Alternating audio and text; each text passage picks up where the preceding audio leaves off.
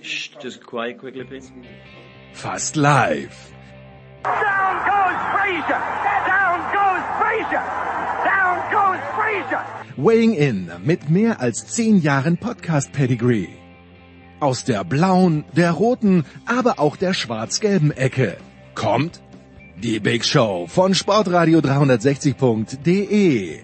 Float like a butterfly, sting like a bee. Und genau so bewegen wir uns wie the greatest of all time durch den Schlaghagel der übrigen deutschsprachigen Sportpodcasts. He was beautiful. He was the most perfect athlete you ever saw, and those were his own words. Winning isn't everything, it's the only thing. Für uns ist schon der vorletzte Platz in den Charts ein Wahnsinnserfolg. Winner The loser standing small. I spend a lot of money on booze, birds and fast cars. The rest I just squandered. Hätten wir auch gemacht, wenn wir hier nicht jedes Jahr mit einem Minus aussteigen würden.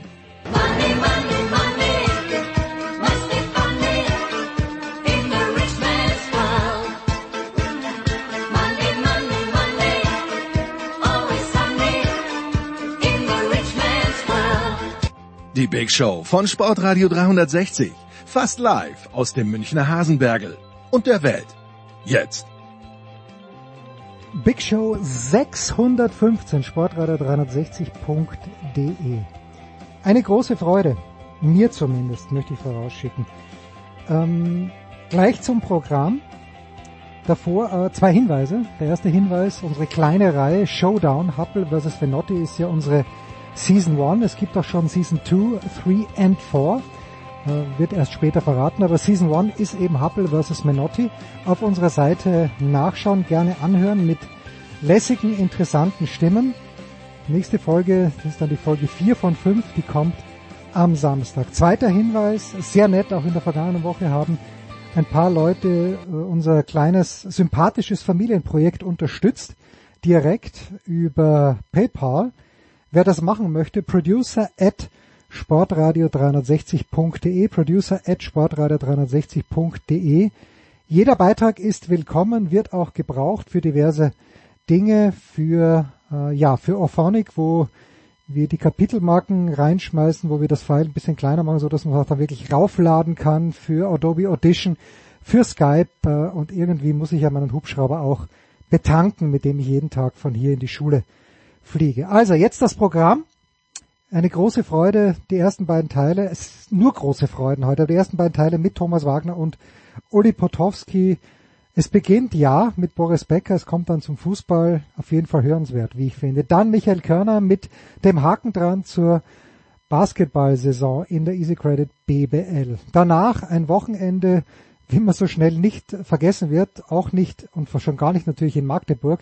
Uwe Semrau hat den Champions League Sieg der Magdeburger kommentiert. Götzi hat genau aufgepasst, wir sprechen darüber. Dann Motorsport, zuerst ein Solo für Stefan de Heinrich, weil wir Eddie Milke in Sandford dann doch nicht erreicht haben.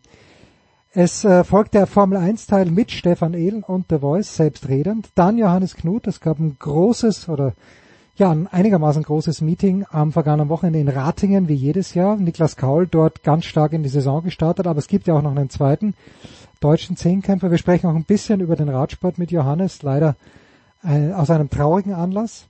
Danach Heiko Olderb, apropos trauriger Anlass, vor 25 Jahren die Attacke auf Daniel Nivell in Lens. Heiko war vor Ort, wir sprechen darüber.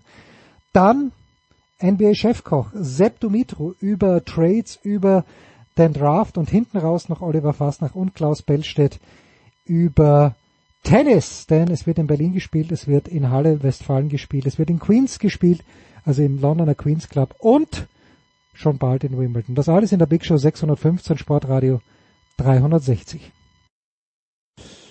Die Big Show 615 geht also los in einer kleinen, aber sehr elitären Runde, wie ich finde. Thomas Wagner ist zurück. Er war auf Schalke am Dienstag. Guten Morgen, lieber Thomas.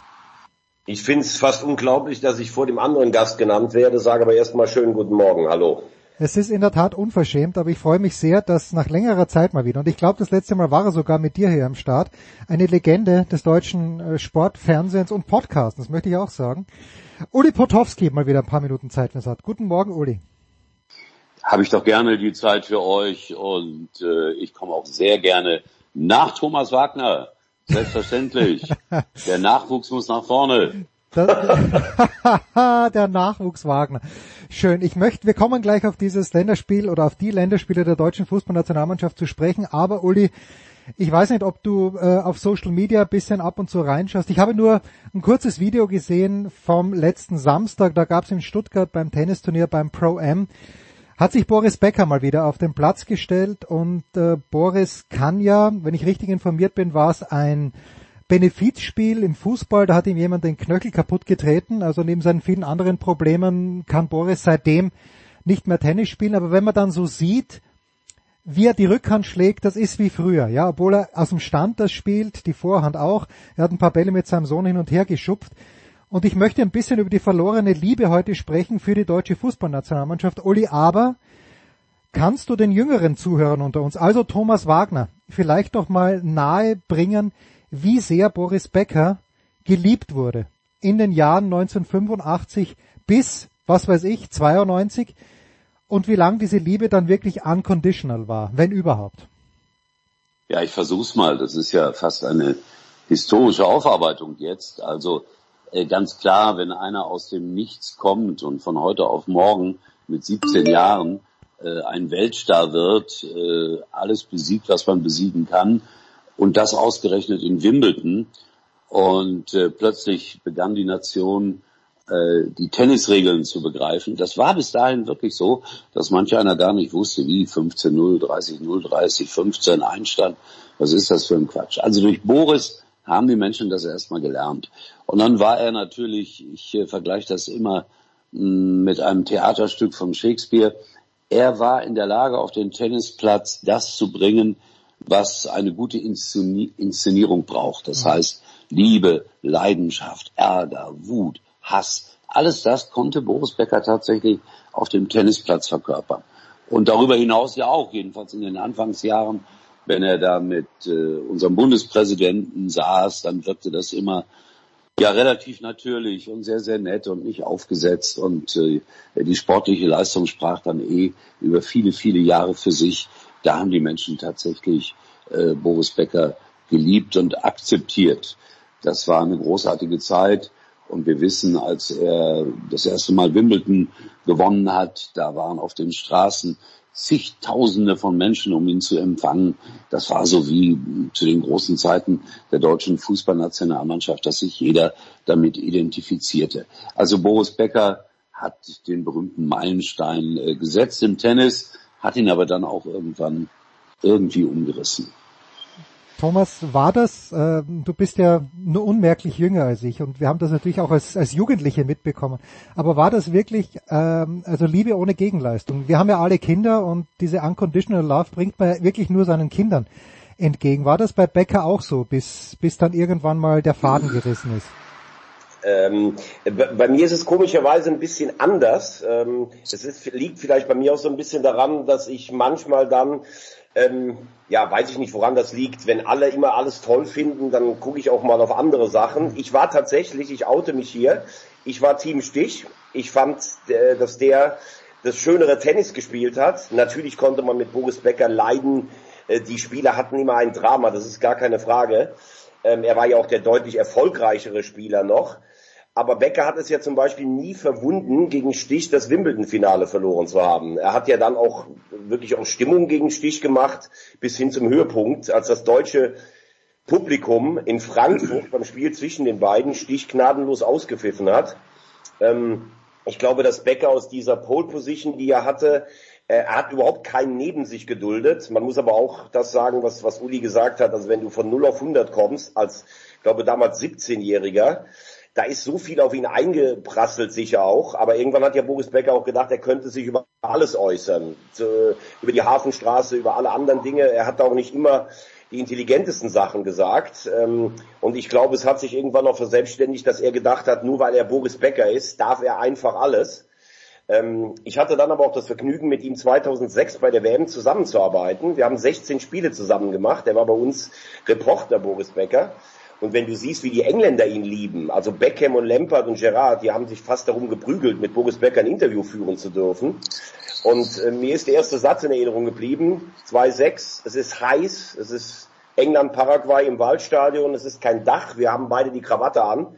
Boris, der noch mehr geschwitzt hat als ich, und dann läuft vor uns der Eismann drei Reihen vor und dann sagt Boris zu mir, wir haben uns gerade vorgestellt, ist dir auch so heiß? Ich sage, ich gehe kaputt. Sagt er, willst du ein Eis? Sage ich, ja. Und dann hol uns mal zwei, sagt Becker zu mir.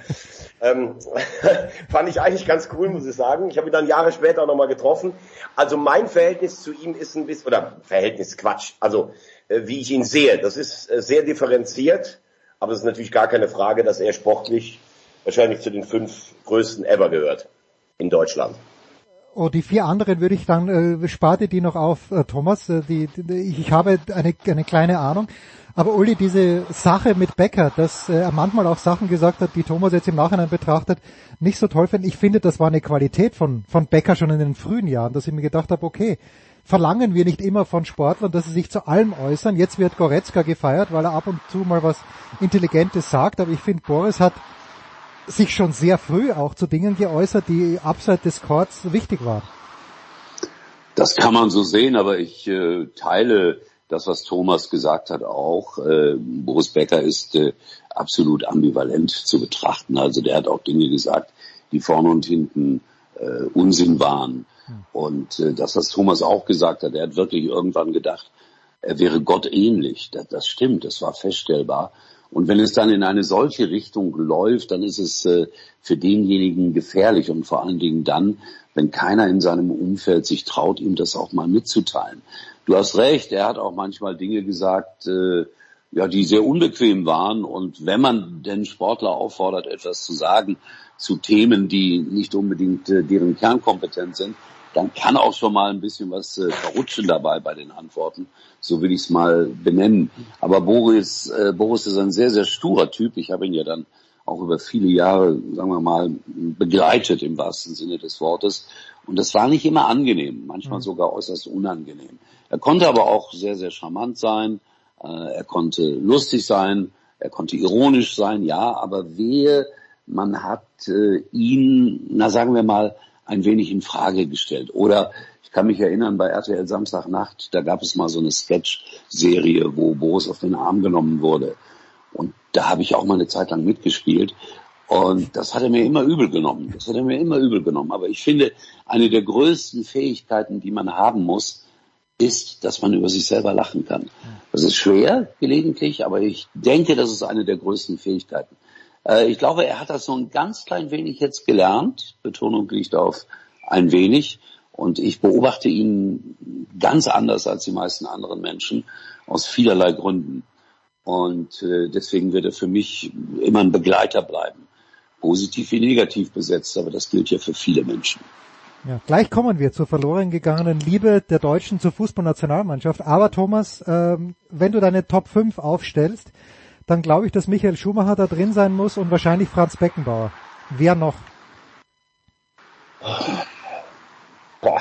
Sagt Steffi Graf, Thomas. Ja, das ist ja eh klar. Also Steffi Graf ist für mich das, äh, das Beispiel, wie man auch eine Karriere führen kann und danach einfach total sympathisch, bescheiden zurück äh, aus dem Rampenlicht treten kann und einfach ein, ein Leben führt. Also Steffi Graf, auf jeden Fall gehört sie natürlich dazu. Ähm, ich, ich tue mich natürlich, ich habe eben Top 5 etwas plakativ gesagt. Äh, Es ist ja auch immer die Frage, wie man solche Dinge einordnet. Sicherlich auch, wenn wir jetzt wüssten, dass es auf, auf äh, faire Dinge zurückzuführen ist, dann hätte man sicherlich auch äh, Jan Ulrich irgendwie dabei haben müssen als erster deutscher Tourgewinner. Ähm, wobei durch die äh, durch die Doping, äh, ja, also da, dass zu der Zeit ja alle gedopt haben, fällt das sicherlich raus. Bei Michael Schumacher kannst du sicherlich auch sagen, er hatte eigentlich immer, außer in seiner Anfangszeit, ein überlegenes Auto, wie er teilweise auch mit seinen Konkurrenten auf der Rennstrecke umgesprungen ist. Aber von der sportlichen Leistung sicherlich gehört er da äh, zu den zu den Top 5 dazu.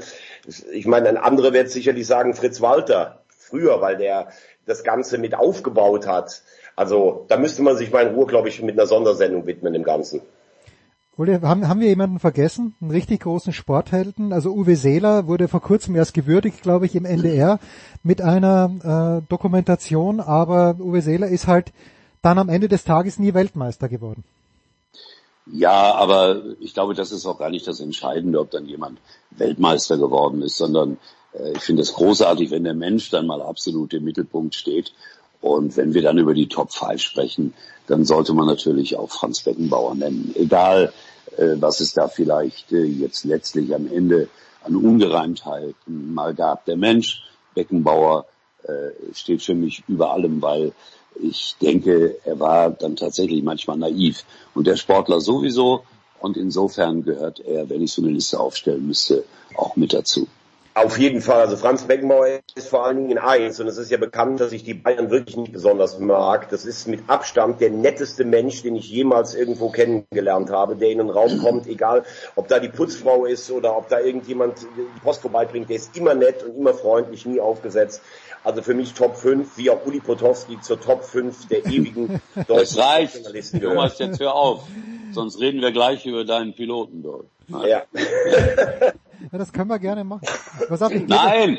Nein, nein, nein, nein. Okay. nein. Äh, Pass auf, Scherz. als, als Österreicher bin ich hier klar im Vorteil. Und äh, warum? Es gibt drei österreichische Sportler, die innerhalb ihrer Karriere einen unfassbaren Bruch gehabt haben, der auch zum, zum Ende der Karriere hätte führen können. Und das macht es für uns Österreicher viel einfacher. Erstens haben wir nicht so viele herausragende Athleten und Athletinnen wie Deutschland, aber das ist Thomas Muster mit seinem Unfall in Key Biscayne damals, wo ihm dieser, also wo, wo ihm das Knie zerstört wurde. Das ist natürlich Niki Lauda mit dem Unfall auf dem Nürburgring. Und das ist Hermann Mayer mit erstens diesem Sturz in Nagano und dann aber auch noch mit diesem Motorradunfall. Und alle drei sind da wieder zurückgekommen. Also tu Felix Austria, Thomas, nicht nur aktuell auf die Fußballnationalmannschaft bezogen, sondern auch was wirklich die, die großen Heroen des letzten Sportjahrhunderts angeht. Wobei ich ganz ehrlich sagen muss, ich habe den Kinofilm von Franz Klammer gesehen, 76 Innsbruck. Was da ein Druck auf dem gelastet stimmt, ist, den würde ich auf jeden Fall aber die Top 5, das traue ich mir jetzt sogar als Preuße zu, äh, das äh, in Österreich diese Bewertung vorzunehmen. Ja, aber das sind wir wieder, die Drucksituation. Was, was ist es denn? Ist ein Tiebreak, Uli, die größte Drucksituation? Ist es ein Simeterwerfen, wie wir es am Samstag gesehen haben? Thomas war ja in der Halle. SC Magdeburg gegen den FC Barcelona, sieben Meter werfen. Ist es das Elfmeterschießen in, im Champions League Finale, im Finale der Horn 2012? Kann man Drucksituationen überhaupt miteinander vergleichen, Uli? Schwierig, also wirklich schwierig. Klar ist das alles äh, Stress und Druck, wie du es nennst. Auf der anderen Seite haben die Sportler alle darauf hingearbeitet, äh, teilweise über ein Jahrzehnt oder ähnliches. Und ich denke, äh, die sind dann klar im Kopf, um sich mit der Situation zurechtzufinden. Das sieht man ja auch. Und genauso ist es, dass natürlich jemand beim sieben Meter Schießen, beim elf Meter Schießen, was auch immer, ja schlichtweg versagen kann. Aber wenn das nicht der Fall wäre, mein Gott, dann hätten wir ja keine Menschen mehr da unten auf dem Sportplatz. Und insofern äh, finde ich, sollten wir das alles nicht überhöhen. Es ist Druck, es ist Leistung. Ich habe da ein großes, großes äh, äh, Heftchen voller Respekt davor. Aber jetzt kommt was ganz Komisches, wenn ich das sage. Wir sollten das auch nicht überhöhen, weil in der Überhöhung liegt dann auch oft die Möglichkeit, ganz tief abzustürzen. Und dann wird im, im Negativfall auf diese Menschen auch genauso heftig eingeprügelt. Deswegen, ich glaube, äh, wir dürften im Leben und im Sport äh, oft gerne auch die Mitte verwenden, wobei es äh, immer natürlich legitim ist, wenn große Leistungen äh, vollbracht werden, dass wir die Menschen entsprechend feiern und loben. Aber wir sollten sie dann auch nicht äh, so tief in die Schlucht stürzen, wie das im Misserfolgsfall oft der Fall ist. Womit sich der Kreis ja wieder ein kleines bisschen schließt zu Boris Becker, wie ich finde. So, kurze Pause und dann sprechen wir über das, was sich in den letzten Tagen bei der deutschen Fußballnationalmannschaft getan hat.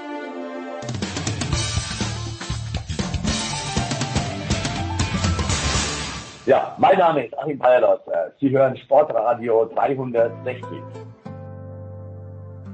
Es geht weiter in der Big Show 615 mit Uli Potowski und mit Thomas Wagner. Und Thomas, ich habe dich noch bildlich vor mir, als du am Dienstagabend mit Leon Goretzka ein Gespräch geführt hast. Und bevor wir, bevor wir auf den Inhalt dieses Gesprächs und des Spiels kommen, die Frage an dich und auch an Uli. Ich halte den, den Job des Field Reporters, ich weiß, ihr liebt beide euren Job, aber ich halte den Job des Field Reporters für einen sehr, sehr schwierigen, für einen äh, fordernden Job, weil äh, zwei Minuten nach Spielende äh, die richtigen Fragen zu finden und die richtigen Antworten herauszukitzeln, ist grundsätzlich nicht einfach. Thomas Oder. Also erstmal muss man ja sagen, äh, dass es äh, mittlerweile äh, viel auf Spezialisierung herausläuft. Uli ist ja auch einer der letzten noch, muss man sagen, der sowohl als Moderator, als als Kommentator, als auch als Field Reporter es weit gebracht hat. Ähm, ich muss ganz ehrlich sagen, ich würde als meinen Lieblingsjob schon den des Moderators angeben, aber ich gebe dir recht, beim Field Reporter passiert in acht von zehn Fällen passiert nicht so viel eigentlich. Du fragst das ab, was, was alle gesehen haben. Äh, du hast nur drei Minuten, aber in dieser emotionalen Ausnahmesituation äh, gucken natürlich viele drauf und da können auch Sachen mal richtig gut laufen oder total entgleisen. Also deshalb, wenn du über drei, vier Stunden eine Sendung moderierst, dann wird man am Ende sagen, ja, der hat sich zweimal versprochen oder sowas, aber insgesamt war das ein souveräner Auftritt. Hier musst du eigentlich in drei Minuten zeigen, was du kannst oder deine Schwächen kommen raus. Von daher ist Field Reporter sehr, äh, würde ich sagen, schon sehr anspruchsvoll. Und in dem Falle am, äh, ja, am Dienstag war es natürlich so, dass äh, diese Interviews mit Goretzka und Völler große Wellen geschlagen haben, dass man aber auch sagen muss, äh, es war natürlich auch ein bisschen ein, ein, ein, ja, ein Glücksmoment insofern, dass beide, glaube ich, unbedingt auch etwas sagen wollten und dann dich als Interviewer natürlich auch als Plattform in Anführungszeichen benutzen. Uli, wird das jetzt hier nicht ein bisschen zu dick aufgetragen? Äh, Deutschland ist in der guten Position, qualifiziert zu sein. Jetzt wird ein Jahr vor Beginn der Europameisterschaft Panik verbreitet, dass die Mannschaft vielleicht nicht gut genug ist. Und ich erinnere mich ja auch, wann war es, wo Deutschland gegen Italien mit 1 zu 4 verloren hat? Das war doch vor der Heim-WM 2006. Ist zwar schon eine Zeit lang her. Aber ich, ich verstehe diese Panik nicht ganz, die jetzt gerade auszubrechen scheint, Uli. Jetzt muss ich dazu sagen, ich bin ja der berühmte Weichspüler. Ich verstehe das auch nicht. Mir ist das alles viel zu heftig. Aber wir leben in medial stark veränderten Zeiten. Es ist einfach so. Und das, das Schlimmste sozusagen ist all das, was im Internet gesagt und gesprochen und äh, kommentiert wird. Und das führt dazu, dass auch diese Interviews nach Spielschluss anders betrachtet werden, weil wenn da so ein Interview läuft, dann äh, ist zeitgleich bei Twitter eine Beurteilung der Zuschauer da.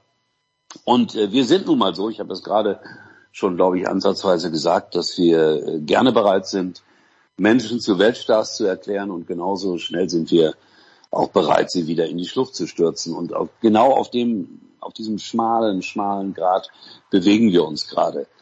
Es liegt natürlich einiges im Argen, fußballerisch, taktisch, ich nenne es mal jetzt vom Material her, also von den Menschen her ist besser ausgedrückt, äh, da gibt es gewisse Defizite.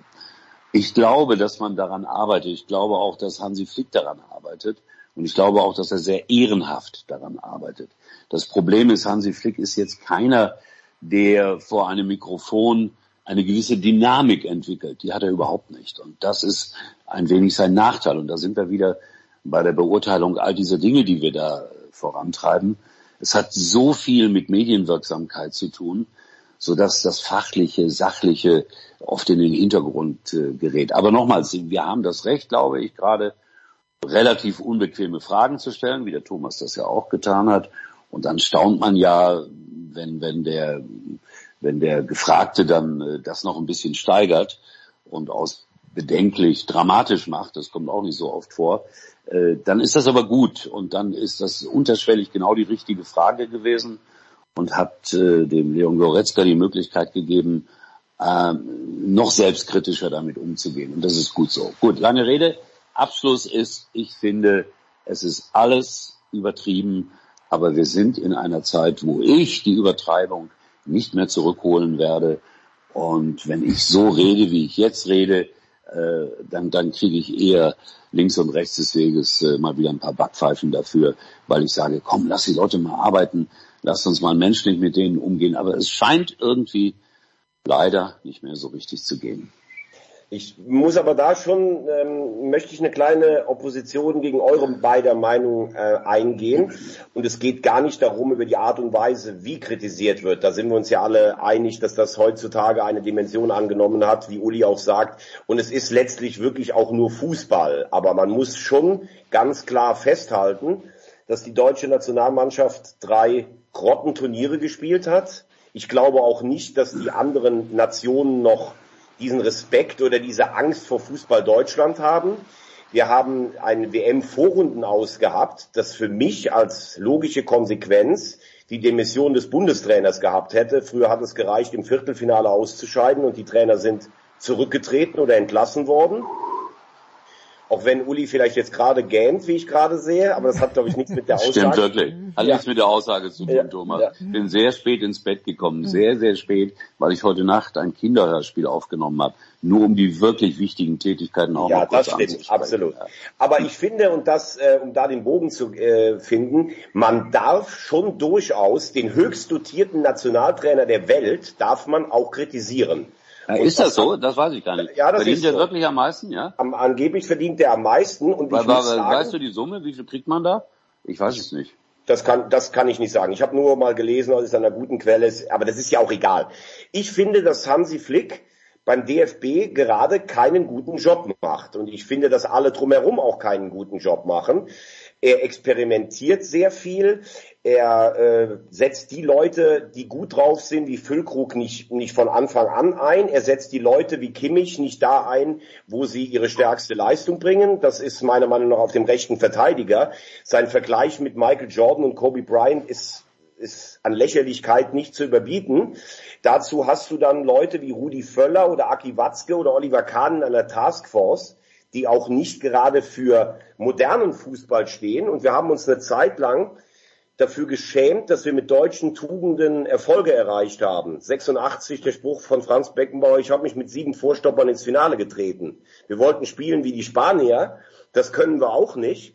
Und wenn ich die drei Spiele Ukraine, Polen und äh, Kolumbien einfach sehe, dann muss ich sagen, das ist desolat. Und da dürfen sich schon Leute auch im Jahr von der Europameisterschaft Gedanken machen und immer zu sagen, das läuft wie 2-6, ähm, das ist mir ein bisschen zu wenig. Ich brauche schon auch eine Idee. Und die Frage ist, haben wir wirklich so viele Weltklasse-Fußballer, wie wir immer sagen? Ich sage zum Beispiel, dass Goretzka und Kimmich keine Weltklasse sind. Das wird uns aber immer suggeriert in einer übrigens auch grottenschlechten Bundesliga vom Niveau her. Und diese Punkte, finde ich, darf man schon ansprechen.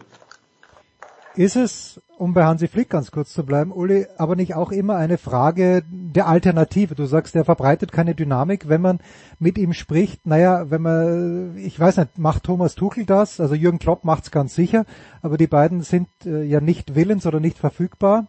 Selbst wenn man sich von Flick trennen sollte, was ich nicht glaube, äh, ist es nicht auch so, dass Hansi Flick auch deshalb Trainer ist, weil eben, wenn man alles vergleicht, er von den verfügbaren Kandidaten mithin der Beste ist?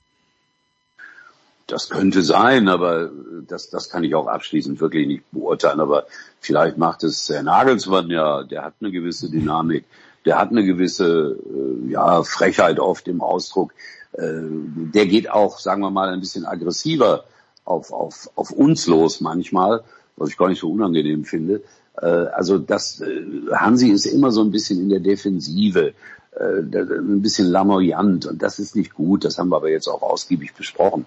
Aber äh, weil der Thomas das gerade sagte, ja, man hat experimentiert, man hat äh, sicherlich Fehler gemacht, darüber muss man ja gar nicht diskutieren. Aber äh, vielleicht gibt es da noch irgendetwas, was man entwickeln kann, was wir gar nicht wissen. Wir wissen auch vielleicht das eine oder andere nicht über das äh, Interne, aber auch da gebe ich Thomas recht, äh, so die ganz große Weltklasse, die, die finden wir gerade in Deutschland nicht. Und eines der Probleme besteht darin, dass unsere Spieler, das ist so mein Eindruck, äh, immer ja so mit äh, Hacke Spitze 1, 2, 3 sehr elegant alles lösen wollen. Also da kommen die Vorstopper dann wieder ins Spiel. Ein wenig die guten alten deutschen Tugenden, die es äh, wirklich waren, die, die dürften wir ruhig an den Tag legen. Das wäre gar kein Nachteil, auch im Sinne des Erfolges. Äh, und dann eine Mischung herzustellen aus dem etwas eleganteren äh, Fußball und unserem, och, das wäre vielleicht ganz erfolgsversprechend. Ob wir aber die richtigen Typen dafür haben, ehrlich gesagt, das weiß ich nicht, weil ich bin nie beim Training der deutschen Nationalmannschaft. Und äh, ich glaube, ich kann auch nur einen Trainer beurteilen, richtig beurteilen, wenn ich jetzt, äh, keine Ahnung, 14 Tage lang am Spielfeldrand gestanden hätte und jeden Tag zugeschaut hatte. Das kann ich nicht, das tue ich nicht. Und deswegen ist eine abschließende Beurteilung der Arbeit aus meiner Sicht, aber das können dann vielleicht andere, die das machen, aber aus meiner Sicht, aus meiner Sicht äh, nicht möglich und deswegen gehe ich da mit einer gewissen Zurückhaltung ran und mit dem mit dem Satz, ja, da gibt es vielleicht noch irgendetwas, was wir gar nicht wissen und vielleicht ist es auch besser so, dass wir es nicht wissen. So, ich hoffe, das war ausführlich genug. Absolut. Thomas, ich habe noch nicht den Ruf nach Thomas Müller gehört. Hast du schon irgendwo gehört, dein Lieblingsspieler? Ja, Thomas natürlich, den höre ich die ga- doch, den höre ich die ganze Zeit. Das war ja auch das Lustige, was ich bei Rudi gedacht habe. Er hat ja explizit gesagt, er will keine Namen nennen, aber wenn er jetzt einen zu Hause lässt, das ist vielleicht die Position 17 bis 19 und soll jetzt Thomas Müller bei allem Respekt vor seiner Weltklasse-Karriere, der hat auch drei schlechte Turniere gespielt, auch eine richtig schlechte WM, das soll jetzt der Hoffnungsträger sein. Ähm, ich finde, weil wir gerade im Vorgespräch über Ralf Rangnick gesprochen haben, der hat übrigens auch Seiten, die ich nicht immer angenehm finde. Aber das ist schon mal jemand, der kommt irgendwo hin und stellt alles mal in Frage. Wir machen nach einem WM-Vorrunden aus in der Todesgruppe mit Japan und Costa Rica einfach so weiter. Bernd Neuendorf ist auch ein Präsident, der immer salbungsvoll spricht. Von Führungsqualität oder Fußballfachverstand habe ich da auch wenig bisher gesehen. Rudi hat 2002 in einer schwierigen Situation Deutschland zum Vize-Weltmeister gemacht. Aber ist er jetzt jemand, er sagt vor einem Jahr, wir sind so gut wie Argentinien, jetzt sagt er, wir haben nicht die Qualität. Puh, müssen wir vielleicht auch mal über einen ausländischen Nationaltrainer nachdenken, der mal neue Ideen reinbringt. Ich finde beim DFB, die schwimmen alle in einer Soße. Wenn man vor einem halben Jahr mal die Frage gestellt hat, was ist denn eigentlich mit Spielertypen wie ein Robert Antrich, mal einer, der auf keiner Flipchart steht, der mal was reinbringt wie Dynamik, wie Drecksau, wie Zweikampfverhalten. Da wurde man ja angeguckt, als wenn man Nestbeschmutzer ist. Das ist gerade, was Uli sagt. Wenn ich sehe, wie Emre Can oder Ki- Kimmich ihre Pässe spielen oder noch einen Chip-Pass, das soll alles immer so elegant aussehen. Spielt doch erstmal defensiv geordnet, dass ihr nicht dauernd die Kiste voll kriegt und versucht dann vorne mal mit wunderbaren Fußballern wie Musiala oder Havertz oder Wirtz. Wirtz holt dann nach einer halben Stunde gegen Belgien vom Platz den jüngsten Spieler. Das sind doch fachliche Fehler von Hansi Flick der meiner Meinung nach übrigens, außer in diesem besonderen Jahr bei den Bayern, als er von Kovac übernommen hat, als die Mannschaft in der Verantwortung war, als er Thomas Müller gestärkt hat, in diesem Corona-Jahr ohne Zuschauer mit diesem besonderen Turnier, hat er sechs Titel geholt. Alle, alle, alle Hüte dafür. Aber hat Hansi Flick in seiner Trainertätigkeit nachgewiesen, auf dem Niveau lange ein erfolgreicher Trainer zu sein? Das weiß ich auch nicht. Oder ist er wie Roberto Di Matteo, das hat Hamann heute Morgen gesagt, auch vielleicht so ein One-Hit-Wonder? Also ich finde, dass beim DFB unfassbar viel im Argen liegt. Und du darfst ja nicht vergessen, früher bei Turnieren waren die anderen besser als wir, aber es hieß immer, oh Gott, die Deutschen. Dann haben die teilweise schon vor, Ang vor Angst gegen uns verloren. Vor uns hat gar keiner mehr Angst. Jeder, die Kolumbianer, die haben gedacht, ja gut, gegen die spielen wir mal. Die Ukraine hat uns vorgeführt. Belgien hat uns vorgeführt. Also der Fußball in Deutschland ist schon sehr reformierbedürftig, muss man sagen. Da muss ich dann wieder sagen, ähm, dass Ralf Rangnick, wenn du ihn schon ansprichst, natürlich auf ein ganz anderes Feld gestoßen ist, weil in Österreich, der lässt sich von niemandem was erzählen, da gibt's ja auch, es gibt ja auch einen neuen Landesfürsten plus einen ÖFB-Präsidenten, ich weiß gar nicht, wer das im Moment ist, weil der Milletich äh, ist ja zurückgetreten oder wird zurücktreten, wie auch immer, aber es ist ein bisschen einfacher in Österreich aufzuräumen, Thomas, als es in Deutschland aufzuräumen, unter Anführungszeichen, aber etwas zu ändern, als es in Deutschland ist und das muss man Rangnick wirklich lassen. Der, äh, wir spielen jetzt, und du weißt, ich mag Franco Foda, auch wegen seiner Sturmzeit, aber Österreich spielt jetzt einen, einen Fußball, wo man sagt, okay, den würde ich gerne sogar live sehen. Da sage ich äh, Chapeau, aber es ist halt einfach leichter, auch in Österreich was zu ändern. Thomas war nicht als Frage gemeint, aber sag gern was dazu. Ja, ich meine, ich kenne ja, du weißt ja, ich liebe die Österreicher und ich liebe euren Fatalismus, himmelhoch jauchzend und zu Tode betrübt. Und klar, es war jetzt unter Koller gab's mal eine Phase der, der, der Klasse-Qualifikation, dann haben sie bei der EM die Italiener am Rande des Ausscheidens gehabt. Ja, und Rangnick, der gibt sich aber jetzt auch nicht damit zufrieden, mal gut mitzuspielen, sondern der will auch Gegner dominieren. Er hat bisher gute Ergebnisse. Wie gesagt, Ralf Rangnick kann auch sehr anstrengend sein, aber ich glaube, dem ist alles relativ scheißegal, was die Österreicher ihm erzählen. Er passt ja von der Mentalität eigentlich gar nicht Null. zu euch. Null, ja. Der ist ja so ein Typ wie du, Jens Huber, Asket. Weiß ich, ich kenne die Österreicher, die trinken gerne Pivo oder sind schön beim Heurigen und lassen das Leben einfach mal genießen. Ihr seid ja so, ihr seid ja so ja, fast Asketen, Spartaner, du und der Ralf. Aber das passt vielleicht ganz gut. Okay, der Ralf hat ein weißes T-Shirt angehabt gegen Schweden und sein asketischer Körper hat am, zumindest am Dienstagabend nicht wahnsinnig asketisch ausgeschaut. Aber das ist nur meine Nebenbeobachtung. Das beruhigt mich ungemein. Ja, ja, ne, also, äh, ich kenne nur einen Asketen in der Medienbranche und das ist Ra äh, Sascha Bandermann. Der ist wirklich Um Gottes. Willen. Ja, Sascha Um ist, Gottes Willen. ja, Sascha ist ein Asket, das muss man ihm lassen. Um Gottes Willen, sage ich ja nur. Asketen sind mir immer sehr verdächtig, Leute. Ja, nee, aber nicht der Sascha. Komm, der Sascha, den, den haben wir doch alle lieb. Ich zumindest. Auf jeden Fall. So, Ich, ich spreche ja nur auf äh, solche Gewohnheiten an, sonst ist er ein lieber Mensch, das stimmt. absolut. So, wir haben noch äh, ganz kurz hinten raus, äh, Uli, zwei Dinge. Erstens, der FC Schalke 04 wird die kommende Spielzeit wieder in der zweiten Liga bestreiten. Ich erinnere mich äh, vor ein, zwei Jahren, als du bei mir zu Gast warst, bei uns zu Gast warst, das hast du auch wieder mit einer gewissen, äh, ich würde sagen, ja, Zurückhaltung gesehen, mit einer äh, vielleicht sogar Demut und dann ist es dann halt mal so, dass die in der zweiten Liga spielen. Wie ist die Gemütslage hinsichtlich Schalke im Moment bei dir? Also ich freue mich sehr, dass wir gegen den HSV wieder spielen dürfen. Darauf kommt es auch an im Leben. Und äh, ich weiß jetzt nicht, wie ich auf den HSV komme. Nein, meine Gemütslage ist wie immer unfassbar entspannt. Also Leute, wirklich nichts gegen Fußball. Aber äh, es ist nicht, es, mein Leben hängt davon nicht ab. Ich sehe hier links, rechts und in der Mitte äh, dieses Landes so viele Probleme. Und ob dann Schalke erste oder zweite Liga spielt, ist das nicht das Wichtigste. Es ist schade, sie haben das äh, versäumt, vielleicht etwas früher auf die richtigen Gleise zu stellen. In der letzten Saison, dann wären sie nämlich wahrscheinlich nicht abgestiegen. Aber da sind wir, sind wir ja wieder bei den Menschen. Es werden Fehler gemacht, es werden Fehleinschätzungen gemacht und im Nachhinein ist es immer sehr, sehr einfach. Ich befürchte allerdings, dass es jetzt überhaupt nicht einfach wird. Also diese Zweitligasaison wird für Schalke kein Selbstgänger und äh, die werden am Ende, glaube ich, froh sein, wenn sie überhaupt oben mitspielen und unter die ersten fünf, sechs kommen. Das ist mal meine Theorie oder meine Voraussage für die kommende Zweitligasaison. Das gilt aber nicht für den HSV.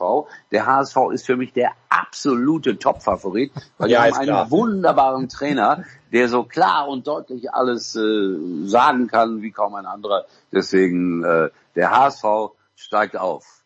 Wer Uli Potowski nicht kennt, Ironieknopf aus. Jetzt bitte. Nein, nein, komm, ihr habt alle Chancen, Thomas. Komm, ernsthaft. Ja, ich, ich sag dazu gar nichts mehr. Für mich ist die zweite Liga, für mich ist die zweite Liga einfach grauenhaft. Ich kann sie nicht mehr sehen, auch wenn das von den Mannschaften natürlich ähm, schon ein attraktives Feld ist. Ich glaube auch, dass es, du hast das mal sehr schön beschrieben, dass es deutlich Wichtigeres gibt, aber es gibt natürlich gerade in einer strukturschwachen Gegend wie Gelsenkirchen ist Fußball natürlich schon ein, ein, ein wichtiger Bestandteil des menschlichen Lebens. Und äh, ich fand, ich habe früher immer gesagt in der Halle, als Schalke so hoch ambitioniert war, das war langweiliger Fußball mit äh, gewissen fast schon Zügen vom Operettenpublikum. Aber was in diesem Jahr in der Rückrunde das Schalker Publikum auch äh, ge gebracht hat, das hat mir sehr gut gefallen. Es ist übrigens auch vergleichbar mit dem HSV. Der HSV war mal, die Jüngeren wissen es nicht, die beste Mannschaft Europas. Aber man hatte dem HSV-Publikum auch immer eine gewisse Präsigkeit nachgesagt. Und das war dieses Jahr wirklich anders. Also wenn an einem Freitagabend 20.000 in Düsseldorf sind, finde ich stark. Und zu unserem Trainer kann ich nur sagen, er hat der Kabine eine Identität gegeben, ja, aber Tim Walter schafft es leider. Er ist im privaten Umgang, das sagen mir ganz viele, ein sehr sympathischer Mann mit Manieren. Leider zeigt er das weder vor der Kamera noch an der Seitenlinie und deshalb bringt er auch viele Schiedsrichter und andere Trainer gegen sich auf. Das ist nicht gut und dass man so schnell nach einer Saison, in der man meiner Meinung nach hätte aufsteigen müssen, direkt nach dem Spiel sagt, natürlich machen wir mit dem weiter, das ist auch schon ein Risiko, das darf man durchaus sagen. Und für mich ist der königsblaue FC Schalke mit den. Neuverpflichtungen, die ich jetzt schon sehe, der absolute Topfavorit. Ja, Thomas, ja. Thomas. Jetzt sind wir auf einer Ebene und ich erinnere mich immer besonders gerne zurück, Thomas, an das Jahr 1958 und Thomas weiß alles. Damals wurde nämlich der Schalke, der FC Schalke 04 zum siebten Mal deutscher Meister in Hannover übrigens und man gewann gegen den HSV mit 3 zu 0. Deswegen, ich habe den HSV tief in meinem Herzen. Das ist doch ein schön, ein sehr schönes Wort. Ja, fast das Schlusswort, aber wir wollen jetzt natürlich, du hast uns neugierig gemacht, Uli. Du hast ein Kinderbuch eingesprochen und das ist natürlich zehnmal wichtiger äh, als Übrigens zweifacher Torschütze Bernie Kloth. Ja, sehr gut, sehr gut, Thomas. Okay, gut. Äh, 1958 äh, habe ich nur die WM in Schweden da auf dem Zettel. Aber Uli, das, das Kinderbuch, wo kann man es wann hören von dir? Ich gehe davon aus, dass es in der Printversion schon vorliegt. Nein, nein, das ist diesmal mh, genau andersrum. Ich mache seit 20 Jahren eine Serie, die heißt Die Teufelskicker. Und davon Ah, ja, gibt's, ja, Äh, das ist jetzt die hundertste Folge, die wir gerade vorbereiten. Also eine Jubiläumsfolge natürlich, etwas ganz Besonderes. Äh, nee, das gibt es äh, ausschließlich als, als Hörspiel. Und früher hätte man gesagt, das kauft man sich auf Kassette oder CD. Und heutzutage wird das natürlich alles gestreamt bei den einschlägigen Streamingdiensten. Nein, ich mache das sehr gerne, weil das ist eine völlig andere Arbeit. Und äh, ich bin ja auch immer noch auf Lesereise. Gestern Morgen war ich zum Beispiel an einer Schule. Heute Abend bin ich äh, in der, im Heimatdorf von Kai Havertz, um dort eine Lesung zu machen. Wenn ihr jetzt wisst, wie der, wisst, wie der, Ort heißt. Thomas, du weißt das, ne? Nee, tatsächlich weiß ich das nicht. Ich weiß auch nur, dass er aus der Nähe von Aachen kommt, aber ich wusste mal, dass irgendwie äh, unser Egidius Braun, der kam aus Breinig, glaube ich, oder sowas. Ja, das ist alles seine Ecke. Kai Havertz kommt aus dem schönen Ort Mariendorf. Guck mal, das klingt schon so katholisch. Da bin ich heute Abend. Also ich mache viele andere Dinge auch und bin sehr froh darüber. Und ich, ich mag Fußball, ich liebe Fußball.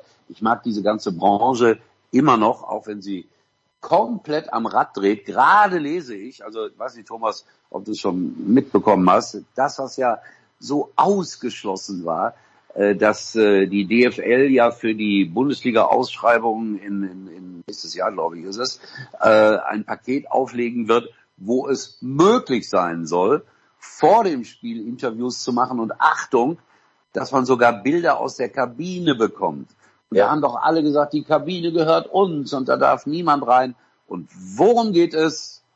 Ums Geld. Und Genau. sonst nichts. Aber und das Uli- macht mich fertig. Aber Uli, dazu eins nur zu sagen, dass es vor dem Spiel keine Interviews gibt, das ist auch so eine lächerliche Bin ich komplett bei dir. Formel Ich sag ja- 1, die fahren mit 330 Genau. Wänden vorbei, da kriegst du 20 Minuten vorher noch ein Interview. Die Fußballer, das ist eine so abgehobene Blase, die so tun, als wenn nichts diese armen Kerlchen, die gerade unfallfrei ihre Kulturtasche raustragen können, stören dürfte. Es kotzt mich an, sage ich dir ganz ehrlich. Ja, das, äh, wie immer, Thomas, du, du bist jemand, der etwas sehr zuspitzt. Ich weiß auch, was du meinst. Wenn es einer weiß, dann ich. Und äh, daran müssen wir mal ein bisschen arbeiten, Thomas. Äh, Ich höre auf in zwei Jahren, aber du hast noch viele, viele Jahre vor dir. Und bitte sag das, äh, auch wenn ich weiß, dass Thomas gerne in diesem Bereich arbeitet und lebt und er macht das ja auch mit, mit, mit so viel Herzblut wie kaum ein anderer. Aber wir dürfen und müssen ab und zu laut und deutlich sagen, äh, was uns nicht gefällt. Und das ist einer der Punkte, warum wir vielleicht, vielleicht, vielleicht auch nicht mehr die ganz großen Fußballtypen haben. Aber das ist jetzt eine Diskussion, die man nochmal ganz gesondert führen darf und soll. Legen wir in einem halben Jahr wieder auf. Danke, es war fantastisch. Danke Thomas Wagner, danke Uli Potowski. Wir machen eine kurze Pause in der Big Show 615.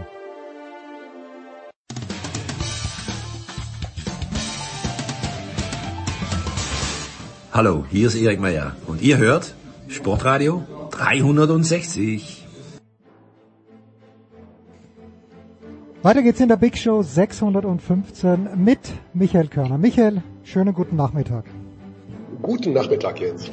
Wir kommen natürlich gleich zum äh, BBL-Finale zwischen Ulm und zwischen Bonn. Äh, Spiel 4 war ein Instant Classic, wie ich fand, zumindest von der Spannung her. Aber ich muss dich mal was anderes fragen, Michael. Ich war vor ein paar Wochen wieder bei meinen Eltern und da gehe ich so meine das Regal durch, das in dem Zimmer steht. Das ist das Zimmer meiner Schwester, aber die Matratze dort ist deutlich besser als in meinem. Too much detail, ich weiß.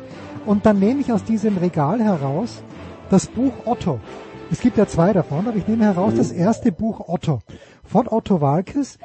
Und ich denke mir, ich muss jetzt Michael Körner fragen, wenn habe ich mir, da habe ich wirklich gedacht, im schönen Volzberg in der Steiermark habe ich mir gedacht, äh, ich frage jetzt den Michael Körner, wenn er den Mount Rushmore der deutschen Humoristen, Kabarettisten, Komödianten, was auch immer, einmeißeln müsste. Oliver Kalkofe.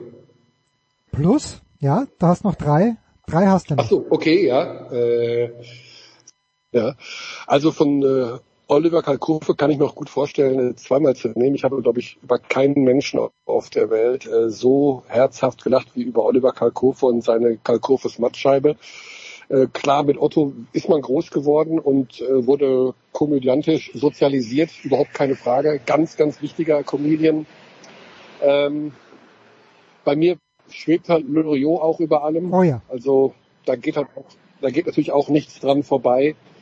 Alles andere, was da so im Comedian-Bereich stattfindet, äh, Stand-up-Comedy äh, in Deutschland oder Menschen, die sich Comedians nennen, da bin ich mit den meisten noch nicht ganz so warm geworden. Also die beiden, mit denen ich, also sagen wir mal so, Otto wäre dabei und Kalkofe und Loriot. Ich bin ganz bei dir. Bei Loriot und bei Otto. Ich habe nicht das Gesamtwerk von Gerhard Polt vor mir, Ja. den ich auch als Kandidaten sehen würde. Absolut, absolut. Äh, aber da, da fehlt mir wirklich der Überblick über das Gesamtwerk und äh, Karl Kofe, ich habe jetzt für einen Moment gedacht, du meinst Bastian Pastewka. Aber zum Glück, Nee. zum Glück meintest du Karl Kofe, ja. Ja, genau. Gut, das äh, haben wir das auch geklärt, weil dieses Buch Otto und auch die Platten, die Otto Walkes gemacht hat, die mich sozialisiert haben, die dich vielleicht auch sozialisiert haben, die sind ihrer Zeit so weit voraus und äh, er, er legt einfach den Grundstein für viele andere, die nach ihnen gekommen sind, die sich einfach bei ihm auch bedienen dann ein kleines bisschen. Also finde ich schon erstaunlich. Und er soll ja auch ein sehr, sehr großer Künstler sein, also im Bereich äh, Ölgemälde. Der muss wohl auch tolle Bilder malen. Ähm, also ist da auch noch sehr begabt. Und, das darf man nicht unterschätzen, also die Art und Weise, wie Otto Walkes Gitarre spielt, ist großartig. Und ich war Ja. einmal mit meinem Sohn im Zirkus Krone, ist schon ein paar Jahre her. Und ungelogen, das, die Show war vorbei, äh, die Show war gut.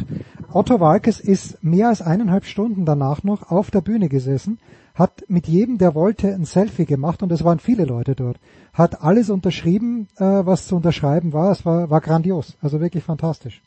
Ja. Gut, dann also nach Ulm, Michael. Das hätte uns vor dieser Spielzeit in der Easy Credit BBL jemand sagen sollen, dass Ratio Farm Ulm deutscher Meister wird. Ich hätte sofort unterschrieben, weil ich eine gewisse Sympathie mit den Ulmern verbinde. Allerdings vor der Finalserie mit der Aussicht, dass Bonn die ersten beiden Heimspiele hat.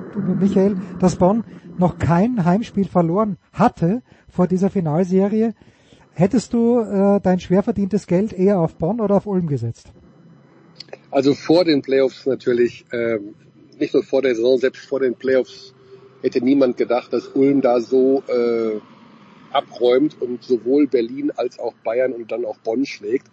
Vor der Finalserie ähm, sicherlich auch Bonn eher vorne gesehen. Die Wende kam so ein bisschen mit der äh, Sperre gegen Mike Kessens von den Bonnern, äh, mit der Verletzung von Javonte Hawkins.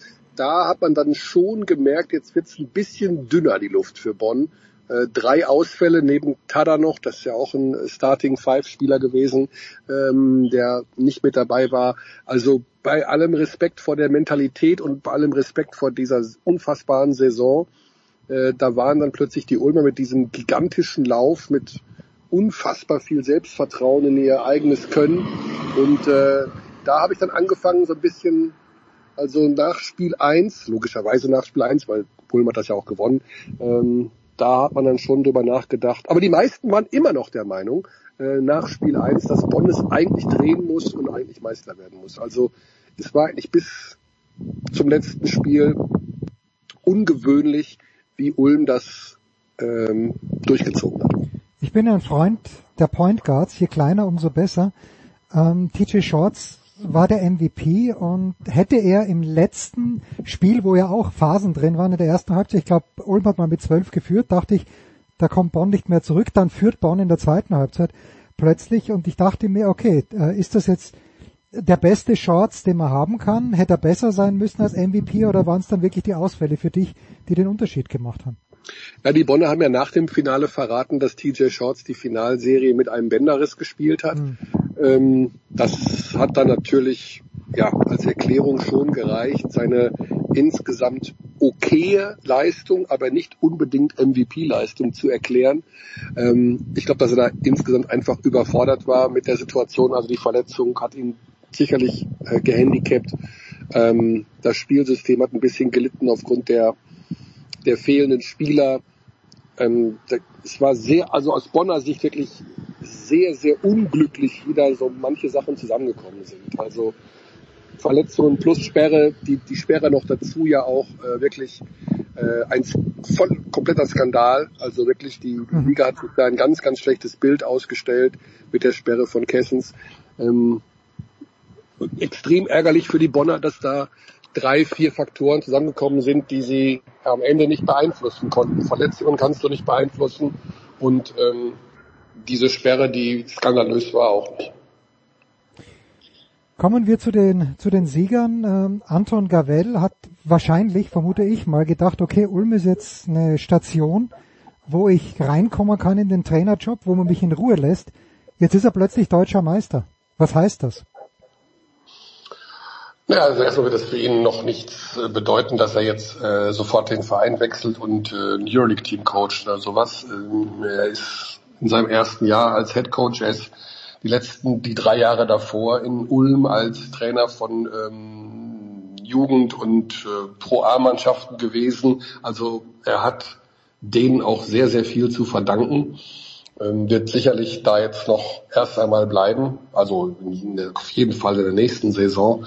Ähm, wenn natürlich hat er jetzt sich so ein bisschen auf die Trainerkarte äh, gesetzt und der eine oder andere wird da auf ihn aufmerksam geworden sein, aber ähm, dass das jetzt für ihn bedeutet, sofort zu Panathinaikos Athen zu gehen oder sowas, das ist äh, nicht, äh, nicht so. Er wird sicherlich noch die nächsten ein, zwei Jahre mindestens äh, in Ulm bleiben.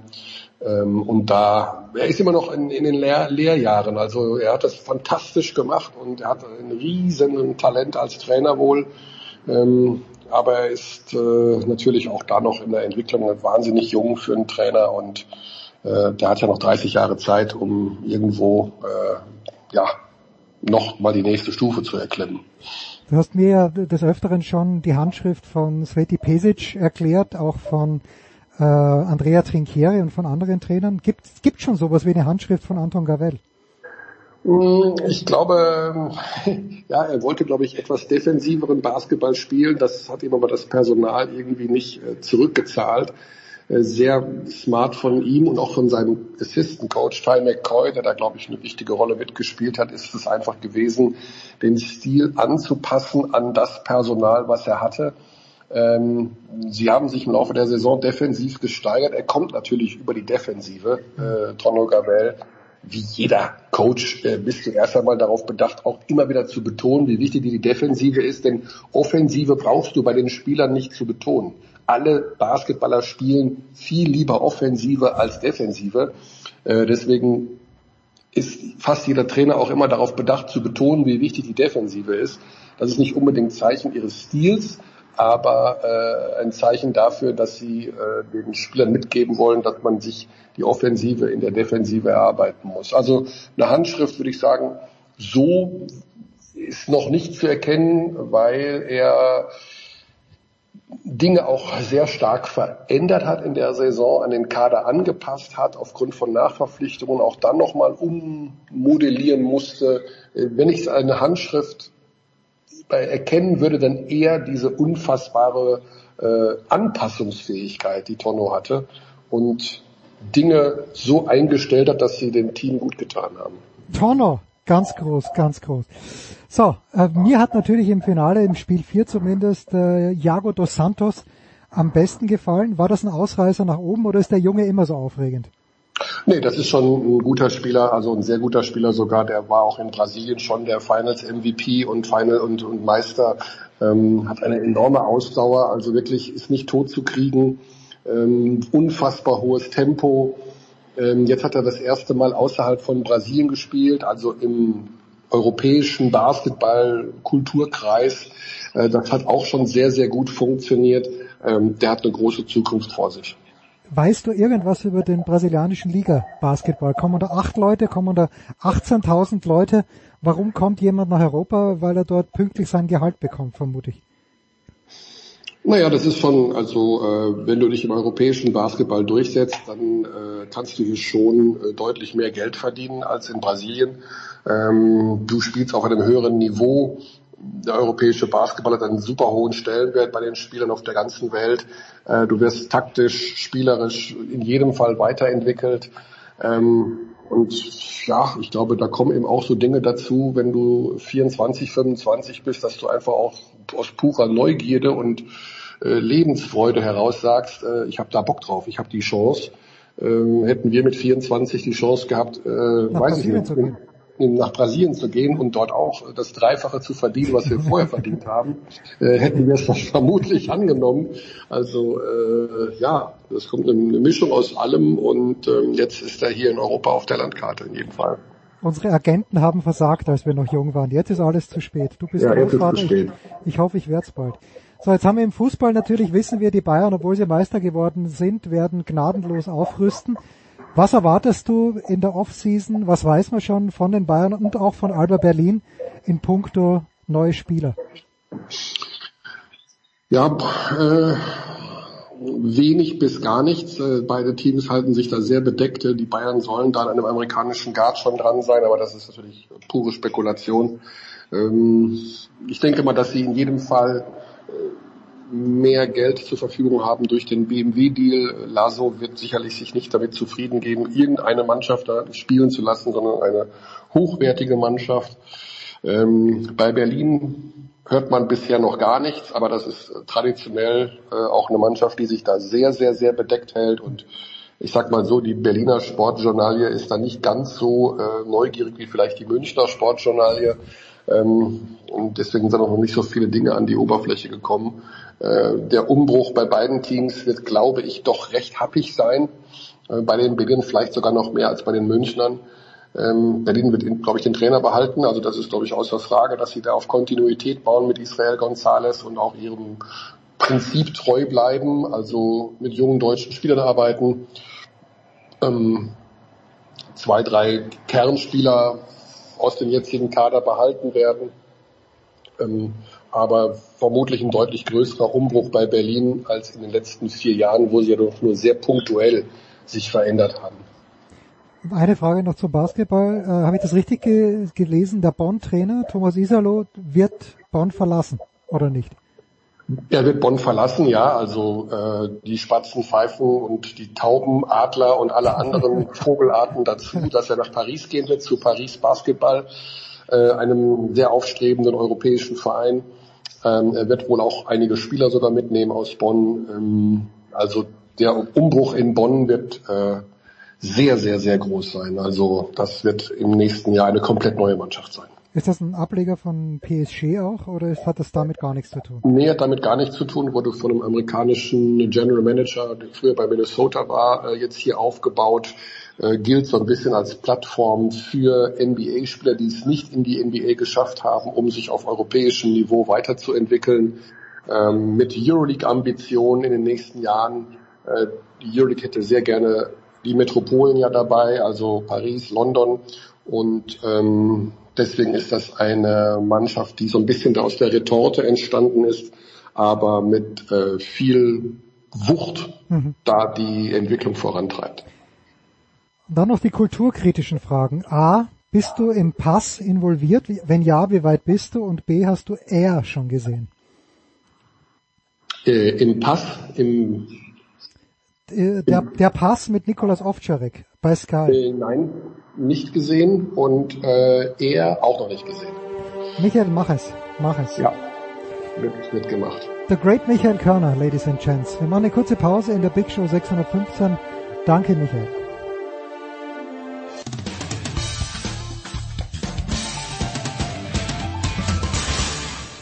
Ja, hallo, grüße euch, hier spricht Franco Foda und ihr hört Sportradio 360. Sportradio 360, die Big Show 615 geht weiter und wir blicken zurück auf ein fabelhaftes Wochenende in Köln, äh, von weiter, aus der Weite beobachtet. Hat es, genauso wie ich, Markus Götz, guten Morgen Götzi. Hallo? Aber mittendrin, im Auge des Sturms, da war Uwe Semrau. Grüß dich, Uwe. Schönen guten Morgen. Uwe, äh, mit deinen Erfahrungen der letzten Jahre ist wahrscheinlich schwierig zu ranken, aber ich denke mir, hat es mal einen größeren Außenseiter gegeben als den SC Magdeburg, der es dann auch wirklich noch dazu auf diese Art und Weise gewuppt hat, wie die Magdeburger das zuerst im 7-Meter-Schießen gegen Barcelona und dann eben gegen Kielce tatsächlich ins Trockene gebracht haben. Es gab Außenseiter-Siege ähm, in den letzten Jahren. Also der erste Erfolg von Skopje Hm. war durchaus eine Überraschung in den letzten Jahren. Und äh, das Montpellier, ähm, ich glaube vor fünf Jahren, 2018 äh, gewonnen hat, war auch nicht auf dem Zettel. Also es ist möglich an so einem Wochenende und der SCM hat es möglich gemacht. Götzi, äh, du hast mir dann geschrieben, Gisli Christiansson, was hast du geschrieben, ist ein Held, ist der größte Sportler unserer Zeit, irgendwie was in dieser Richtung. Was genau war's? Nee, das habe ich nicht geschrieben, glaube ich. Da muss ich schon nochmal nachlesen. Ja, da schau, Ich- d- d- d- d- d- würdige du mal Gisli Christiansson und ich schau mal, was du mir geschrieben hast. Also ich bin tatsächlich bei Giesli bin ich bin ich ein bisschen ambivalent. Auf der einen Seite war ich ich war fassungslos wirklich, als er da gespielt hat am Sonntag. Ist der größte hab- Sportheld dieser Tage, hast du mir geschrieben. Okay. Einfach so. Ja, ja, ich bin, aber weißt du, es, es arbeitet ja auch weiter und man macht sich ja auch Gedanken über Dinge. Also ich möchte es ein bisschen differenziert äh, betrachten. Ähm, ich habe im Handball schon viel erlebt, was Verletzungen betrifft. Speziell was Vereine und äh, noch spezieller was Trainer dir sagen, ja, wer wie lange ausfällt. Und es gibt Menschen, da gebe ich relativ wenig drauf, wenn die zu mir sagen, oh je, der, der spielt jetzt erstmal monatelang nicht. Ja? Also Mhm. da weiß ich dann schon einzuordnen, dass es auch sein kann, dass er am nächsten Tag wieder mit dabei ist. Aber nach einer ausgekugelten Schulter und der Verletzungsgeschichte von Gisli Christiansson hätte ich, äh, ich, ich, es gab nicht die Vorstellungskraft bei mir, vielleicht ist sie halt auch begrenzt, dass der am Sonntag hätte spielen können. Und ich weiß mittlerweile so ungefähr, wie die Geschichte danach, also nach dem Halbfinale abgelaufen ist. Gisli Christiansson hat eine Mentalität, die, ich weiß gar nicht, wie man die beschreiben soll. Also das ist wirklich ein, ein, ein Sport-Warrior. Ihr versteht mich, glaube ich, richtig, wie er im Buche steht. Mehr geht einfach nicht. Es gibt natürlich auch Leute aus dem Handball, die einfach nur sagen, ist halt Isländer. Das äh, ist ja nichts Neues bei den Isländern, dass sie offenbar ein ganz eigenes Schmerzempfinden, nämlich keines haben und die absolute Bereitschaft, wirklich absolut alles für den Erfolg zu investieren. Und das war letztendlich wahrscheinlich entscheidend für diesen Champions League Sieg des SC Magdeburg, dass der sich die, die Schulter festtapen lässt, dass der sich einspritzen lässt und, und, und in dieses Spiel geht. Und wer das gesehen hat, wie er, wie er die sechs Tore macht, diese Durchbrüche, der hat ja gar nicht geworfen, sondern sechsmal Durchbruch. Und geschoben. Und dann hat er Uwe, ich, geguckt, wo der. Torwart steht. Und dann hat er ihn quasi so aus dem Handgelenk abgelegt. Unfassbar, der Typ. Es gibt ja, es gibt ja genug Spieler, Spielerinnen, die nach einer schweren Verletzung derart traumatisiert sind, was übrigens total menschlich ist, dass sie äh, zum Teil gar nicht und zum Teil erst nach Ewigkeiten das aus dem Kopf bekommen. Ja? Und der Typ tickt so. Und das nach seiner Verletzungsvorgeschichte. Schon drei schwere Schulteroperationen und der ist 23. Das ist das, das ist das eine und das bewundere ich zutiefst. Das ist, das ist einfach unfassbar. Wenn wir jetzt aber einen Schritt weiter denken und wenn zum Beispiel Bennett Wiegert sagt, ich kann einem solchen Spieler ähm, den, den, den Wunsch nicht verwehren, wenn der sagt, ich will beim vielleicht wichtigsten Spiel meines Lebens mit dabei sein. Da kommen bei mir Fragezeichen auf. Denn jetzt stellen wir uns mal bitte vor, also dass das, dass das Folgewirkung hat, das steht für mich außer Frage. Diese Schulter ist nachhaltig lädiert. Hm. Ja? Und wenn der Kerl mit 35 da sitzt und nur noch Schmerzen hat mit dieser Schulter, wie reden wir dann über diese Situation? Und ich glaube schon, dass man das schon auch immer von, von, von unterschiedlichen Seiten betrachten kann und muss und dass speziell die Ärzte und natürlich auch das Führungspersonal eines Vereins da auch eine sehr große Verantwortung haben. Ich, ich will das einfach mal in den, diesen, diesen Gedankengang möchte ich nicht vergessen, damit wir nicht im Nachhinein äh, dann verwundert sind, wenn es zu so einer Situation kommen kann.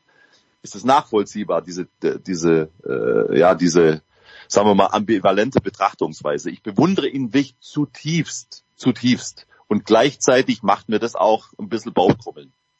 Geht's dir da ähnlich, Uwe? Weil ich, ich denke da halt jetzt auch an, äh, wenn wir eins weitergehen, an Tennis, wo letztes Jahr in Roland Garros alle gejubelt haben, ja, Nadal kann kaum gehen, muss sich den Fuß vereisen lassen vor jedem Spiel.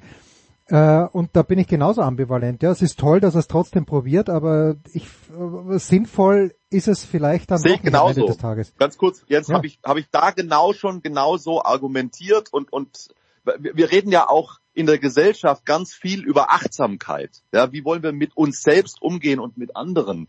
Und äh, das Thema äh, Burnout, Überlastungssyndrome und so weiter und so fort.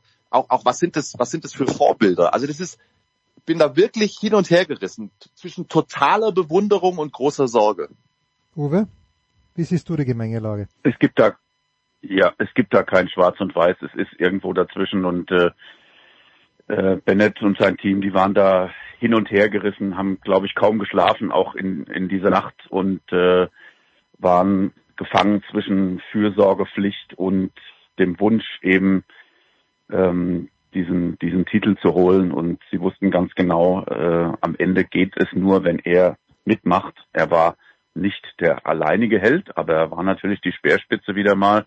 Und äh, nach außen hin gibt's so eine Story kein zweites Mal, keine Frage. Aber es war eine, war eine Fülle von Faktoren, die super funktioniert haben äh, beim SCM und äh, es ist wir wissen alle noch nicht, wie es da jetzt weitergeht. Und es ist spekulativ äh, zu fragen, ähm, wäre es besser gewesen für den Rest seiner Karriere, wenn er dieses Spiel nicht gemacht hätte, oder hat es wirklich keinen Einfluss darauf gehabt? Denn ähm, er hat großes Glück gehabt. Wir haben jedes Mal, und ich glaube, das ist auch ein bisschen rübergekommen, die Luft angehalten, wenn er in den Zweikampf gegangen ist. Und manchmal hatten wir den Eindruck, dass die gegnerische Abwehr auch gar nicht so richtig zugepackt hat. Ja, ja, Weil ja. er weil er so eine schützende Aura aufgebaut hat.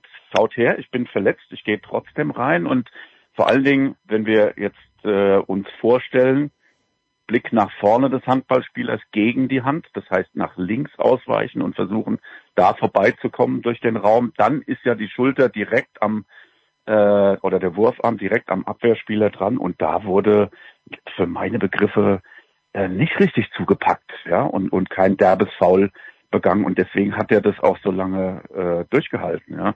Aber prinzipiell ist ähm, Raubbau am eigenen Körper ein Thema und da äh, gehören solche Begriffe, wie ihr schon das genannt habt, wie Achtsamkeit, Fürsorgepflicht, Verantwortung beim Verein dazu. Und das war ein schwieriges Dilemma, dass der SCM letztendlich bis zu diesem Stand, den wir jetzt haben, äh, gut aufgelöst hat für meine Begriffe.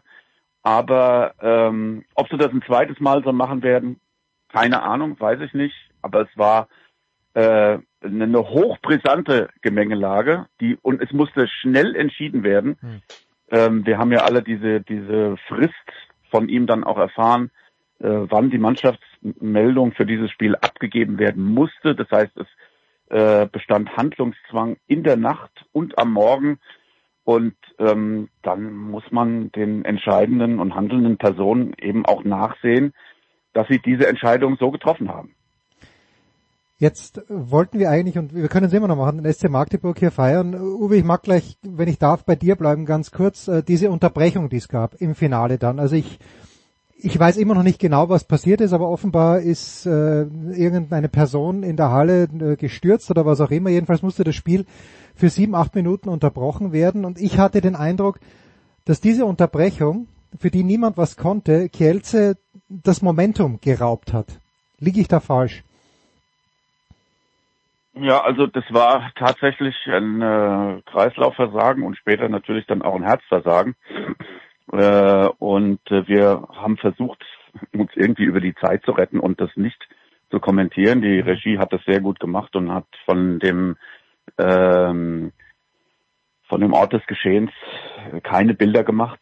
Ähm, das, das war sehr wohltuend und äh, es ist da Ruhe eingekehrt und ähm, ist, aber hinter den Kulissen wurde hektisch diskutiert, ob es abgebrochen wird. Es war tatsächlich so, äh, dass ein, äh, ein Abbruch im, im Raume stand. Nicht nur, weil Bennett Wiegert mit Talan Tuschebaev über mögliche Konsequenzen dort gesprochen hat, äh, sondern auch äh, die EHF hat tatsächlich da ähm, hektische Konferenzen am, am Kampfgericht äh, äh, unterhalten und ähm, wenn das noch länger gedauert hätte, glaube ich, hätten wir, wären wir unverrichteter Dinge nach Hause gegangen. Das hätte schon sein können. Ja. Hm. Aber äh, es ist tatsächlich so, dass ob das ein Bruch im Spiel war, ich ich glaube, was gut war für den SCM, dass die sich ein bisschen ausruhen konnten. Das war eher auf der Seite äh, der, der Magdeburger, dass sie nochmal äh, da untereinander auch die Spieler über, über Konzepte für die Restspielzeit gesprochen haben. Ähm, und äh, ja, Kielce wurde am Ende reduziert auf, auf Alex Duschebaev. Das war einfach zu wenig. Und die, die Momente, die der SCM hatte, waren auf mehrere Schultern verteilt. Das war viel, viel besser und hat am Ende auch zum, zum Erfolg beigetragen. Ja, ich fand, äh, Götzi, zwei Dinge. Erstens mal, äh, wenn du vielleicht zwei, drei Worte sagen magst zu Andreas Wolf, der vor allen Dingen in der ersten Halbzeit fand ich schon sehr, sehr überragend gehalten hatte, aber dann vielleicht auch noch dieser allerletzte Angriff von Kielce, wo die noch, glaube ich, 15 Sekunden hatten, vielleicht waren es auch nur 12 Sekunden. Ich fand den, also man würde, glaube ich, sagen, in Österreich, vielleicht sogar auch in Bayern, extrem lätschert ausgespielt. So als ob sie überhaupt keinen Glauben mehr daran gehabt hätten, dass sie da wirklich in die Verlängerung kämen. Wolf und der letzte Angriff, wenn du da eine Erinnerung hast, Götzi. Mm, Also an Wolf habe ich eine Erinnerung. Ja, bitte, dann, dann fang mit Andy Wolf an.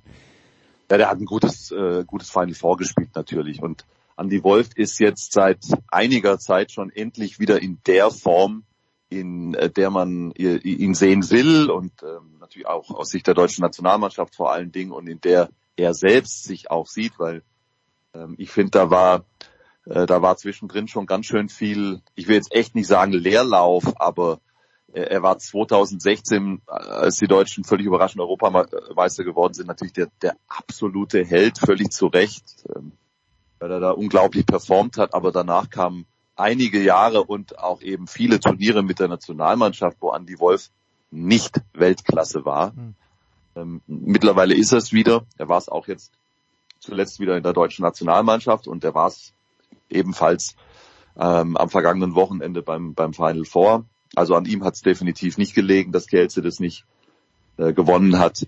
Und äh, also ich kann mich nur noch, äh, also grundsätzlich diese Spielweise von Kielce, und da bin ich komplett beim, bei Uwe, es ist in, in entscheidenden Momenten absolut alles auf Alex Duschebaev ähm, ausgelegt.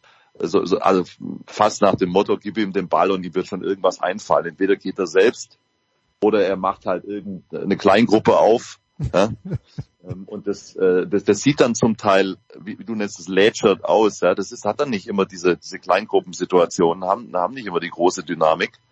Ähm, vielleicht ist es daraus entstanden oder auch einfach, weil die Anspannung riesig war in dem Moment. Keine Ahnung. Aber äh, in der Tat, das, das war dann, das war dann mitentscheidend etwas zu wenig, was, äh, was Kielce da insgesamt spielerisch angeboten hat. Aber äh, Leute, ich meine, es war ein Verlängerungsspiel und es war wieder so, das ist so verrückt. Ja. Ich finde, das finde ich, muss man sich immer wieder klar machen, wenn man solche Spiele analysiert. Da hätte nur eine Situation in einer Sekunde ein bisschen anders laufen müssen und wir würden das komplett anders aufarbeiten. Deswegen bin ich da immer vorsichtiger im Laufe der Jahre geworden mit meinen Analysen. Uwe, du hattest angesetzt, glaube ich. Ja. Ja, wenn ich, wenn ich kurz äh, reingrätschen darf. Also für mich ist auch der falsche Spieler der, der MVP geworden. Natürlich gehörte es zu dem Heldenepos, dass Gisli Christiansson äh, dieser Titel verliehen wurde, aber für mich war es über das Wochenende ganz klar Alex Duschebaev, weil er auch äh, hinten in der Abwehr äh, mit zupackt und unfassbar lange Spielzeiten hatte. Und auch wenn es ein Problem ist in so einer Situation, dass Kielce reduziert wird auf ihn, ist er der, der Spieler des Wochenendes äh, wieder gewesen und äh, nun zum zweiten Mal der tragische Held, der die ganze Aufbauarbeit leistet, um die Mannschaft überhaupt in Position für einen Titel zu bringen und dann am Ende scheitert. Gehören auch immer zwei dazu. Die SCM-Deckung hat in, diese, in, den, in diesen letzten 15 Sekunden, für meine Begriffe waren die vorbereitet auf diesen Spielzug und haben es geschafft, ihn so weit abzudrängen, dass er in keiner guten äh, Wurfposition war. Das, das gehörte auch zu der Geschichte am Ende. Und ähm, das ist überhaupt, wie ich finde, ähm, die Handschrift des Trainers gewesen. Sie waren auf die Gegner gut vorbereitet. Er hat einen Plan gehabt. Er hat endlich mal wieder Schrapkowski in entscheidende Mhm. Position in der Deckung gebracht. Äh, der scheidende Bessiak hat eine große Rolle gespielt in der Abwehr und im Angriff. Der hat unglaublich Power gemacht bei der schnellen Mitte und hat sofort Druck entwickelt auf die Gegner. Also auch der ist in Position gebracht worden und da muss ich sagen, ist das ein großer Anteil von Bennett Wiegert, wie er seine Leute eingesetzt hat mit ganz speziellen Qualitäten. Auch Philipp Weber, der kaum zum Einsatz kam, der war dann jeweils in der zweiten Halbzeit wieder ein Thema und hat Entlastung für einen Angriff äh, gesorgt. Kai Smits hat unglaublich gute sieben Meter geworfen gegen Andreas Wolf, der kaum eine Idee hatte, wo die Dinge eingeschlagen sind. Und ich finde, da war ähm, die, das Spektrum des SCM viel, viel besser aufgestellt als das von Kielce. Und wenn dann ein ausgepumpter Alex Duschebaev am Ende dieses Wochenendes am, die, let, die allerletzte Entscheidung möglicherweise falsch trifft, dann kann man ihm da überhaupt keinen Vorwurf machen. Das war auch Er nicht meine hätte, Intention. er hätte den Welthandballer, ich bin komplett bei Uwe, nur das noch, er hätte den Welthandballer längst verdient, Alex Duschebaev. Ja. Punkt. Es, Ja. ist, es, es macht einfach Spaß, denke ich, finde ich, ihm zuzuschauen, weil du nicht weißt, was macht er als nächstes. Ja, da, da, dann klopft er den Ball mal über 15 Meter raus plötzlich auf den Außen.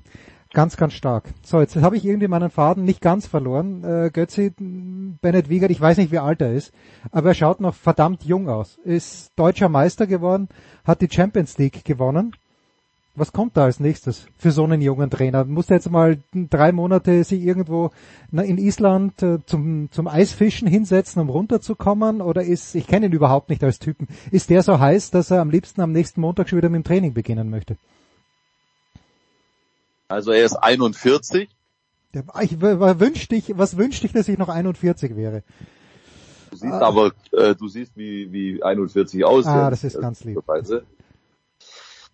Ähm, Und Bennett sieht auch nicht aus wie 41, der sieht aus wie Ende 40. Nein, ich finde, er hat verdächtig wenig graue Haare. Das, das tut ja, mir ein ja, kleines also bisschen wollte gerade sagen, von der, von der Frisur her sieht er aus wie 25. Ja, das ist wahr. Was macht er? Ähm, das ist echt eine spannende Frage. Das Frage, also Bennett, Uwe, was du ja gerade auch angerissen hast. Bennett ist derart detailversessen bei der Vorbereitungsarbeit, bei der Videosichtung. Ähm, der, der guckt bis ihm die Augen tränen. Ja? Und gerade so ein intensives Wochenende mit dieser intensiven Vor- und also Vorbereitung und dann auch mit diesem super intensiven Erlebnis und allem drum und dran. Das hat sich jetzt über Monate hochgeschaukelt quasi bis zu diesem Höhepunkt. Da wieder runterzukommen emotional, wenn du so strukturiert bist wie Bennett Wiegert, ist gar nicht so einfach. Ich glaube, da fällst du erstmal in ein brutales Loch, so groß der Erfolg auch ist und sicher auch die Freude und die Erleichterung. Aber da, da ist ja etwas, was, was quasi 90 Prozent des Tages eingenommen hat, nämlich die Beschäftigung mit Handball, vielleicht auch 100 Prozent an manchen Tagen bei ihm, ist plötzlich weg. Hm. Und das musst du ja erstmal wieder gefüllt bekommen mit, mit sinnvollen Sachen. Und ich wünsche ihm das auf jeden Fall, dass er da gute Methoden hat. So gut kenne ich Bennett nicht, ähm, dass ich, dass ich jetzt einschätzen könnte, wie er das für sich handelt, da dann wieder in, in eine gute Situation zu kommen, sich zu entspannen, runterzukommen, äh, was anderes zu machen, ähm, den Körper äh, zu regenerieren, den Geist zu regenerieren, eine gute Zeit mit Familie und Freunden zu haben, all solche Dinge. Das weiß ich nicht, wie er das macht. Ich hoffe nur sehr, dass er da gute Handlings hat, weil das die Art und Weise, wie er seinen Job macht, die kostet Kraft. Hm. Davon könnte er ausgehen. Ja? Äh, Und äh, das, hat ja keiner äh, endlos Sprit im Tank. Und da hoffe ich wirklich sehr für ihn, dass er, dass er gute Handlings hat. Weil sonst kann das auf Dauer ja auch mal echt in eine ungute Situation gehen. Jetzt ist ein bisschen Zeit. Also Oh, Uwe, bitte, ja. ich wollte, ja, ich wollte noch was dazu beitragen. Also mir hat er versprochen, dass äh, viel von dem Organis organisatorischen Kram äh, der Vorbereitung auf die nächste Saison ähm, Yves Grafenhorst äh, übernehmen wird und er will sich wirklich mal ein bisschen äh, zurückziehen und zurücknehmen. Gleichwohl äh, wird er sich die Spiele der U21 in Magdeburg natürlich reinziehen und und der anderen Mannschaften. Also da wird er schon in der Halle auftauchen und auch ein bisschen Scouting machen. Also ganz ohne Handball geht natürlich nicht bei ihm, aber äh, er macht schon wohl Urlaub zwei Wochen mit der Familie und ist da mal ganz raus. Ob das reicht, um die Akkus aufzuladen. Also er war, ich, der hat extrem strapaziert ausgesehen. Diese äh, lange Saison mit den vielen Spielen. Er hatte ja das andere Final Four, das sie knapp verloren haben äh, im Pokal, das hat auch gezehrt. Also es gab ja ganz, ganz viele Dinge vorzubereiten in der Art und Weise, wie Götzi sie skizziert hat. Und das war ein unfassbarer Aufwand. Und er ist ja äh, einer der wenigen, der diese Sportdirektorrolle in der Bundesliga auch ausfüllt. Das heißt, die, die ganzen Spieler, die möglicherweise für den STM irgendwann mal, sei es in zwei, fünf oder acht Jahren in Frage kommen, die gehen alle über seinen Schreibtisch. Die scoutet er alle. Also ähm, es ist nicht nur die akribische Vorbereitung auf den jeweiligen Gegner, sondern er hat sein Radar in Europa und der Welt permanent an äh, und macht sich Gedanken, wie diese Mannschaft weiterentwickelt wird. Und das da muss für meinen Begriff auch ein bisschen Entlastung strukturell beim SCM her. Und äh, da wäre es vielleicht gut, wenn sie noch eine Kraft dazu holen, was natürlich auch wieder einen ähm, Einfluss und Machtverlust äh, darstellt. Aber ich glaube, auf die Dauer wäre das gut, wenn da noch eine, eine kompetente Kraft dazukommen würde. So, jetzt machen wir noch ganz, ganz schnell den Hardcut. Dienstagabend, äh, ich habe mich in Begleitung am Münchner Olympiaberg postiert, habe in das Olympiastadion reingeschaut äh, äh, und auch wenn meine Augen immer noch prächtig sind für mein hohes Alter, ich habe Markus Götz nicht gesehen auf der Tribüne beim Depeche Mode Konzert. Götzi, wie war's? Ich war dort. Ja, ich auch weiß. wenn du mich nicht gesehen hast vom Ja, ja, Olympiaberg. Wie ist das eigentlich im Moment? Ich weiß, weiß schon länger nicht mehr und dann, dann stehen da ja auch ein paar Bäume, ja, mittlerweile. Früher hat man ja vom Berg auf die Bühne geguckt. Sieht man die Bühne noch vom Berg? Ja, also ich bin, ich bin relativ spät hingekommen. Möglicherweise gibt es äh, manche Positionen auf diesem Berg, wo man die Bühne sieht. Äh, ich habe die Bühne nicht gesehen, aber was natürlich frappant war, auf der linken Seite war Tollwut, wo Placebo äh, gewirkt hat. Den hat man gehört und ich denke mir, das wird ein bisschen schwierig werden. Aber in dem Moment, wo das Konzert im Olympiastadion losgegangen ist, es war so laut, das hat alles übertönt. Also da war ich ein bisschen überrascht. Also ich habe nichts gesehen, aber viel gehört. Das ist doch wesentlich. Ein Momentum Mori sozusagen. Ein Momentum Mori. Ähm, stark, Uwe. Ja. Äh, das ist ja aber auch der Sinn und Zweck äh, bei Musik, dass man, dass man eher was hört, als dass man was sieht. Wobei beim Konzert will man natürlich beides. Ja, es war sensationell. Echt. Es war einfach nur großartig.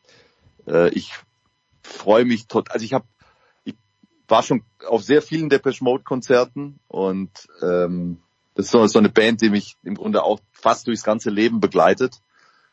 Und meine Tochter ist jetzt 13. Und die hört natürlich auch ganz viel Musik, zu der mir der Zugang fehlt. Ich formuliere es mal so. Und es war cool zu merken in den letzten ein, zwei Jahren, dass wir bei Depeche Mode, da kommen wir zusammen.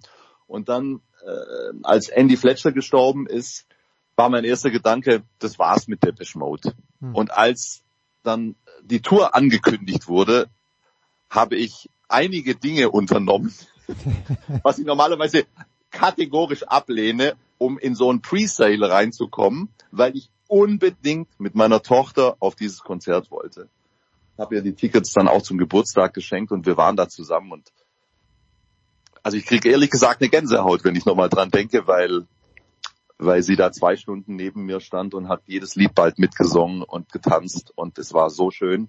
Die Atmosphäre auf Depeche Mode Konzerten, äh, man, äh, man sagt ihnen ja zu Recht eine gewisse Melancholie und auch Dunkelheit nach, aber ich war, wie gesagt, auf so vielen äh, Konzerten, von denen die, die Atmosphäre ist immer derart positiv und gut, Hm. wie auch immer die das hinkriegen. Das war, es war einfach großartig. Und wie eine Band in so einem Stadion mit so wenig Show, mit so wenig Tamtam, einfach nur mit, mit grandioser Musik und Live-Performance äh, äh, die Leute da begeistert, das verdient höchsten Respekt. Großartig. Danke Götzi. Uwe, was, was bringen die kommenden Tage für dich? Wirst du die U21 EM, äh, kommentierst du die mit oder bist du mit Tennis voll beschäftigt, aktiv? Nein, nein. Also wer mag, kann sich die kommenden Hauptrundengegner heute Abend reinziehen. Es äh, spielen Polen und Kroatien. Und äh, auf die wird äh, mehr oder weniger die deutsche Mannschaft treffen dann. Und äh, ja, das habe ich jetzt äh, noch anderthalb Wochen vor mir. Ne? Das ist auch sehr, sehr angenehm, weil es eine tolle Mannschaft ist und äh, es gibt ja einflussreiche Menschen in der Handballszene, die sie auf den Favoritenschild gehoben haben. Und, Moment mal äh, ganz kurz, ich so eine gespannt. Untertreibung. Bin So ich- eine Untertreibung habe ich noch ich nie mal- gehört. Ich habe ich hab gestern, ich habe ich ich hab die gespannt. Zeit gehabt, ich habe kurz reingezappt und höre, der erste Satz, den ich von Bob höre, ist, wenn wir das Ding nicht, wir sind nicht Favorit, hat er gesagt, und wenn wir das Ding nicht gewinnen, dann haben wir alles falsch gemacht. Gut, gut, gut. Kein Druck aufgebaut. Ja, Äh, ja. ich versuche ihn da einzubremsen, aber es ist sehr, sehr schwer. Das gelingt dir nicht so gut, Experten einzubremsen, Uwe, in jüngster Vergangenheit. äh, lassen wir das mal ruhen und vielleicht äh, plaudern wir mit Uwe und mit Götzi ja in den kommenden Wochen auch nochmal über die U21. Danke euch beiden. Wir machen eine kurze Pause in der Big Show 615.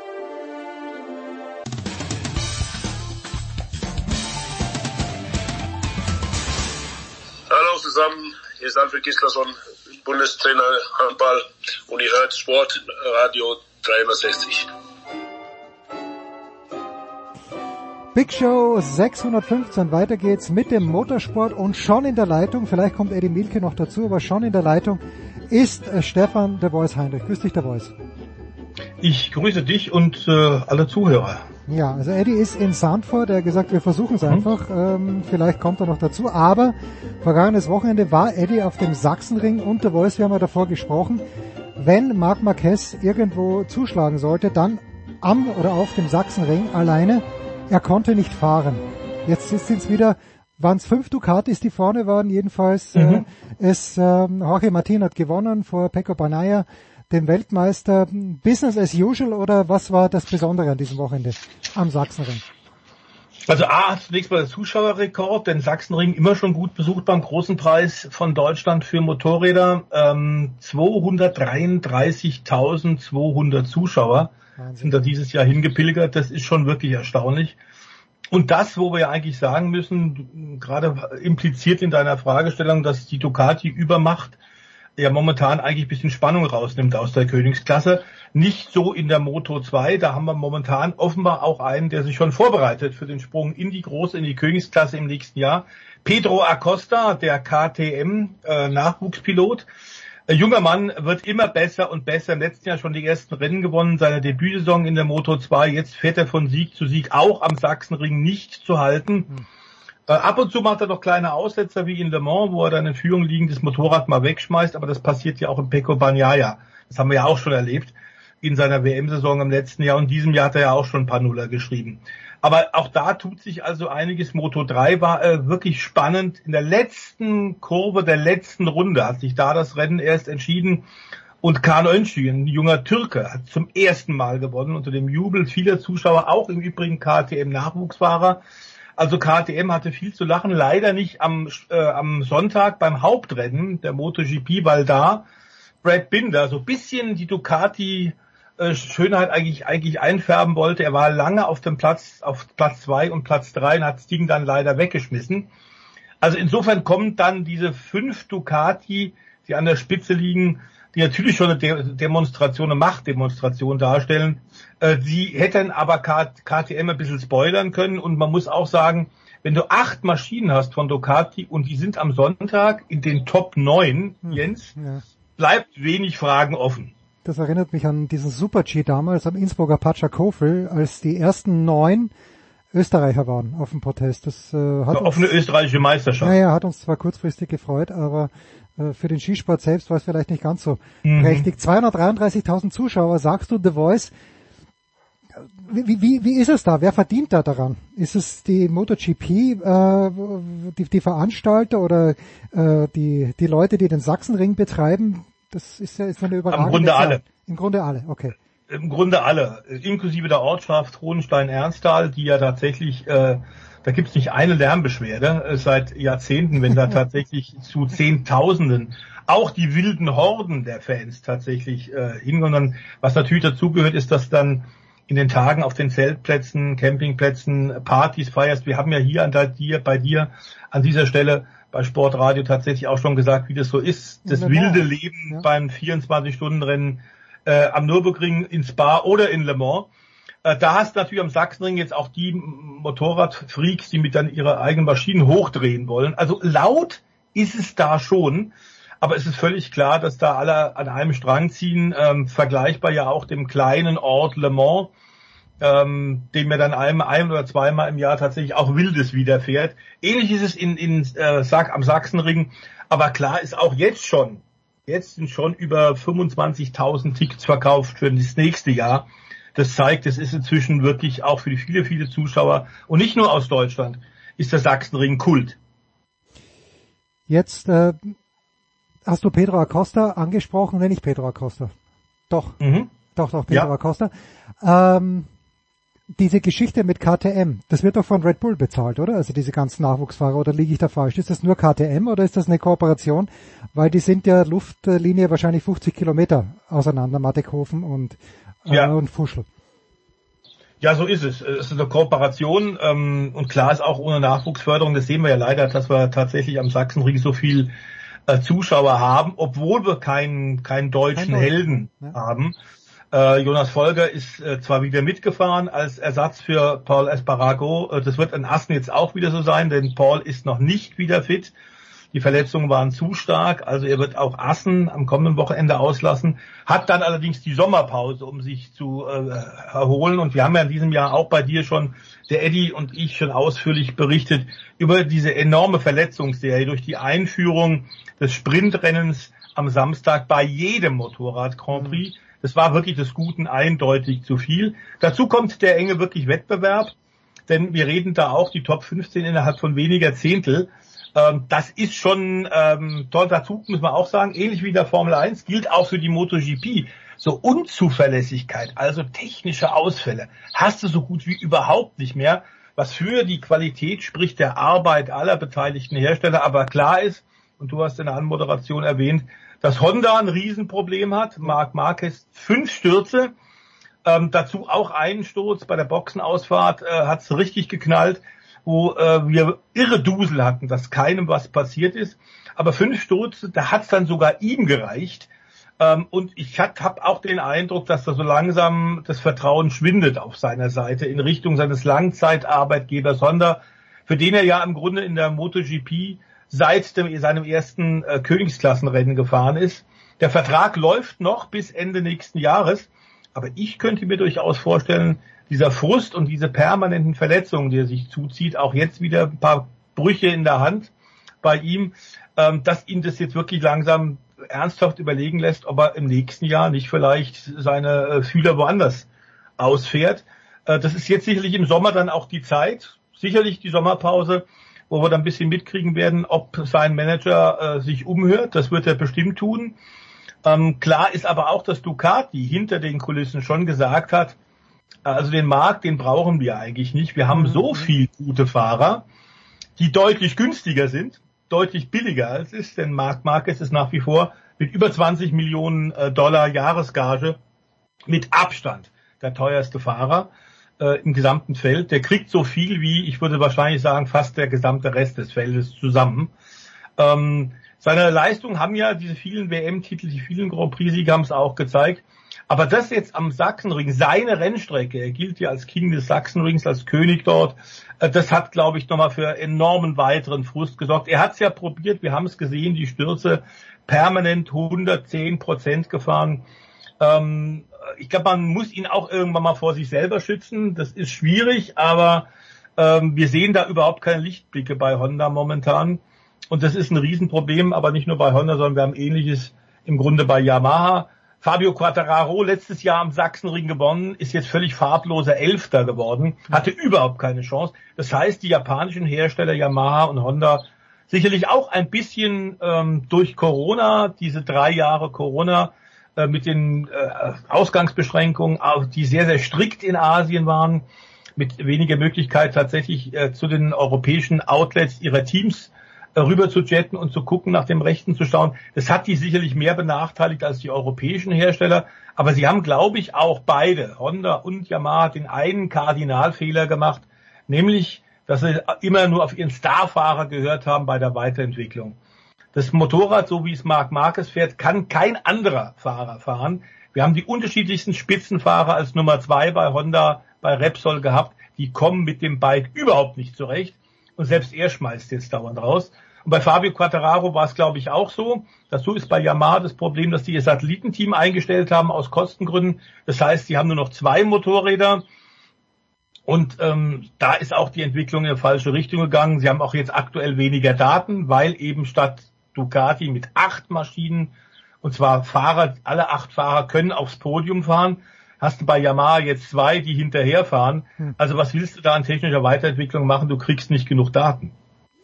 Jetzt gab es ja schon den Rückzug einer prominenten Marke. Vor was zwei Jahren, Mhm. dass Suzuki nicht mehr dabei ist. Siehst du die Gefahr, dass die Japaner generell sagen, dass auch Honda und Yamaha sagen, das ist in keiner Relation zum Aufwand, den wir hier treiben, die Erfolge, die wir haben. Gibt es die Möglichkeit oder die, die Gefahr, dass eine dieser beiden Marken oder diese beiden Marken, vielleicht sogar beide, in absehbarer Zukunft nicht mehr in der MotoGP vertreten sein werden?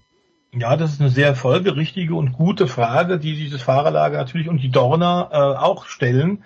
Äh, die haben da so ein bisschen Bedenken und Befürchtungen. Ich glaube, momentan sieht es nicht danach aus, was man so hört. Klar ist aber, dass jetzt äh, bald große Schritte passieren müssen, spätestens dann auf 2024. Yamaha überlegt tatsächlich wieder ein Satellitenteam einzusetzen im nächsten Jahr. Klar ist auch, ähm, dass man äh, da enger offenbar zusammenarbeitet und deutlich mehr auf die europäische Seite des Einsatzmotorradteams von Yamaha hört, als es bei Honda der Fall ist. Da scheinen die Honda-Japaner tatsächlich ähm, immer noch ein bisschen die Augen zu verschließen und zu sagen, ja, ja, das wird schon. Aber es gab tatsächlich beim letzten Rennen, jetzt nicht in, in äh, Deutschland, aber beim Rennen davor, äh, ist der Vizechef der Honda Corporation, also nicht der Honda Racing Corporation, der Rennabteilung, sondern von Honda, insgesamt, vom Gesamtkonzern, äh, in Europa gewesen an der Rennstrecke und Marc Marquez hat dem richtig die Route offenbar ins Fenster gestellt und gesagt, pass mal auf, wenn jetzt hier nicht groß was weitergeht bei euch in den nächsten Monaten, dann ist es das gewesen, dann hau ich ab. Und wenn der gehen sollte, dann könnte ich mir vorstellen, dass Honda sagt, also äh, wir müssen mal sehen, aber ich glaube nicht, dass die dann weitermachen werden. Wir haben allerdings, und du erinnerst dich, Jens, an dieser Stelle, bei dir bei Sportradio im Benzintalk haben wir auch schon drüber gesprochen. Honda hat sich auch aus der Formel 1 zurückgezogen, als sie erfolgreich waren und sind dann wiedergekommen. Das heißt also nichts. Das kann dann sein, dass die ein oder zwei Jahre sich zurückziehen. Das wollen wir alle nicht hoffen.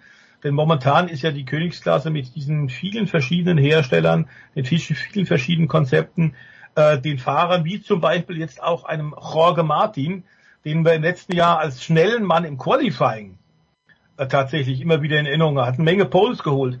Aber Rennsiege gab's nicht. Und das war jetzt am Sachsenring ein fantastischer Erfolg. Er hat am Samstag das Sprintrennen gewonnen gegen Pecco Bagnaia. Er hat am Sonntag das Rennen gewonnen auf Biegen und Brechen. Da ging es um Hundertstel Sekunden Abstand am Ende Ziel. Auch da hat der Martinator, der 25-jährige Spanier, die Nase vorne gehabt. Der wittert gerade morgen Luft und ist jetzt WM Dritter. Also, obwohl wir momentan so ein bisschen einen Ducati Markenpokal haben, äh, glaube ich schon, dass da genügend Spannung für den Rest der Saison drin ist. Aber ich glaube, die Japaner müssen sich was einfallen lassen. Warum ist BMW nicht in der MotoGP dabei? Ist das zu aufwendig? Ist das irgendwas, was vom, vom Anforderungsprofil oder vom Anspruch nicht, nicht zur Marke BMW passt? Verkaufen die andere Motorräder? Das, das wäre doch ein lohnendes Ziel, denke ich. Die, weil wenn du sagst 233.000 Zuschauer allein in Deutschland, die Marke MotoGP lebt ja. Ja, das ist eine Frage, die wir uns immer wieder gestellt haben und die äh, auch durch die Medien gegangen ist. Immer wieder gab es ja tatsächlich von BMW auch äh, Versprechungen Richtung Dorna, dass sie kommen werden. Es gab relativ viel Veränderungen bei Motorrad Zweirad, äh, bei BMW Zweirad. Ähm, da gab es verschiedene Chefs, die sich die Klinke in die Hand gegeben haben. Deswegen war da nie so wirklich Konstanz drin. Was sie momentan machen, ist A, natürlich die gesamten Safety Cars stellen äh, beim MotoGP. Das heißt, die haben schon eine gewisse Präsenz auch da. Aber das war eigentlich angedacht, genau als erster von zwei Schritten, um tatsächlich dann auch in der Königsklasse des Motorradrennsports einzusteigen. Inzwischen aber haben die Chefs da gewechselt. Und das sieht man ein bisschen anders. Aktuell hat BMW ein Werksteam in der Superbike WM. Auch dort wurde lange gemunkelt, na ja, wenn sie in der Superbike WM bei den Viertaktern, den seriennahen Maschinen stark sind und da gewinnen sollten, nicht nur Rennen, sondern auch Titel, dann könnte das ja der Absprung sein, um sich dann tatsächlich den Besten der Besten in der MotoGP zu stellen. Aber aktuell haben sie Probleme in der Superbike WM. Ähm, von Siegen kann da nicht die Rede sein, von Titeln schon gar nicht. Und ich glaube, solange sie die Hausaufgaben dort nicht gemacht haben, ist MotoGP für den deutschen Hersteller aus München kein Thema. Na gut, dann gehen wir eins weiter. Und der Voice, äh, wie gesagt, Eddie ist in Sandford, die DTM bestreitet ihr zweites Rennen. Tim Heinemann ist der Führende nach der Mhm. Auftaktveranstaltung in Oschersleben. Äh, er wird es nicht bleiben nach diesem Wochenende, oder? Oder doch? Naja, äh, es war äh, so ähnlich, was wir beim Sachsenring Ducati gesagt haben, an Ducati Markenpokal augenzwinkernd, äh, ist momentan die DTM zumindest nach den beiden Rennen in Oschersleben Auftaktveranstaltung ähm, in der Magdeburger Behörde tatsächlich auch bisschen Markenpokal für Porsche gewesen. Ähm, deswegen hat man Porsche jetzt stark eingebremst vor Sandford. Ähm, sie haben also ein bisschen weniger PS, also andere haben ein bisschen mehr Leistung bekommen, unter anderem die neuen Ferrari und die Lamborghini. Dazu gab's für Porsche Gewicht, die sie einpacken müssen. Wir werden mal sehen, wie das geht. Ich glaube, dass allerdings der neue Porsche mit seiner Traktion auch in Sandford stark sein dürfte. Ähm, ich glaube tatsächlich, dass es äh, Tim Heinemann ist jetzt nicht ein, einfach so ein, so ein One ähm, Day Wonder. Ich glaube tatsächlich, dass der Sensationsrookie so eine gute Grundlage seines äh, Könnens hat und mit Talksport, WRT, Porsche so ein super Team, dass wir mit dem 25-Jährigen schon auf Dauer rechnen müssen. Ob es jetzt gleich wieder in Sandford ähnlich gut klappt, ist die Frage. Wir sollten nicht vergessen, das ist ja wirklich das Erstaunliche, der hat tatsächlich, der Tim Heinemann, einen ganz normalen 40-Stunden-Job und reicht für die DTM-Starts Urlaubstage ein. Also von wegen Profi-Rennfahrer. Das wäre er gerne. Nun arbeitet er allerdings tatsächlich in der Branche beim äh, Fahrwerkhersteller KW Automotive.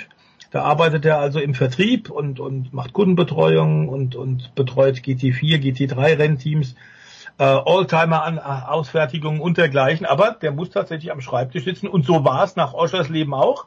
Den Montag hatte er noch frei, Pfingstmontag. Und am Dienstag hat er wieder gearbeitet. Ähm, ist jetzt natürlich schon in Sandford. Wir werden übrigens zwei neue Fahrer haben, die ihr Debüt in der DTM geben. Den René Rast, da haben wir ja bei dir schon mal drüber gesprochen. Der ist mit der Formel E aktiv in der Formel E Weltmeisterschaft und die startet an diesem Wochenende in Portland in Oregon auf einer Rennstrecke, die ich sehr gut kenne, weil da sind die Indycars lange gefahren und da waren wir oft dort in the Rose City. Ähm, ob das tatsächlich für die Formel E ein gutes Gelände ist, ich wage zu bezweifeln, denn das ist ein relativ schneller Indycar-Kurs gewesen und jedes Mal, wenn tatsächlich, wir erinnern uns an an Valencia, wenn die Formel E auf richtigen regulären Rennstrecken fährt, ist das nicht, hat das nicht so gut funktioniert. Stadtkurse, äh, Downtown Grand Prix, äh, und nicht permanente Rennstrecken, da fühlen sie sich eigentlich richtig wohl, aber wir werden es abwarten. Am kommenden Wochenende also, und deswegen ist René Rastat, das hat Priorität, fährt dort ja für McLaren und wird jetzt in Sandford durch Dries Fantorn, einen sehr, sehr schnellen Belgier, im Schubert BMW ersetzt. Ebenfalls neu dabei ist Alberto Costa Balboa, der schon in der GT Masters gefahren ist, aber noch nicht in der DTM. Und der ersetzt äh, im Emil Frey Ferrari Jack Aitken, den Ex-Formel 1-Fahrer. Der hat nämlich Hauptaufgabe in diesem Jahr, und da verdient er sein Hauptgeld mit, die IMSA Sportwagenmeisterschaft in den USA und fährt dort auf dem Ex-Formel 1-Kurs von Watkins Glen. Also zwei neue Fahrer mit dabei. Wir werden mal sehen, wie das funktioniert. Wir haben ja in Sandford umgebaut wegen der Formel 1 jetzt diese eine Steilkurve, die besonders viel Spannung und Spektakel verspricht. Wir haben die neue Schlusskurve. Also ich glaube, das wird ein gutes Wochenende, zumal, äh, wie ich höre, es gibt kaum noch Tickets. Auch das scheint fast ausverkauft zu sein. Wir freuen uns darauf in Sandford, wo die Formel 1 dann ja auch Station machen wird. Apropos Formel 1, kurze Pause und dann kommt Stefan Ehlen zu unserer kleinen Runde hier und wir sprechen über das Rennen in, wo sind Sie nochmal gefahren? Ach ja, in Montreal.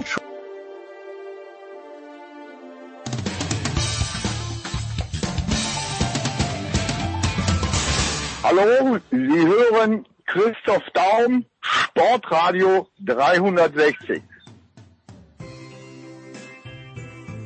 Sportradio 360, die Big Show 615 und The Voice ist dabei geblieben. Neu dazu in unserer Formel 1 Runde heute. Was heißt neu? Wie jede Woche, außer er baut gerade Sandburgen in Italien, ist Stefan Ehlen, Formel1.de, motorsport.com. Grüß dich, Stefan. Ich habe tatsächlich eine Sandburg gebaut Ja, im Urlaub. Servus. Ja, das, das sage ich doch nicht einfach so. Ich sag dachte aber Sandford, ich dachte Sandford ist in, in, in Holland, aber du hast es verlegt, Stefan. Ich, ich war in Italien tatsächlich und da gab es einen wunderbaren Strand mit Sandburg. Zauberhaft. So, Stefan Eden, dann fangen wir gleich mal an, den siebten. Ich glaube, es war der siebte Platz, den es am meisten zu feiern gibt in Montreal, weil ansonsten äh, eine sehr souveräne Vorstellung von Max Verstappen, kommen wir sicher noch drauf, aber Alexander Albon mit dem Williams, von dem mir meine Schüler vor Beginn des Jahres gesagt haben, der ist gar nicht so schlecht. Na, offenbar ist er zumindest ein gutes äh, Mittelfeldauto und an guten Tagen auch gut für einen siebten Platz. Ist äh, Alex Albon wirklich derjenige, der, um in deinen Worten zu sprechen, am besten geschlafen hat? Ja, so habe ich es in meiner Montagskolumne geschrieben und ich finde immer, es ist ein bisschen schwierig einzuschätzen, was kann der Williams wirklich, ne? weil wir wissen ja alle, wie Alex Albon an der Seite von Max Verstappen ausgesehen hat, aber wer sieht an der Seite von Max Verstappen schon gut aus, ist die andere Frage. Ähm, insofern kann man wahrscheinlich davon ausgehen, wenn da vielleicht ein Max Verstappen oder ein Kaliber von der Ordnung da drin steht, drin sitzt, dass das Auto dann vielleicht doch ein paar Zehntel noch mal schneller finden würde. Und der Albon macht seine Sache aber grundsätzlich gut und ich glaube, der Williams ist insofern auch ein patentes Auto, dass er da in diesem sehr, sehr breiten Mittelfeld in der Formel 1 an guten Tagen einfach mal vorne reinfahren kann. Aber man muss davon ausgehen, dass im Prinzip vorne mit zweimal Red Bull, zweimal Ferrari, zweimal Mercedes, zweimal Aston Martin die Top 8 Plätze schon mal weg sind. Und dann müsste eigentlich P9 und P10 für Alpine gepolt sein. Ne? Also wenn man auf die Konstrukteurswertung schaut, wenn man so auf die einzelnen Fahrzeuge schaut, dann ist die Top 10, wo es Punkte gibt, einfach zu. Und dann ist ein siebter Platz für Williams schon außergewöhnlich gut, wenn man bedenkt, dass von den Top-Leuten praktisch keiner ausgefallen ist, also den George Russell in Mercedes. Und dann kann man, glaube ich, das Fazit schon ziehen, dass da sehr vieles sehr richtig gemacht wurde. Natürlich streckenspezifisch auch ein bisschen. Der Williams hat einen super Topspeed. Topspeed ist ungeheuer wichtig, aber du musst Sehen wir letztes halt Jahr in Monza mit Nick de Vries, ne? Haben wir da auch gesehen, ja. Aber du musst dann halt über 70 Runden erstmal diesen Topspeed so umsetzen und die Reifen in Schuss halten, dass du halt über die Belagerung da einfach, dass du das durchstehst. Ne? Der Esteban Ocon, der hing dir ja über 30 Runden oder so direkt im Getriebe, der hatte DRS, der durfte den Flügel flach stellen Mhm. und er hat es trotzdem nicht geschafft. Also insofern, wenn man auch denkt, dass der Albon da einfach abgenudelte Reifen hatte, am Ende dann und hat sich trotzdem erfolgreich gewehrt, das ist schon aller Ehren wert. Also da glaube ich, kann man schon mal sagen, ja, das lief richtig gut. Für ein Team wie Williams ist sowas definitiv ein Gewinn. Ja, sehr, sehr schön, weil das ist Also zwölf und maximal zehn Punkten. So ungefähr kann man es, glaube ich, sagen. Genau. Ja, ja, ja gut, aber der war, es war natürlich auch gerade dieser Pulk, der war dann auch schön anzuschauen und Lennon Norris hat äh, fünf Strafsekunden bekommen, deswegen ist der dann zurückgefallen, aber in diesem Pulk muss man ja auch sagen, Lance Stroll, der im gleichen Auto unterwegs ist wie der zweite, wie Fernando Alonso, hat immerhin Punkte gemacht, das wird ihn gefreut haben in Kanada, aber ist auch nicht vorbeigekommen. Also ähm, wenn es nicht schon so gewesen wäre, hätte man wirklich gesagt, Albon könnte ein Kandidat für Red Bull sein.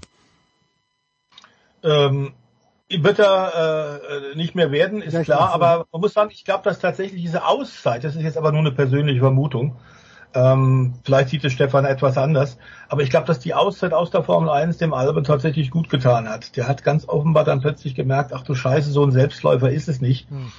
Ähm, hat dann tatsächlich eine Menge andere Rennserien, andere Rennautos gefahren, ähm, hat sich dann wieder vorgearbeitet, um sich wieder äh, für die Formel 1 zu empfehlen. Man muss ja sagen, auch Alonso, äh, der zwar vorher schon zweimal Weltmeister war, aber dann ja immer strategisch falsche Entscheidungen getroffen hat. Vom fahrischen Talent her wäre sehr viel mehr Wert oder sehr viel mehr Wert drin gewesen als nur zwei WM-Titel, ob seines Talents. Aber klar ist auch, auch ihm hat die Auszeit gut getan. Der ist äh, Indy gefahren, der ist äh, 24-Stunden-Rennen gefahren, der Mall- Langstrecken-WM im LMP1. Ähm, der ist die unterschiedlichsten Autos gefahren. Offroad hat er getestet und probiert. Also das hat ihm alles äh, sehr, sehr gefruchtet und er, er ist der Meinung, dass je mehr du unterschiedliche Auto fährst, desto mehr hilft es dir als Profi, dann später auch in der Formel 1. Ähm, vielleicht ist das auch ein Grund, warum der Albon jetzt in diesem Jahr auch sehr konzentriert wirkt und ähm, ganz offenbar das optimal umgesetzt hat, sind im Grunde extrem wichtige Punkte für Williams, bei denen ja, wir wissen es, die Struktur hinter den Kulissen beim Team überhaupt nicht stimmt. Der James Vowles, der von Mercedes gekommen ist, sagt, da werden wir noch zwei, drei Jahre dran zu arbeiten haben, äh, um tatsächlich eine, eine einigermaßen vernünftige Basis zu haben, von der wir dann eine, Auto, eine gute Autoentwicklung machen können. Ähm, also das waren äh, Major Points, würde man glaube ich sagen, und ähm, äh, für mich auch Fahrer des Rennens, keine Frage. So, ist das Beste, Stefan Edel, was man äh, seit Jahren eigentlich über einen Grand Prix sagen kann in puncto Ferrari, dass sie diesmal bei der Strategie nichts falsch gemacht haben. Na, naja, so, so, so ganz kann man das ja nicht sagen. ähm, weil der Samstag war jetzt nicht so das Gelbe vom Ei, aber für den Sonntag, da gebe ich dir recht. Ähm, Also der Vorschlag kam von. The Voice, der Vorschlag kam von The Voice, also es ist nicht auf meinem Mist gewachsen. Ich meine, der, der Sonntag das ist eigentlich traurig, wenn man für ein Top-Team sagen muss, ähm, das war was Außergewöhnliches, dass beide Autos so im Ziel sind, dass sie so durchgefahren sind, dass es keine strategischen Pannen gab, dass alles einfach funktioniert hat. Aber ja, das ist bei Ferrari in den letzten Jahren einfach keine Selbstverständlichkeit. Und ehrlich gesagt, wir haben uns während dem Rennen in der Redaktion auch gefragt, sind die sich wirklich sicher, was sie da mit ihrer Strategie machen und dann auch noch gleich mit beiden Autos? Also da war schon ein gewisses Risiko auch dabei, weil man weiß ja nicht, als Safety Car noch hin und her und die Sache geht ganz anders aus. Aber dass sie es gleich mit beiden Autos so gemacht haben, da hat man schon ein bisschen, glaube ich, äh, kurz innegehalten und gedacht, oho, okay, man äh, gibt sich da wieder so einen gewissen Schicksal dann hin. Wenn es schief geht, dann geht's halt mit beiden Autos gleich schief. Also es ist gut ausgegangen für Ferrari, aber die Chance gerade in Kanada, wo einfach viele Zwischenfälle passieren können, die ist dann halt trotzdem da, dass es halt dann doch einen ganz anderen Weg nimmt. Insofern, das Ergebnis gibt ihnen eigentlich recht, aber ich glaube, die nächsten Rennen müssen jetzt erstmal zeigen, und das hat auch der Teamchef Vasseur so gesagt dann hinterher im Interview, ob das denn jetzt ein echter Trend ist oder ob es vielleicht einfach halt nur an Kanada lag. Weil Kanada, das haben wir schon mehrfach gesagt, ist wirklich sehr speziell, keine permanente Rennstrecke, viel Vollgas, also ganz andere Charakteristiken als zum Beispiel in Barcelona die Woche davor. Und dementsprechend gilt es da, glaube ich, bei Ferrari auch ein bisschen abzuwarten. Aber da denkt jetzt jeder und hofft jeder, das ist echt, das ist jetzt wirklich mal ein Trend, weil dass es wieder so zurückgeht, dass man wieder zurückfällt in die alten Muster, das wäre wirklich ein Albtraum für alle Beteiligten. Und es ist äh, wirklich in sozialen Medien äh, wird das ein bisschen geschürt, allerdings mit mit äh, äh, Smiley, äh, Zwinker Smiley, dass tatsächlich die AF Corse Truppe auf dem Kommandostand in Montreal gesessen hat, die die in Le Mans alles richtig gemacht hat, ist glaube ich wirklich tatsächlich nur ein böses Gerücht. Soweit ich das Stefan sehen konnte, waren es die üblichen Verdächtigen aus der Formel 1 Abteilung, die die Calls gemacht haben. Stimmt, sehe ich auch so, aber die, die Bemerkung ist natürlich schon, äh, entbehrt nicht einer gewissen Ironie, ne? weil auf der Langstrecke, da funktioniert's, da kriegen sie alles im Griff, nur in der Formel 1 regiert die Chaos-Truppe. So ist quasi der Tenor in den sozialen Netzwerken auch. Und wer weiß, vielleicht gibt's da diverse Lektionen, die sich äh, Ferrari als Werksteam von AF Corse, seinem Einsatzteam, auf der Langstrecke dann aus, äh, abschauen könnte. Jetzt gab's The Voice, weil wir gerade bei Ferrari sind, äh, eigentlich schon eine unglaublich gefährliche Situation, auch im Qualifying fand ich. Carlos Sainz ist ja dann auch drei Plätze zurückversetzt worden. Äh, ich verstehe nicht, wie man, wo, wo, womit kann man das erklären, dass der quasi sein Auto zu stehen bringt und hinter ihm kommen Leute mit 280 bis 300 kmh um die Ecke. Ist das einfach eine Unaufmerksamkeit? Weil bösen Willen möchte ich ihm ja nicht unterstellen.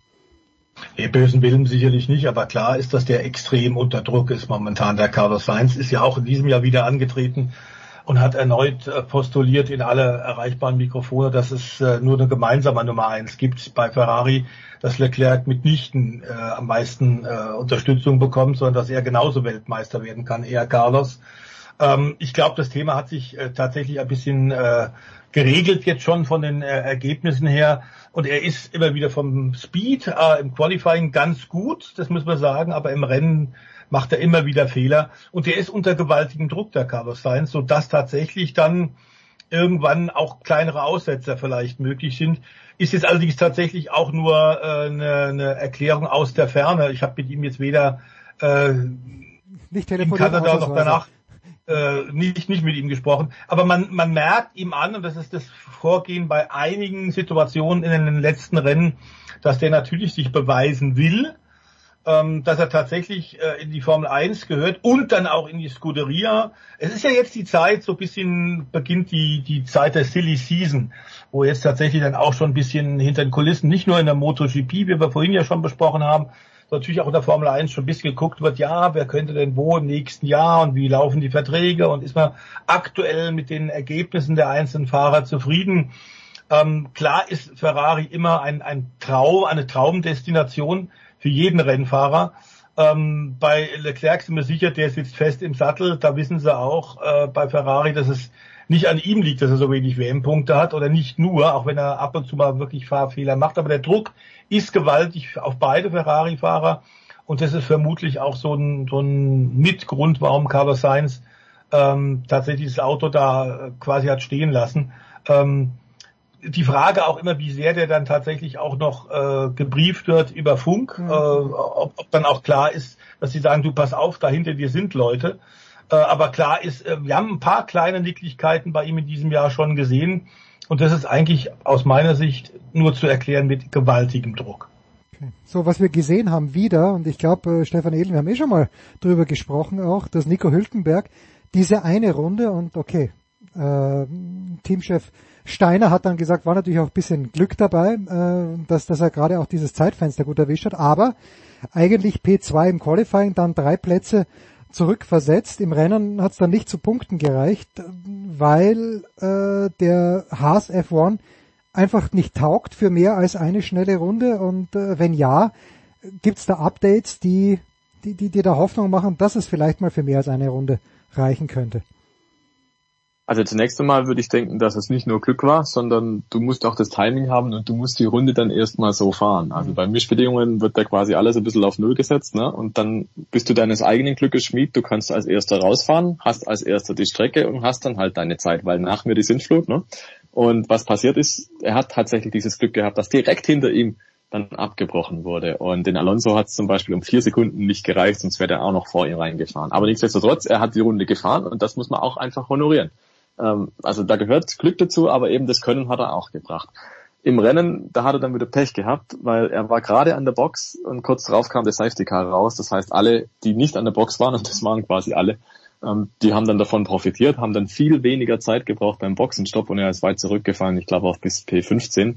Das wäre nicht so dramatisch gewesen, wenn die Safety Car Phase nicht gekommen wäre. Aber er musste so früh in die Box, weil halt der Haas die Reifen so sehr frisst und das Team sagt selbst, ja, also wir arbeiten dran, es wird Updates geben, ja, aber es klingt jetzt nicht so, als muss man da einen Teil ans Auto schrauben und ab dem nächsten Rennen ist der Haas über die Renndistanz super aufgestellt. Nee, sondern die sprechen alle davon, das ist langfristig und es kann gut sein, dass es 2024 wird, bevor Haas das im Griff hat. Also ich will jetzt nicht unten oder so, aber es wirkt mir jetzt nicht so, als hätte man da das Verständnis, was genau schief läuft und wie genau man es beheben kann. Und das ist so ein bisschen das Problem, auch gerade für ein Team wie Haas, das ja wirklich Schmalspurbudget hat und sicherlich unter der Budget-Obergrenze bleibt. Die gucken ohnehin schon, drehen jede Münze zweimal um und haben jetzt so eine Riesenaufgabe, die können sie eigentlich im Saisonverlauf schier nicht bewältigen. Also es wäre ein Wunder, wenn sie dieses Auto so rumdrehen, dass es so funktioniert, dass die einigermaßen die Qualifying-Leistung replizieren können. Und ich glaube, das ist unmöglich, weil im Qualifying fahren sowohl Magnussen als auch Hülkenberg oftmals über dem, was das Auto eigentlich kann. Wir hatten es ja gerade vorhin schon mal mit den Top 8 Plätzen, die von den Top-Teams belegt sind. Dann auch noch Alpine. Also eigentlich sind die Top 10 dicht. Und wenn du dann als Fahrer von Haas in die Top 10 reinfährst im Qualifying, ist das mehr als das, was drin ist. Da sind wir wieder bei den 12 Punkten von 10 verfügbaren zum Beispiel. Und deswegen glaube ich, die zwei sind einfach halt gute Qualifier und setzen dann solche Highlights wie, da muss ich jetzt leider auch sagen, wie es Mick Schumacher hätte vielleicht setzen sollen, als er noch im Haas saß und nicht gemacht hat. Und das leuchtet halt momentan ein bisschen darüber hinweg, dass es halt im Rennen schief geht. Aber Formel 1 ist Ergebnissport und im Rennen gibt's die Punkte. Das ist halt das blöde Dilemma gerade für Haas. Und damit noch ein Wort, der Voice, äh, zum WM-Führenden. Sechster Sieg bereits von Max Verstappen in diesem Jahr. Äh, denkst du, dass er, und das, nichts anderes würde ich erwarten, aber denkst du, dass der einzige kleine Wermutstropfen ist, dass er nicht die schnellste Runde gehabt hat, sondern Sergio Perez und auf der anderen Seite ist es auch ein Zeichen von Reife, dass er sich nicht gesagt hat, komm, in der letzten Runde, ich riskiere nochmal alles, ich versuche, dass ich die schnellste Runde fahre. Das hat er wahrscheinlich deswegen nicht gemacht, weil das Auto etwas angeschlagen war von ihm. Er hat da ja einen relativ äh, veritabel großen Vogel abgeschossen und der war in äh, der Bremsbelüftung drin. Äh, da hat man nach dem Rennen rausgezogen. Ähm, also das Auto war nicht mehr in bester Verfassung. Trotzdem ist zu sagen, wir hatten ja bei den bisherigen Rennen Ausnahme äh, Auftaktrennen in äh, Australien, wo wir ja unter Safety Car das Rennen beendet haben. Immer wenn tatsächlich äh, Red Bull diesem Jahr gewonnen hat, das war bei allen Rennen, haben die etwa 20 Sekunden plus Vorsprung gehabt vor dem besten Nicht-Red Bull-Fahrer. Das war jetzt diesmal ein bisschen anders. Ich glaube aber selbst mit einem relativ schwachen äh, äh, Red Bull aufgrund von technischen Problemen äh, sind die anderen immer noch nicht gut genug. Zwar verbessert, das Update-Paket bei Aston Martin hat wohl gut funktioniert tatsächlich müssen wir auch sagen, auch der Aufwärtstrend, den wir bei Mercedes seit Barcelona gesehen haben, hat sich fortgesetzt. Die sind, glaube ich, tatsächlich ein bisschen näher dran. Das jetzt genau zu quantifizieren ist schwierig, werden wir abwarten müssen. Äh, aber klar ist momentan jetzt acht Siege in diesem Jahr äh, von, von Red Bull. Das ist das beste Auto. Zwei Siege von Sergio, zwei von Max. Ähm, Max ist auch ordentlich gereift. Äh, früher musste er ja quasi in jeder Session Bestzeit setzen. Das hat mir ihm tatsächlich Dr. Helmut Marke, Christian Horner und Co. ein bisschen ausgetrieben. Ähm, es reicht ja immer noch locker. Äh, es ist der 100. Formel 1 Sieg von Red Bull Racing gewesen, ein wirklicher Meilenstein, denn das in relativ kurzer Zeit. Und damit sind sie jetzt aufgestiegen. Es gibt nur fünf Rennställe in der Formel 1 Historie, die diese Marke von 100 Grand Prix Siegen erreicht haben. Ferrari, McLaren, Williams, Mercedes und jetzt eben Red Bull und ähm, es gibt wenig, das dagegen spricht, dass diese Erfolgsserie aktuell ein bisschen weitergeht. Ähm, ob sie alle Rennen gewinnen werden, das ist ja so ein bisschen das geheime Ziel wahrscheinlich von Dr. Helmut Marko. Hat noch nie ein Team erreicht, alle Grand Prix in einem Jahr zu gewinnen. McLaren war mal sehr nah dran, hat da bis auf ein Rennen alle gewonnen. Bleibt abzuwarten. Aber klar ist, ähm, das war wieder eine extrem souveräne Vorstellung. Und international, ob jetzt in den Medien in England, in Italien, ähm, in Spanien, in, in Holland, äh, überall ist, ist klar, dass die Leute eigentlich sagen, der Tenor der meisten Journalisten ist, kann man Max Verstappen in diesem Jahr noch abfangen? Nein, glauben alle, die Debatte sei eigentlich vorbei. Und wie siehst du das, Stefan? Ja, um es kurz zu machen, ist so. Ja. Und äh, ich glaube, äh, viele Menschen in Orange werden in zehn Tagen genau das Gleiche nicht nur annehmen, sondern auch hoffen, nämlich dann, wenn in Spielberg äh, auf dem Red Bull Ring wieder diese eine Tribüne fest in niederländischer Hand sein wird. Darüber sprechen wir dann kommende Woche. Für diese Woche war's mit dem Motorsport. Danke Stefan Eben, danke Stefan der Voice Heinrich. Kurze Pause, dann geht's weiter in der Big Show 615.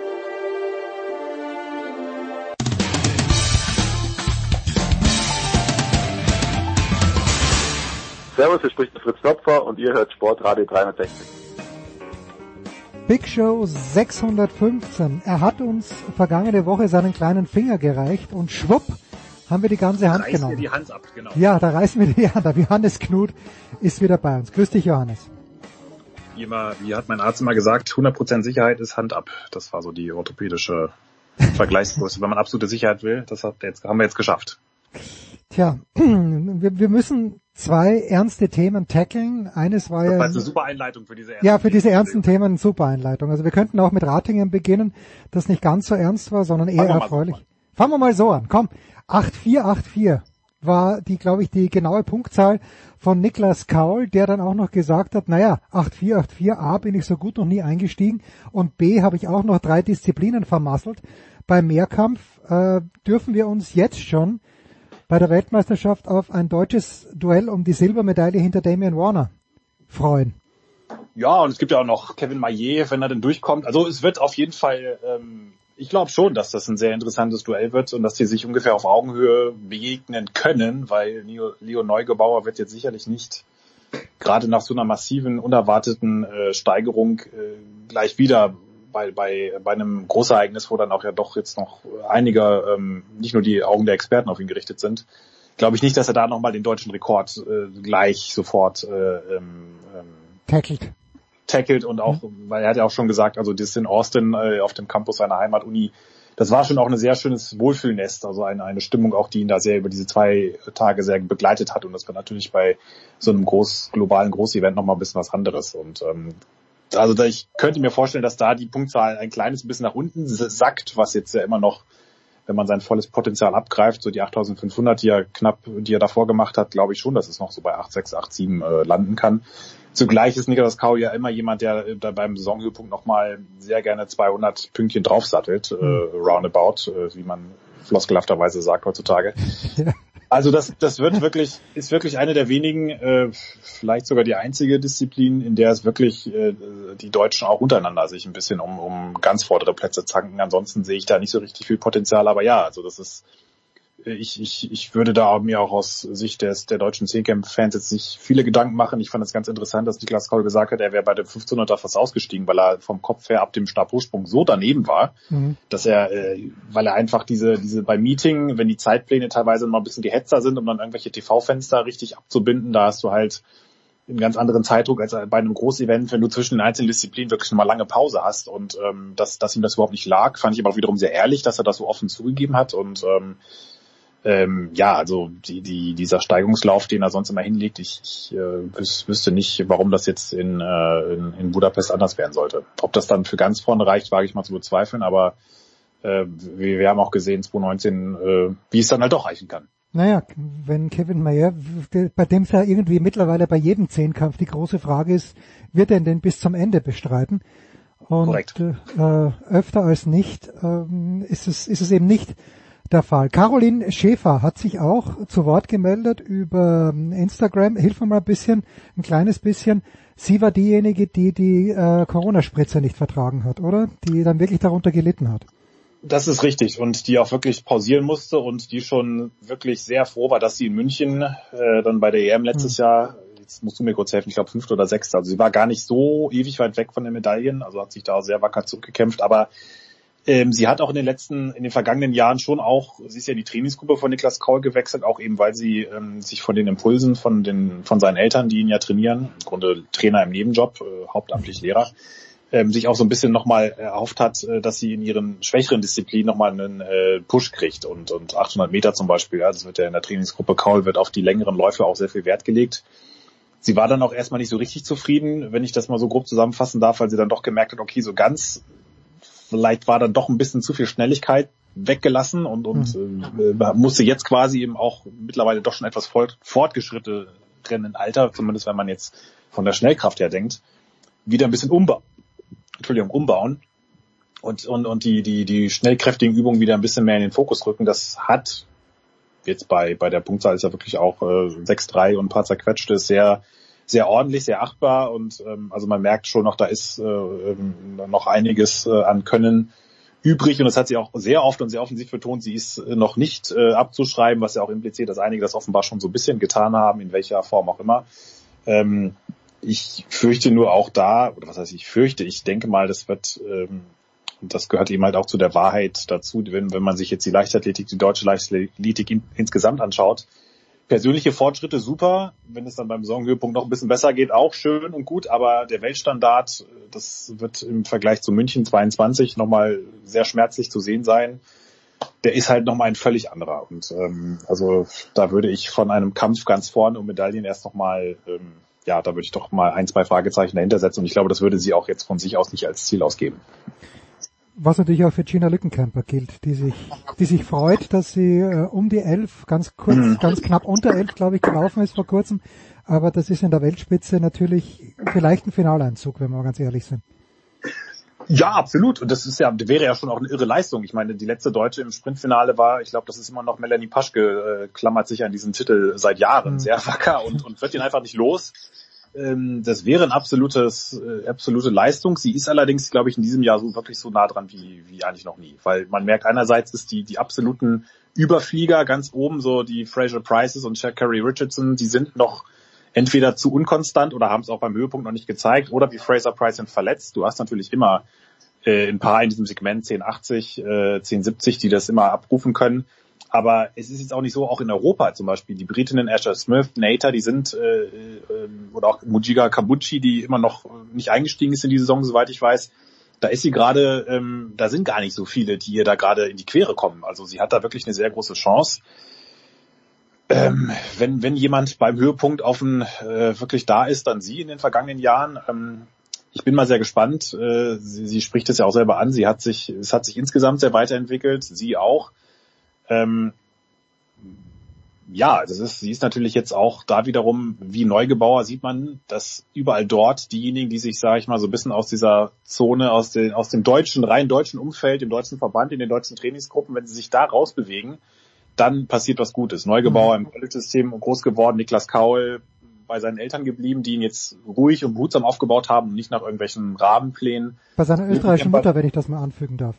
Das äh, ist natürlich der, der eigentliche Faktor Ja, für das die, ja- diese Erwähnung. Äh, und ähm, Lückenkämper in der Trainingsgruppe von, von Noah Lyles und Co. Also das ist schon, ähm, die sagen ja alle unisono, äh, das ist eine Qualität, die findest du so in Deutschland nicht. Ist ja auch überhaupt keine Schande. Ähm, aber äh, man, man sieht schon auch, wie die Leichtathletik in der Förderung in die, funktioniert. Es geht halt nur oder geht halt seriös in, im absoluten oberen Segment offenbar nur dann, wenn du dich wirklich in die allerstärksten äh, Bereiche begibst. Und, und das, die sind nun mal derzeit bis auf wenige Ausnahmen nicht in Deutschland. Eine Geschichte noch, du, du sagst ja äh, in Budapest, das äh, Ganze geht glaube ich am 19. August los und jetzt ist es hier schon so unmenschlich heiß. Im Juni äh, Hm. erwartest du wieder, ja im Grunde genommen eigentlich Bedingungen, wie sie 2019 in Katar waren, wo man ja auch dann eigentlich um Mitternacht den Marathon angesetzt hat. Äh, Budapest ist, ist unmenschlich heiß auch im Sommer eigentlich. Also in Katar, so wie Katar wird ziemlich sicher nicht, weil Katar hat das Stadion runtergekühlt. Also Ah, da okay, okay. Im Stadion die Bedingungen waren herrlich. Also Ah, okay, musstest, du, musstest du dir eher den Pullover anziehen, Ah, weil die okay. natürlich mit ihrem Diesel äh, da die diese Generatoren äh, rund um die Uhr befeuert haben. Kannst halt so eine Marathonstrecke nicht so einfach kühlen. Ist eigentlich ein bisschen enttäuschend, dass sie Ja, das, das, nicht hingekriegt haben. ein- Bisschen eigentlich. Debakel. Äh, Aber ähm, also Katar war für die Stadionleichtathletik ein Traum. Die, äh, es war eher in Eugene war es zum Beispiel wirklich Aha. sehr drückend. Ich, Im Grunde ja auch viele andere. Osaka ähm, gibt es auch zig andere Beispiele oder auch, ich glaube auch Olympia in Athen war jetzt nicht so der äh, das unbedingt das Kühl, das Kälteerlebnis. Also ja, Mai, das ist natürlich, wenn du jetzt im August die, die Weltmeisterschaften ausrichtest, das ist, das wird, wird nicht, ähm, ist selten so, dass es da ähm, ähm, die, die äh, absolute, ja. die absolute ähm, Herbstfrische da schon Einz, Einzug hält. Ich bin, ja klar, Budapest, das wird natürlich, äh, das, das wird schon knackig, aber ähm, an sich ist es jetzt ja auch mit Ausnahme der Laufwettbewerbe, ist es jetzt auch nichts, was jetzt auch der Leistungsfähigkeit einer, gerade in den schnellkräftigen Disziplinen, ähm, irgendwie ab, ab, Abhilfe schafft oder abträglich ist. Also du hast, sie haben auch, glaube ich, gar nicht mehr so viele Vormittagseinheiten. Ich glaube, am Anfang sind es auch ein paar und hinten raus ist es ja mittlerweile so, dass sie es immer kompakt an den Abend drängen. Und Mhm. könnte mir vorstellen, dass es da schon einigermaßen auszuhalten ist und eben halt das Schöne auch dann für die europäischen Zuschauer mal wieder in der europäischen Zeitzone und nicht irgendwie in Peking, Tokio und, äh, und oder Eugene. Also beim Weitsprung der Frauen, dann sollten die Bedingungen passen. Jetzt müssen wir doch diesen Übergang schaffen zu zwei Themen, die extrem schwierig sind ähm, und wir, wir steigen gleich direkt ein. Es ist ja manchmal so, wenn man die Begleitmotorräder sieht bei der Tour de France, bei der Tour de Suisse, egal bei welcher Tour, und man sieht mit welcher Geschwindigkeit, dann kommt ja manchmal dieser Schwenk auf den Tacho von dem Motorrad und, und man denkt sich, die spinnen doch, dass sie einen Berg mit 100 kmh runterfahren, vielleicht nicht ganz 100, aber wer selber schon mal mit diesen dünnen Reifen nur 50 kmh gefahren ist, einen Berg runter, denkt sich, ui, das ist Ja. aber, das ist aber nicht einfach, so. Und jetzt ist halt wieder mal was passiert.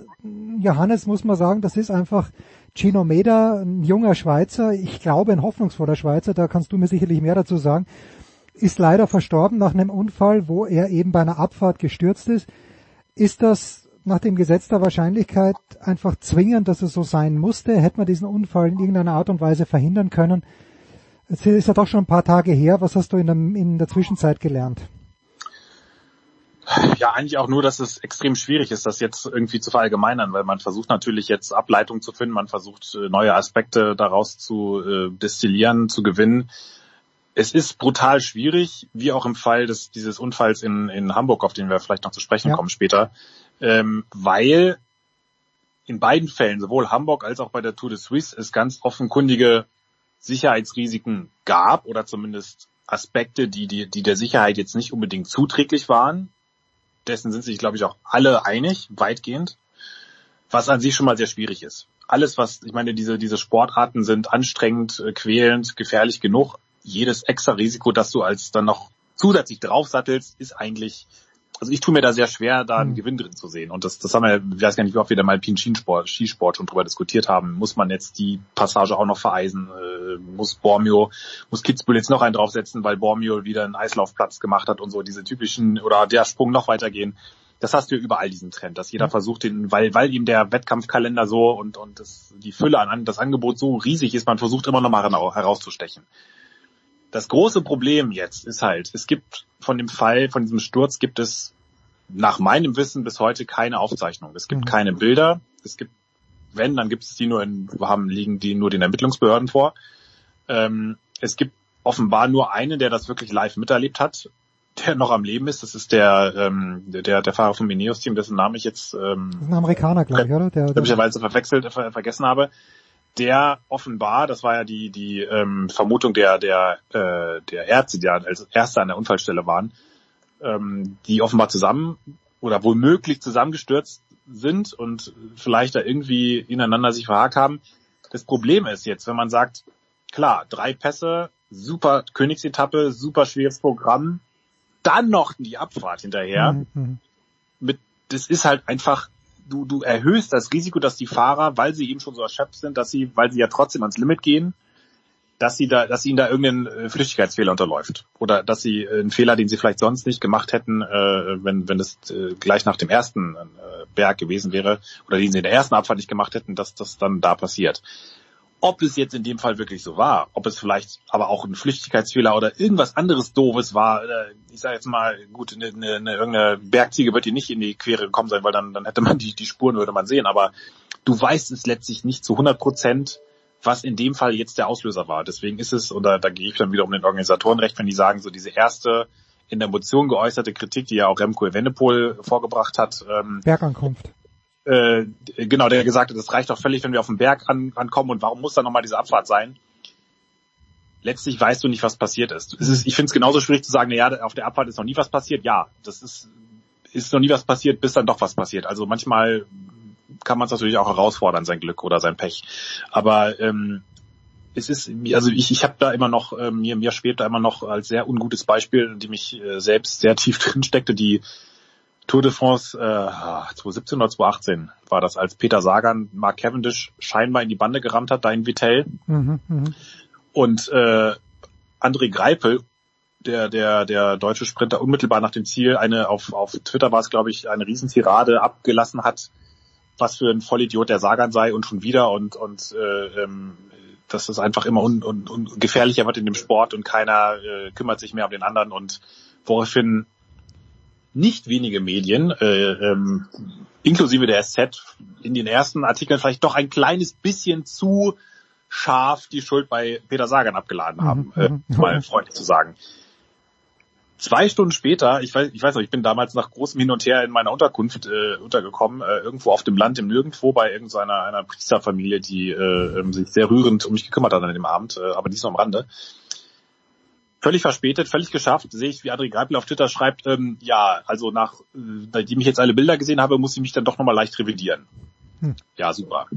Also, Ja. äh, klasse, da konnte man, also das war natürlich dann am Ende des Tages hatten dann die, die finalen Artikel nicht mehr viel mit dem zu tun, was man am Anfang äh, ähm, geschrieben hat. Also man muss da, mit anderen Worten, man muss da echt verdammt vorsichtig sein. Und ähm, äh, ich, ich bin dann, auch wenn es träge, auch wenn man bohrende Fragen hat, auch wenn es echt anstrengend ist und die vielleicht auch am Ende nie eine vollständige Gewissheit hat, ähm, ich finde es extrem schwierig, da jetzt schon eine, irgendeine Art von Ableitung oder Diskussion zu öffnen, weil es einfach doch zu viel Un Un Unbekannte gibt.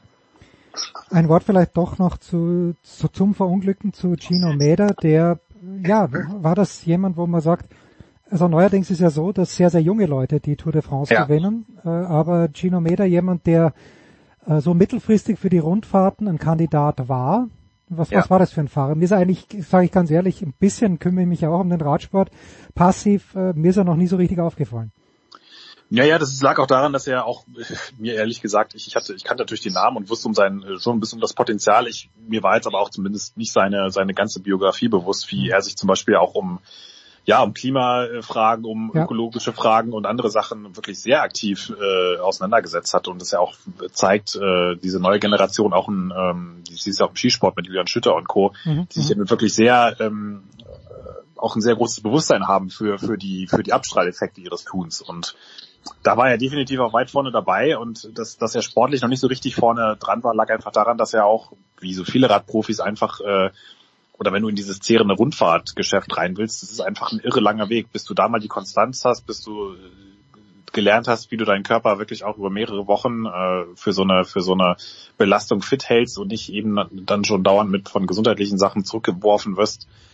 Das, das ist ja bei diesen, bei allen Sportlern, das ist ja wirklich wie bei Rennpferden, dass irgendwie ein äh, sitzt ein äh, ein, eine Muskelfaser schief und schon ist das ganze System durcheinander geworfen und äh, das hat einfach gedauert bei ihm. Und er hatte halt ein paar Etappenerfolge. Bei der Vuelta, glaube ich, war es, auch bei der Tour de Suisse, aber so dieser große Erfolg, es ist nun mal im Radsport so, die Leute gucken vor allem auf die Rundfahrten und vor allem, vor allem in Deutschland auf die Tour de France, da war er noch nicht so in Erscheinung getreten. Und ähm, das, das, äh, aber es haben alle im, im Peloton oder die, die ein bisschen näher dran waren, gesagt, das war eigentlich nur eine Frage der Zeit, bis der haben, sind alle davon ausgegangen, dass es nicht mehr lange dauern wird, dass er sportlich von sich reden macht. Das ist jetzt natürlich so geschieht, ist absolut äh, grauenhaft und ähm, ich fand es auch sehr spannend, dass die Schweizer dann berichtet hatten, wie er mit seiner sehr offenen Art und äh, Art auch den, den Radsport selber zu kritisieren, wie er da auch bei seinem eigenen Team äh, äh, immer mehr in Unbill geraten ist. Äh, mhm. Bahrain Victorious ist ja nun nicht gerade ein Team, das sage ich jetzt mal, das unverdächtig ist, dass es äh, mit seinem Sponsoring durch Bahrain auch vielleicht noch ein paar andere Sportswashing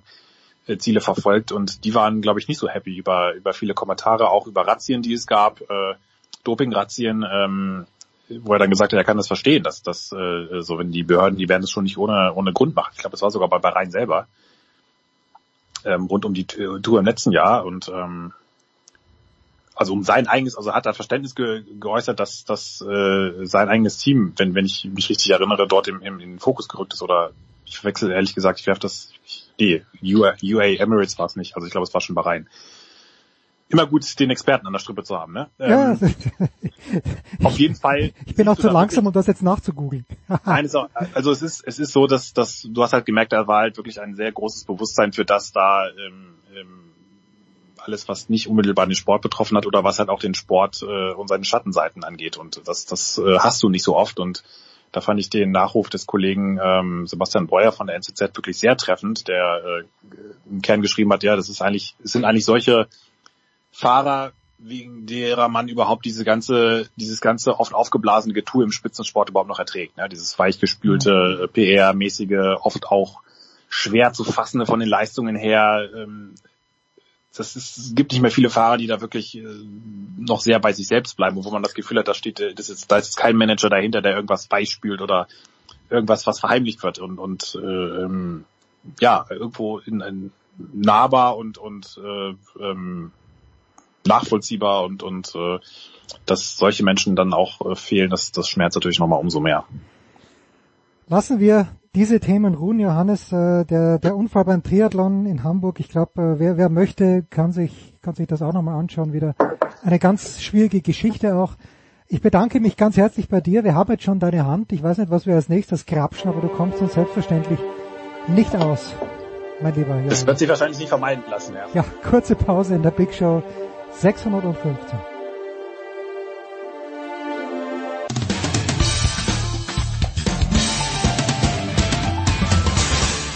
Hi, hier ist David Wolf und ihr hört Sportradio 360.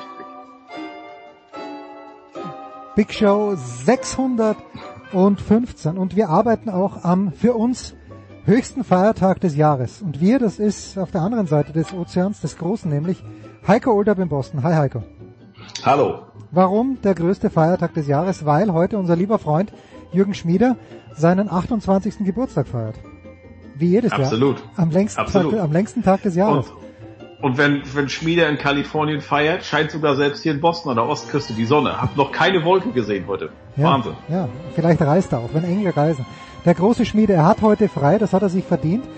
Und ähm, wir, wir schließen in der Tonalität ein bisschen an das an, was äh, wir gerade mit Johannes Knut besprochen haben. Es wird um Fußball gehen, es wird um ein Ereignis gehen vor 25 Jahren. Ich habe auch ein bisschen nachgedacht, wo ich damals war. Heiko war vor Ort, ich war in den USA, weil ich da, das waren gerade die beiden Jahre, als ich in Glen Cove auf Long Island gelebt habe. Aber Heiko davor, wenn wir schon beim Fußball sind, äh, wenn ich so ein bisschen über Twitter jetzt gehe, in den USA, es ist herzlich wenig los. Ja, heute in der Nacht auf morgen, also Donnerstag in der Nacht auf Freitag, äh, gibt's die, die oder den NBA Draft. Aber ansonsten dünkt mich das größte Thema zu sein, die US-amerikanischen Fußballfrauen, die von Joe Biden verabschiedet wurden. Liege ich da falsch? Ist wirklich überhaupt nichts los? Das ist ja sehr jetzt, sag ich, oder sagen wir so, es, es gibt kein, glaube ich, Thema, das das gesamte Land so interessiert. Ne? Also äh, ist mehr so regional. Du sagst NBA Draft, ja, nächste Woche ist auch noch der NHL Draft, gerade für euch Österreicher interessant. Da gibt's nämlich, wie heißt der, David Rheinpacher oder so, äh, ähm, Bacher, der könnte Top Ten weggehen, Mhm. gilt so als äh, Moritz Seider Österreichs. Ähm, aber da hält sich die Begeisterung äh, hier auch dann auch in Grenzen. Klar, Baseball läuft, aber Baseball läuft immer um diese Zeit. Es ist so ein bisschen, ja, saure Gurkenzeit. Ich habe es auch so gemerkt bei mir so. Jetzt NHL, NBA ist vorbei, die Finals sind gespielt und ist doch ist es wirklich arg wenig los. Jetzt gab es hier zwar noch Fußball, die Amis haben die Nations äh, League gewonnen, durchaus sag ich mal, überraschend, überraschend deshalb, weil es deutlich war. Also die Mhm. haben im Halbfinale äh, den Erzrivalen Mexiko 3-0 besiegt, war ein wildes Spiel, habt ihr vielleicht mitbekommen, äh, vier 9 Ausschlüsse, gegen oder? 9 Ja, ja, zu. Ende. Ja. Äh, es wurde in der Nachspielzeit dann abgebrochen wegen homophober Gesänge der mexikanischen Fans wieder mal, muss man sagen. Und wir sprechen ja hier dann auch über den kommenden Co WM-Co-Gastgeber Mexiko.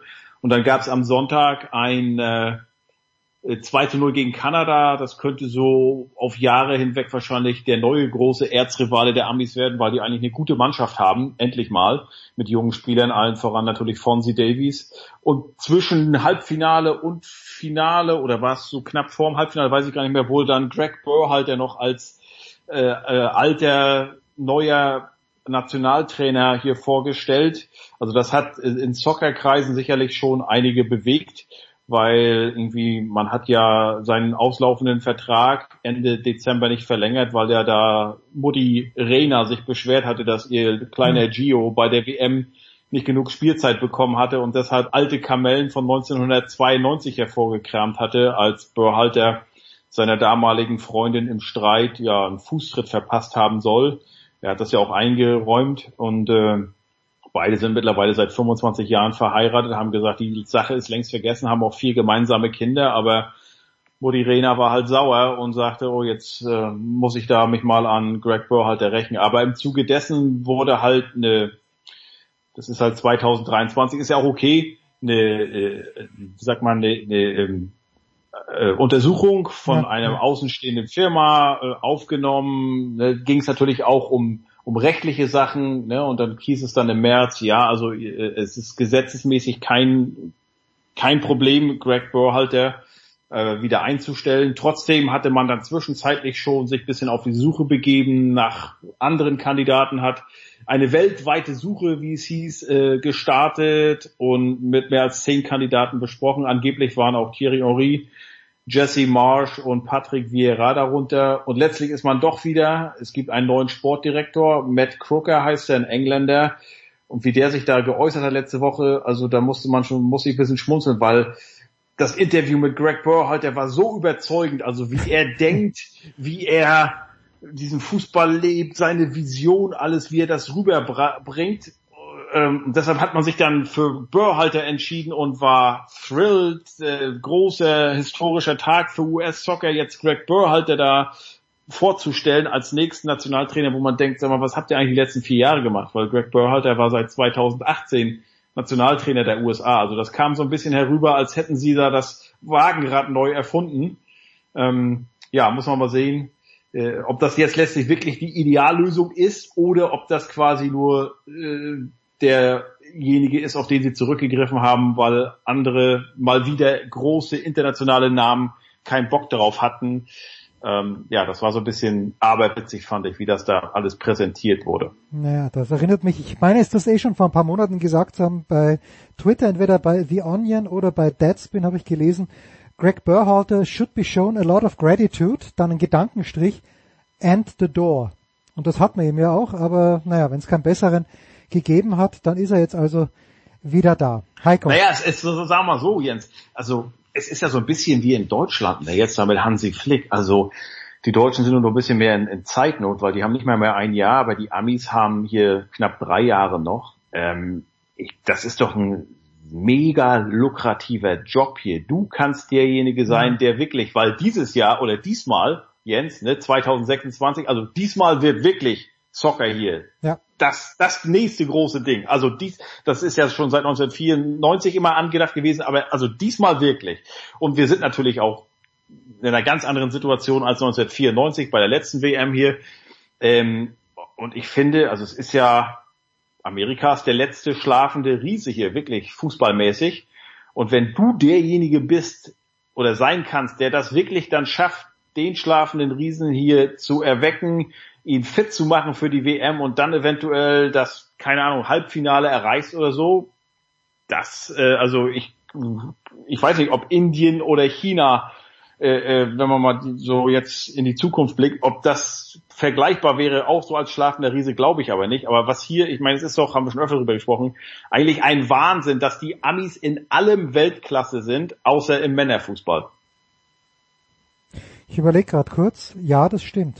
In, in jeder, na gut, also Handball ist natürlich überhaupt nicht präsent in den USA, aber das ist ja auch keine Weltsportart.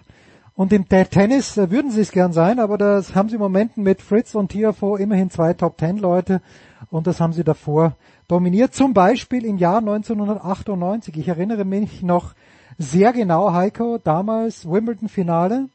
Goran Ivanisevic gegen Pete Sampras. Pete hat gewonnen. Ich erinnere mich auch, dass ich die Fußball-Weltmeisterschaft 1998 vor 25 Jahren also in Frankreich aus der Ferne mir angeschaut habe. Natürlich, ihr Österreicher wart ja dabei. Wir waren dabei mit Ivo Vastic. 1 zu 1 gegen Chile war das erste Spiel, glaube ich. Dann haben wir nochmal ein 1 zu 1 gespielt, möglicherweise gegen Kamerun.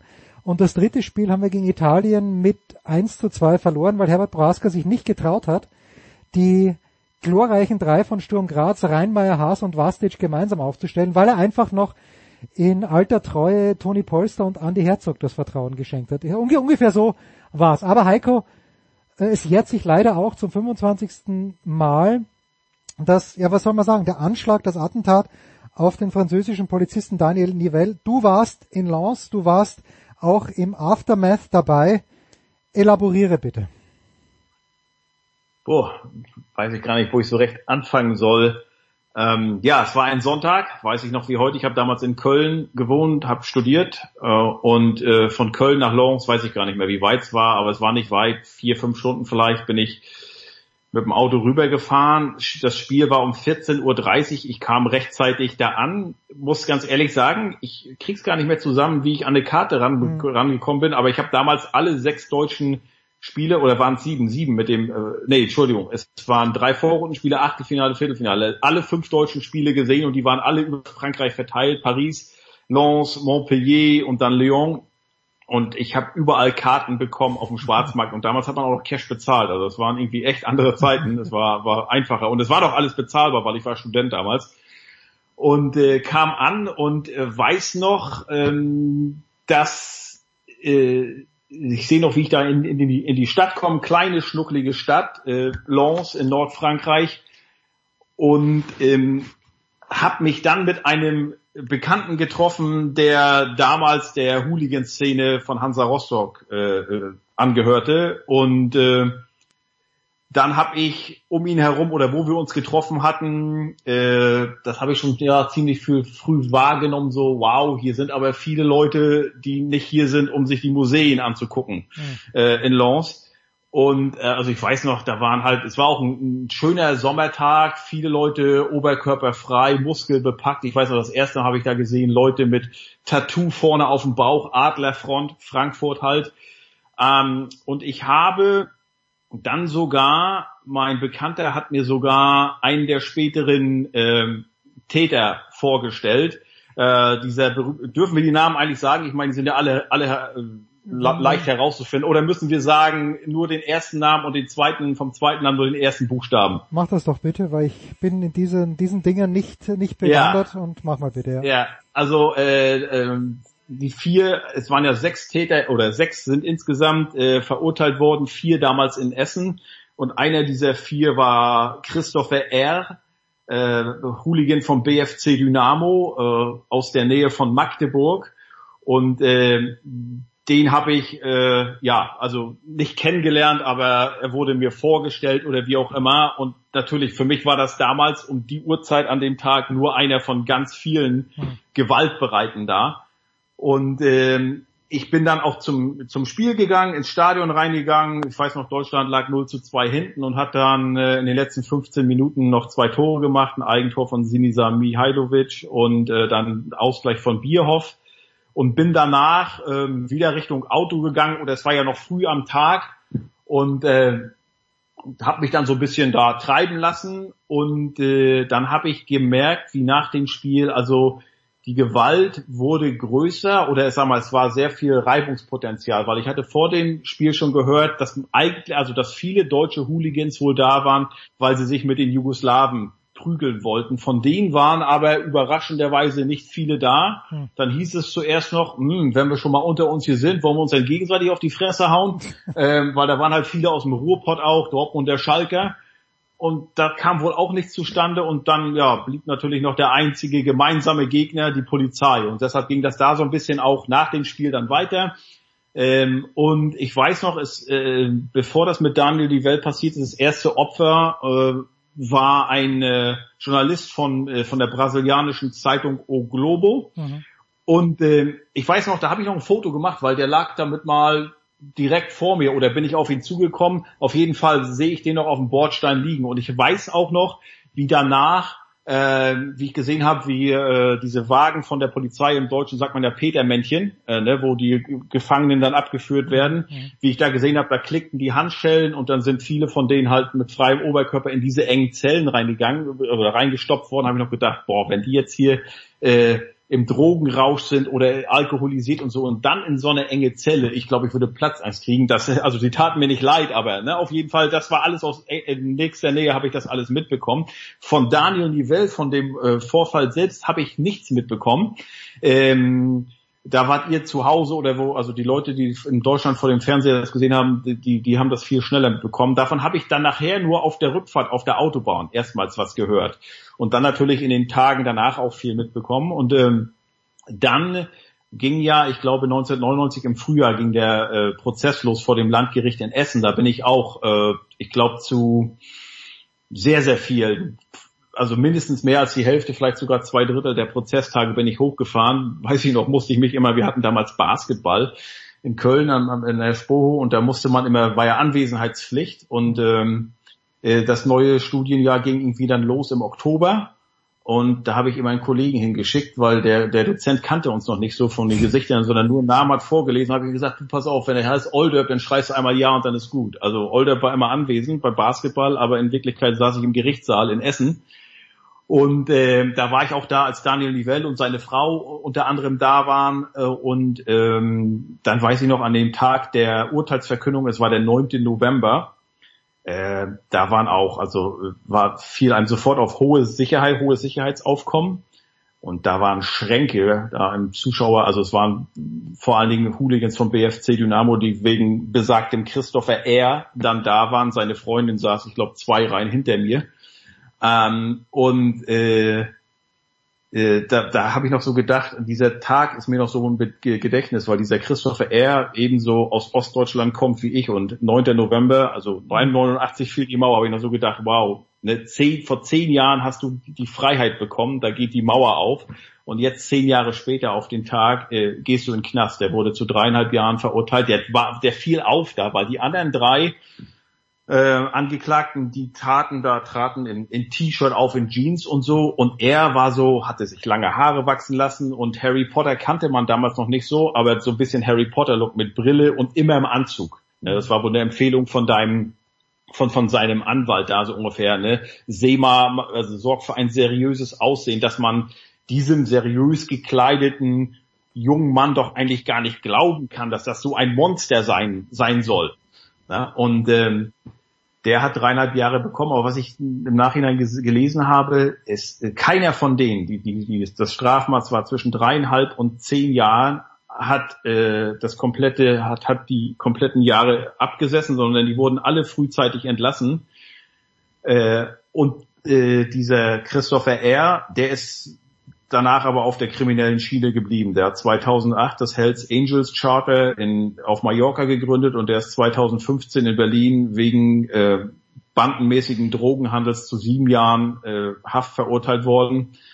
Also äh, ja, wenn man mal so überlegt, dass die alle frühzeitig rausgekommen sind wegen an Anführungsstrichen guter Sozialprognose, unter anderem der der Hauptangeklagte, der zehn Jahre bekommen hat, der André Z aus der Schalker Hooligan-Szene, äh, der hat damals sogar in einem Behindertenheim dann gearbeitet, auch wohl auf Empfehlung des Anwalts. Ne? Das sieht gut aus in der Öffentlichkeit, ne? wenn du zum einen hier äh, schlägst diesen Gendarm zum Krüppel, weil der hat diesen entscheidenden Schlag gemacht mit dem mit dem Gewehraufsatz und dann aber sozusagen Reue zeigst, indem du in, einem, in einer Behindertenwerkstatt arbeitest.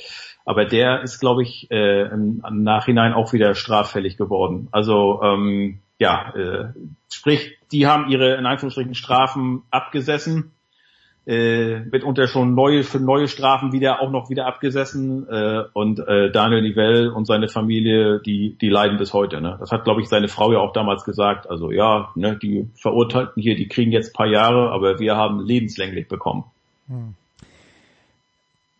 Ich habe das, wie gesagt, ich war in den USA. Ich bin mir gar nicht sicher, wie groß das thematisiert worden ist, aber ich glaube, meine Regung war damals, ich bin nicht massiv überrascht, dass so etwas passieren kann. Es war doch eine Zeit, und es ist auf Sky jetzt auch vor der letzten WM in Katar äh, und auch danach, glaube ich, noch eine Dokumentation gelaufen über die WM 1990 in Italien, wo die Engländer, glaube ich, in Bari gespielt haben und wo, wo das ganz normal war, diese ja, diese, diese massive Polizeipräsenz, diese Angst, dass irgendwas derartiges passieren kann.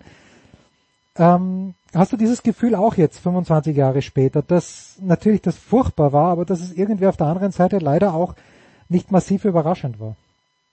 Ähm, also ich glaube, es kommt immer darauf an, wo diese Turniere ausgetragen werden. Ne? Wenn es in, in der Mitte von Europa ist, und da kann man auch aufs nächste Jahr schon vorausgucken, das ist natürlich immer leichter äh, für Leute aus England, aus dem ehemaligen Jugoslawien, aus den aus Belgien, aus den Niederlanden, aus Polen anzureisen, selbst aus Skandinavien. Und ähm, klar, dann, dann ist natürlich auch die Wahrscheinlichkeit größer, dass es da kracht oder knallt. Ne? Das war ja unter anderem halt auch 2016 in äh, in Frankreich bei der Euro wieder so, damals in Marseille war das Russland gegen England, ja, ne? Da am Hafen gab es ja wilde Szenen. Und äh, aber wenn du halt sowas in Katar hast, wenn du es vor allen Dingen in Amerika machst, ich meine in Amerika, wo du ganz klar weißt, also man sieht hier ja beim Sport, weißt du selber, keine großen Polizeiaufgebote. Ähm, und ich kann mir nicht vorstellen, dass äh, also hier sind die Gesetze ja auch viel strikter. Also hier will niemand riskieren, in den Knast zu gehen oder auch 2018 in Russland. Äh, ähm, und von daher, natürlich ist es mittlerweile auch eine Preisfrage geworden. Wie gesagt, ich war damals 98 Student, ich konnte mir alle Spiele der Deutschen angucken, gab Tickets auf dem Schwarzmarkt, war überhaupt kein Problem. Heutzutage viel teurer geworden, dadurch eliminierst du natürlich schon viele. Und ich glaube, die Strafen sind auch drastischer geworden. Also da fackeln ja viele Länder mittlerweile nicht mehr und die Aussicht auf ja solch eine Strafe dann, die schreckt mitunter auch ab. Ne? Und vielleicht ist es auch so, ähm, ich weiß nicht, ob diese, diese Hooligan-Szene ist, glaube ich, auch damals hatte ich gehört, selbst da haben viele 1998 im Anschluss dann aus der Szene gesagt, boah, das war aber jetzt echt ein Schritt zu weit, haben sich davon distanziert. Interessant war ja auch damals, ist, äh, ich habe gerade auf sportschau.de oder von sportschau.de einen äh, Link äh, auf Twitter gepostet. Ähm, warum dieser André Z letztlich als der Haupttäter identifiziert werden konnte, weil es gab ja dieses berühmte Foto und da war nur, war er von hinten zu sehen, wie er halt äh, mit etwas auf den Kopf von Nivelle schlägt, lag an einem szenekundigen Beamte, der Sch Beamten der Schalker Szene. Und der hat damals, als dieses Foto in der Bildzeitung auf Seite 1 veröffentlicht wurde, er sagt, ich habe sofort gewusst, wer es ist. Hm.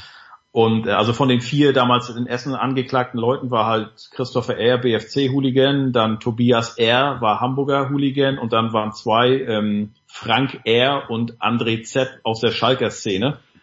Und äh, dieser Burkhard Mantjak heißt der aus der Schalker Szene, der wusste sofort, das ist er, hat aber mit sich gerungen, ob er dazu öffentlich eine Aussage machen möchte, weil er wusste, das könnte Konsequenzen für ihn und seine Familie haben.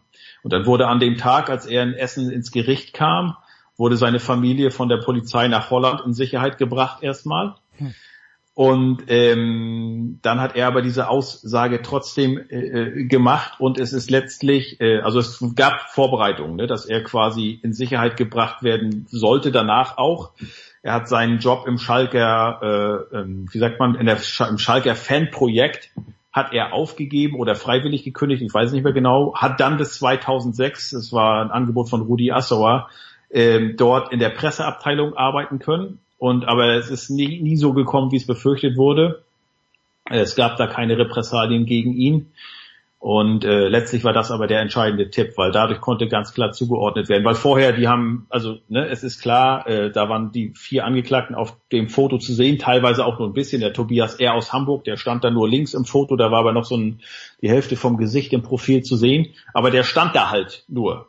Hm. Äh, Ne? Und, und dieser eine, dieser André Z war wirklich in Action zu sehen, oder es war ein Mann im, mit dem Rücken aber und dieser Burkhard Mantjak hat ihn eindeutig identifiziert und dadurch ähm, kam das dann richtig, richtig ins, ins Rollen quasi. Aber ja, diese Angst vor der Szene, ne? die, die Angst, äh, obwohl du weißt, äh, äh, du, du musst jetzt oder du solltest Zivilcourage be, be, zeigen, aber was könnte das für dich äh, be, bedeuten, weil du ja nicht nur die kennst, sondern die kennen auch dich, die wissen mitunter, wo du wohnst, die wissen, dass du Ki- Kinder hast, Familie und so und ähm, ja, absolut nachvollziehbar. Und äh, zum Glück ist, ja, hat er trotzdem sich nicht einschüchtern lassen und äh, sein Tipp war letztlich der entscheidende. 25 Jahre ist das her.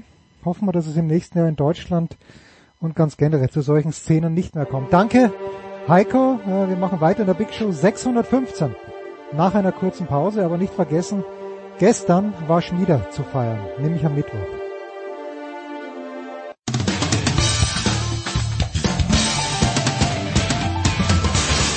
Guten Morgen, Matthias Ek zu mir. Ihr hört Sportradio 360. In der Big Show 615 geht's weiter mit der NBA, mit Basketball, mit dem fantastischen NBA-Chefkoch, mit Sepp Dumitro. Moin Sepp. Hi Jens. Kristaps Porzingis, ist er schon ein Celtic? Wird er ein Celtic? Wenn ja, was bedeutet das für die Boston Celtics? Äh, eine Menge, also nicht nur, dass Christaps kommt, sondern ähm, dass sie ihren Kader so umkrempeln. Marcus Smart, der zu den Memphis Grizzlies getradet wurde im Tausch.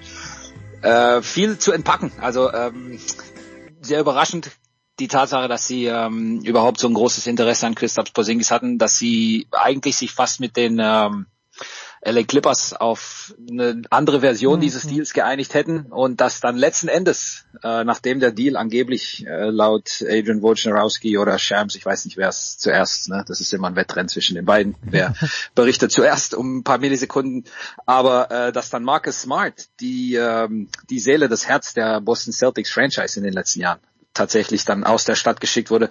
Das ist, glaube ich, ein Schocker für viele Celtics-Fans. Das ist auch etwas, was der äh, unbefangene und äh, unabhängige NBA-Fan oder Beobachter erstmal verdauen muss. Denn äh, wie gesagt, Marcus Smart war ja eigentlich Teil dieser DNA der Boston Celtics. Mit Porzingis bekommen sie natürlich äh, einen, wenn er gesund ist, ähm, offensiv starken Big Man. Äh, das ist jetzt nicht mehr, sag ich mal, die große Hoffnung, die Kristaps vor Jahren, damals bei den New York Knicks, du erinnerst dich, äh, mal gewesen ist. Äh, viele Verletzungen.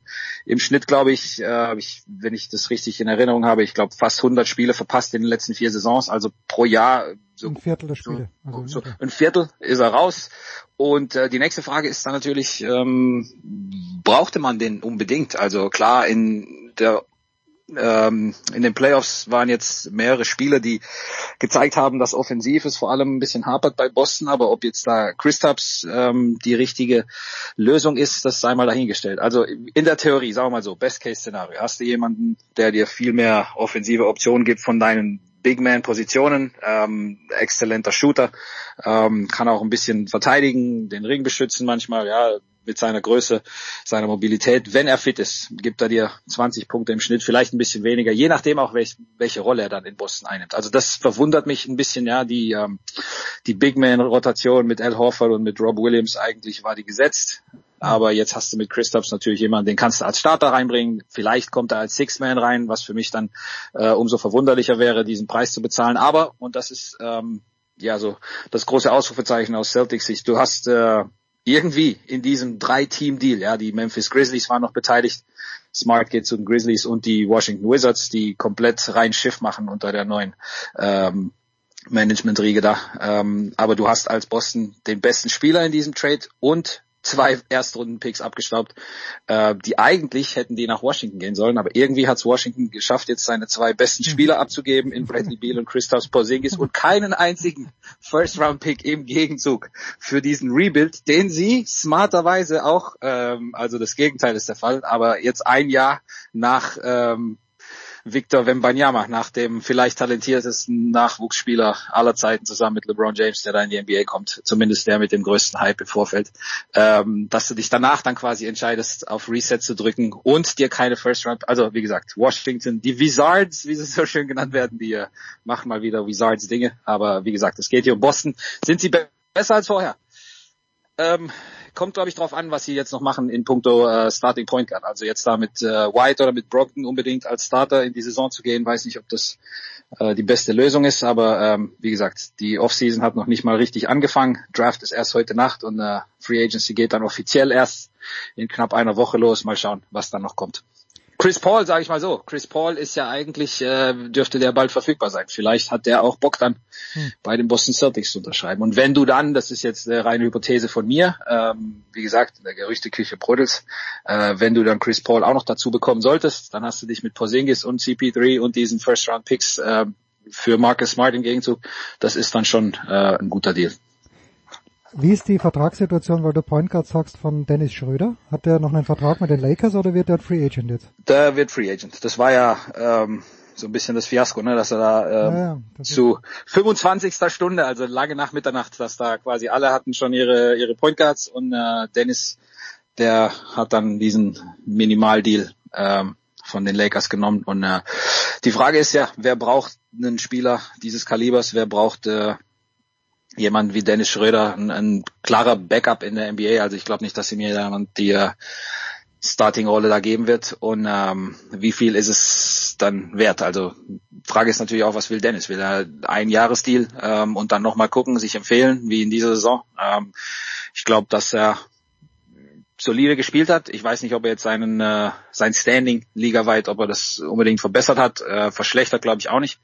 Aber ähm, man weiß ja, mittlerweile, äh, was man bekommt, oder? Also man der weiß, man man weiß so. Also der Marktwert ist der und und ja, es gibt immer Teams, die sich dann äh, in dich verlieben und wir müssen auch mal schauen. Also vielleicht jetzt nicht in der kommenden Saison, aber spätestens dann, wenn das äh, neue CBA, der neue Tarifvertrag dann ab kommendem Sommer dann ähm, greift, dann wird das wird, äh, wird sich die ganze Landschaft auch verändern. Also wir müssen jetzt äh, sicherlich abwarten, wie da innerhalb dieser neuen Landschaft die Deals strukturiert sein werden und wie viele Teams dann quasi noch so diese Minimaldeals oder diese Veteranendeals. Also das Teambuilding wird sich äh, um einiges verändern, gerade was so diese Luxussteuer anbelangt. Aber dass das manch, manche Teams nicht unbedingt interessiert, das sehen wir. Und hey, ein Team wie Phoenix zum Beispiel, ja, weil wir gerade davon sprechen, Luxussteuer etc. Also wenn dieses Team ähm, nach dem Trade für Bradley Beal quasi fast schon kein Geld mehr hat. Die, die Suns haben nur noch die Möglichkeit, mit Veteranendeals ihren Kader aufzufüllen. Aber das wäre ja zum Beispiel eine Option. Hängt natürlich auch von Dennis und seiner familiären Situation ab, wo wir da sein. Ich sag mal so, Phoenix wäre nicht so weit von LA entfernt. Ähm, das ist auch zum Beispiel ein Grund, warum Chris Paul zurück an die Westküste wollte, um gleich mal zu entkräften, was ich da mit Boston gesagt hatte. Aber äh, ja gut, du kannst ja halt nicht immer auswählen als Spieler. Also CP3 hätte auch gerne sicherlich weiter in Phoenix gespielt. Das ist äh, ein Stündchen von LA entfernt. Ähm, Ostküste jetzt ist nicht unbedingt seine Präferenz, aber manchmal kannst du das nicht auswählen als Spieler. Und dann nimmst du natürlich auch den Deal, der dir angeboten wird, wenn sonst halt der Markt nicht unbedingt sehr üppig ausfällt. So, du hast jetzt viele Dinge angesprochen, auf die ich äh, vielleicht noch äh, kommen möchte. Die eine Geschichte nochmal zurück nach Boston. Ich, ähm, Heiko Olderb, unser lieber Freund, hat heute, äh, glaube ich, ein, äh, was war's, ein GIF gepostet, das basically gesagt hat, äh, Markus Smart, thank you for nothing.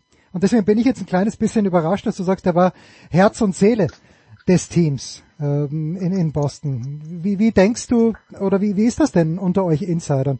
Äh, ist da, besteht da Konsensus drüber, dass Smart in Boston die Nummer eins war oder gab es da schon auch gegenteilige Meinungen? Es gab sicher gegenteilige Meinungen, ja. Also es kommt immer auch drauf an, was du brauchst. Also ich sag mal so, die verlässlichste Offensivoption ist Marcus Smart jetzt nicht. Also da mhm. gibt ja Abende, in denen er sechs, sieben Dreier trifft. Äh, einer der besten Verteidiger der Liga, das ist klar. Also Defensive Player of the Year war er schon mal. Ähm, und der Vorteil eben in dieser Boston Celtics Lineup auch seit Jahren. Also wenn ich sage Herz und Seele, dann äh, natürlich auch angesichts der Tatsache, dass er seit 2014 äh, Koboldgrün getragen hat. Ähm, da, so vielseitig ist defensiv, dass er dir auch mal in deinem defensiven Schema, in, in dem du ab und zu mal die Verteidiger wechseln musst, ne, das geht alles so schnell. Das ist ein Typ, der kann dagegenhalten, der kann dir auch mal äh, gegen einen äh, Antetokounmpo oder gegen einen Joel Embiid mal äh, gut aussehen. Ja, jetzt nicht übers gesamte Spiel, den stellst du nicht primär dann als Verteidiger drauf, aber in diesen Switches kann es schon mal sein, dass er dann diese Spieler decken muss, weil er einfach defensiv so gut ist. Und die Verteidigungskultur der Boston Celtics, die hatte sehr, sehr viel auch mit Marcus Smart und dessen Qualitäten zu tun. Ist er der wichtigste Spieler in Boston? Auf gar keinen Fall. Ne? Das sind nach wie vor Jason Tatum, Jalen Brown. Und ähm, klar scheiden sich da auch die Geister. Also viele in Boston werden sicherlich auch froh sein, dass sie nicht die äh, die Backsteinfestivale von Marcus Smart sich mehr reinziehen müssen, weil das war zum Teil schwer anzusehen. Ne? Also wenn der die Dinger dann daneben haut, dann gehen die aber so richtig daneben und dann hörst du das auch ganz oben in der in der letzten äh, Zuschauerreihe unterm Dach. Ähm, nur wie gesagt, die Frage ist immer diese DNA eines Teams. Ja, ähm, das kann jahrelang kann das gut gehen. Du hast dir eine gewisse Identität aufgebaut, die anderen Spieler sind mitgezogen, das Team steht und du bist vielleicht nicht mehr dieser Pfeiler, dieser, die, diese wichtige Stütze. Äh, ich denke immer auch in, in, du kennst mich Jens, ich denke auch immer in, in menschlichen Belangen, ja, also gerade innerhalb der Community in Boston, äh, ein sehr, sehr beliebter Typ, mhm. jemand, der auch aus, abseits des Parketts viel getan hat. Und ähm, ich glaube auch in der Umkleide jemand, der der ein gewisses Standing gehabt hat. Und, und diese Veteranen, die sind wichtig. Das ist einer der Gründe, warum Memphis ihn unbedingt haben wollte. Also bei Memphis, das wissen wir auch, ne? nicht nur aufgrund der Causa Ja Morant, auch davor mit Dylan Brooks, da ging es ein bisschen drunter und drüber, ein bisschen Kindergarten in der Saison. Und jetzt holst du dir so einen Veteran in die Umkleide, der respektiert ist. Ähm, bei Boston ist Marcus Smart nicht das große Problem. Also ähm, da geht's in der Umkleide ein bisschen anders hin und her. Und äh, ich sag mal auch so, diese ganzen Trade-Versuche, Malcolm Brocken jetzt versuchen zu traden und am Ende war es doch Smart und dann mit Jalen Brown und Tatum und was da immer los ist. Also da ist nicht alles, nicht alles äh, im Reinen. Und ähm, ich kann aber auch verstehen, wenn jetzt jemand sagt, ich bin froh, dass äh, Marcus Smart nicht mehr für uns die Offensive am Laufen ist. Nur die Frage ist, wie gesagt, was sind die Alternativen? Malcolm Brockton, White, das sind jetzt auch nicht jetzt die, äh, die All-Star-Upgrades. Und ob du dein Team so viel besser gemacht hast, ähm, das, äh, das hängt wie gesagt von den Folgemoves ab. Heute Nacht also gibt's den Draft. Äh, San Antonio hat das große losgezogen oder das erste losgezogen. Man geht davon aus, dass sie Victor Wenbanyama äh, ziehen werden. Ähm, du, du hast gesagt, möglicherweise der beste Prospect oder der beste Entry neben LeBron James, der jemals in die NBA gekommen ist. Jetzt mache ich mir ein kleines bisschen Sorgen. Er hat leider nicht den Körper von, äh, von LeBron James, sondern eher den, sondern eher den von Kevin Durant, oder? Wenn ich das von der Physiognomie anschaue. Sehr, sehr dünner junger Mann. Äh, wie, wie kann das funktionieren? Ja, weil nach wie vor Basketball gespielt wird. Also es ist ja kein American Football, ähm, sondern ein, ein komplett anderes Spiel. Und äh, ich sag mal so, kannst du dich an einen bestimmten Griechen erinnern, der ungefähr genauso mit, der, mit demselben Körperbau in die Liga ja, kam? Ich, ich, kenne den Griechen nur, wo er schon wie ein Mann ausgeschaut hat. Äh, okay, okay. Also Janis sah genauso aus. Ah, okay, ähm, vielleicht sogar noch weniger ähm, entwickelt, sage ich mal, körperlich zu dem Zeitpunkt.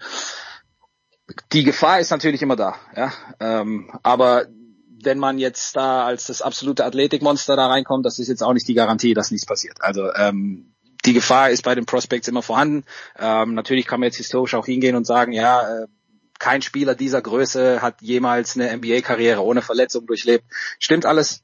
Äh, kein Spieler dieser Größe war aber auch jemals in der Lage, auf dem Parkett diese Sachen zu machen und ähm, hat schon professionell gespielt und bringt auch zwischen den Ohren alles mit, um eben dieser Franchise-Superstar zu sein, komplettes Team über eine Dekade zu tragen oder auch länger, äh, kommt in eine perfekte Situation in San Antonio, das darf man auch nicht vergessen. Und die werden sicherlich eins nicht tun. Die Erfinder des Load Managements in der gesamten NBA, was dann irgendwann zur Pandemie wurde, weil Load Management mittlerweile äh, komplette Übermaße angenommen hat, die werden jetzt sicherlich nicht äh, Victor verheizen. Der hat seinen Personal Trainer, der seit Jahren mit ihm zusammenarbeitet. Das wird alles Stückchen für Stückchen für Stückchen verbessert. Der will jetzt auch nicht da irgendwie die äh, Kilos drauflegen. Er sagt selber, ähm, das ist eine gewisse Obsession, vor allem in den Vereinigten Staaten von Amerika, mit äh, Athleticism und wie ein ja. bestimmter Athlet aussehen muss. Äh, guck dir mal äh, Nikola Jokic an. Äh, sieht jetzt auch nicht unbedingt aus wie der US-Modellathlet. Aber ich würde sagen, Luka gets the job done. Luka Doncic gets the job done. Ne? Also ist nicht alles immer so diese Schablone und äh, deswegen sollte man auf jeden Fall den Fehler nicht machen und jetzt von vornherein schon ähm, das Schlimmste erwarten, nur weil Victor ein bisschen anders aussieht als, sage ich mal, der, äh, was haben wir es denn, 6'11, 7 Foot äh, und 290 Kilo, äh, 290 Pfund, pardon, 290 Kilo wäre ein bisschen viel. Mhm. Äh, jetzt ähm, Number One Pick. Also äh, ist sicherlich anders, als äh, wir es gewohnt sind, aber seine Spielweise auch. Und äh, ich glaube, da werden die, die Skeptiker auch schnell dann sehen, äh, in, inwiefern seine Spielweise aufs NBA spielt. Und das kommt hinzu. Also der hat sich jetzt ähm, in dieser Saison mit seinem Team, mit den Metropolitans, ähm, dass er überhaupt so weit gekommen ist, ne, die ins Finale getragen haben. Das ist schon sensationell, da hatten sie eigentlich nichts zu suchen. Lag alles an Victor. Und äh, das NBA-Spiel ist noch mehr auf seine Fähigkeiten zugeschnitten. Und wir werden dann schon sehen, wie Greg Popovich und die San Antonio Spurs ähm, langsam, langsam das aufbauen um ihn herum. Und äh, ich habe da überhaupt keine Bedenken. Also äh, LeBron James ist er nicht, klar, aber ähm, wie gesagt, der Hype, der kommt nicht von ungefähr und äh, es ist jetzt nicht nur Hype, ja, dass er jetzt da irgendwie zwei gute Monate gespielt hätte. Der Junge liefert seit Jahren und äh, ist seit Jahren Profi und er weiß, wie es läuft und er hat Geduld und er ist jetzt auch nicht abgehoben, sondern äh, das, das passt. Also Victor und die San Antonio Spurs, das äh, wird eine Erfolgsstory, lege ich mich fest. Ich äh, kann mich noch erinnern, dass Greg Popovich in der Endphase von Tim Duncan, wenn er ihn geschont hat, einfach draufgeschrieben hat, der Grund dafür wäre old.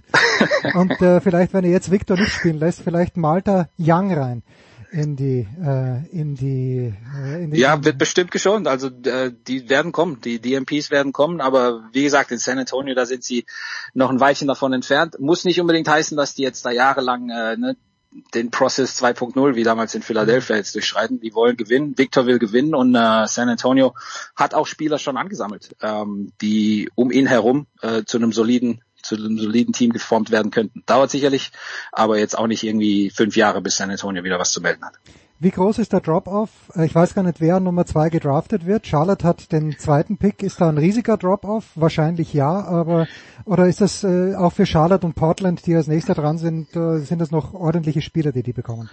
Das sind ordentliche Spieler, ja. Die große Frage ist, was macht Charlotte an Nummer zwei? Brandon Miller, das ist so ein äh, ein Flügelspieler, ähm, der gilt momentan als fast sicher. Angeblich sind die Charlotte Hornets äh, stark in ihn verliebt und dann an drei Scoot Henderson, das ist äh, so ein, so ein Monster Point Guard der neuen Generation, der der aussieht, der sieht tatsächlich aus wie ein American Football Spieler, mhm. äh, Modellathlet, ein absolutes Monster. Die Frage ist halt bei diesen Teams ja ähm, im Draft-Vorfeld, was passiert auch mit den äh, mit den Trades. Also es gibt Gerüchte, ähm, je nachdem, was passiert mit Zion Williamson in New Orleans, der ist mit Charlotte in Verbindung gebracht worden, falls die vielleicht traden. Falls ja, dann ist der Pick natürlich dann weg. Äh, könnte sich alles dann ändern.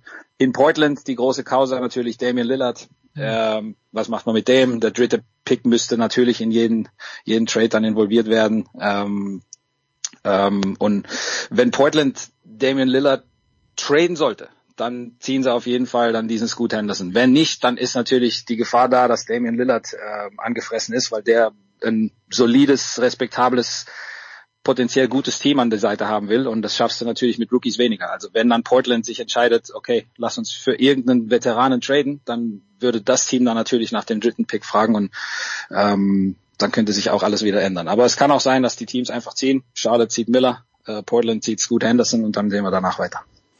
Spannende Geschichte, wie gesagt, in der Nacht von heute auf morgen. Vielleicht äh, können wir bald darüber plaudern. Für den Moment war es das, Sepp. Ich danke dir herzlich. Sepp Domitro, at NBA Chefkoch auf Twitter. Das ist auf jeden Fall ein Follow wert. Danke, Sepp. Kurze Pause. Danke, Jens.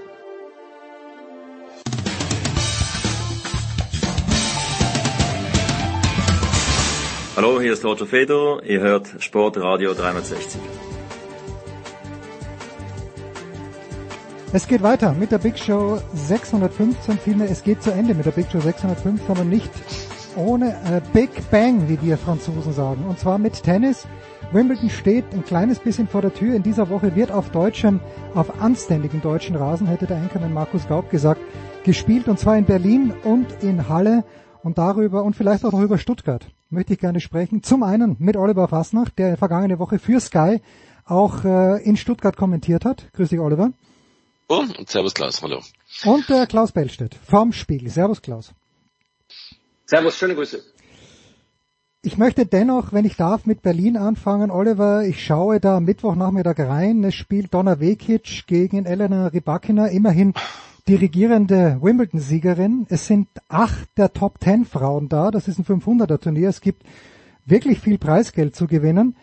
Aber der Publikumszuspruch ist, ums äh, vorsichtig zu formulieren, nicht umwerfend. Why? Hast du eine Erklärung dafür?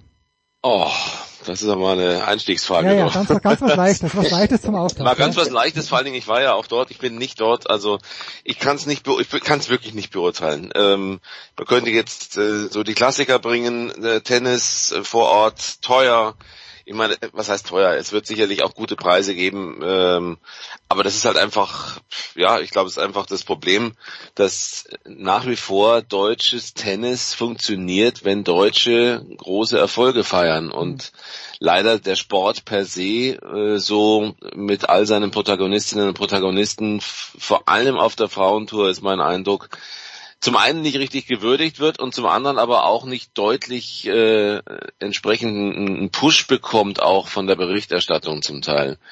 Ähm, das ist so jetzt mal so eine erste Analyse. Ich habe es nicht gesehen. Matchup ist super. Ähm, als Tennisfan müsste man froh sein, sowas im Stadion sehen zu können. Aber ich kann es nicht beurteilen, äh, woran es wirklich gelegen hat. Klaus, vielleicht hast du andere Ansätze, bessere Ansätze. Mhm.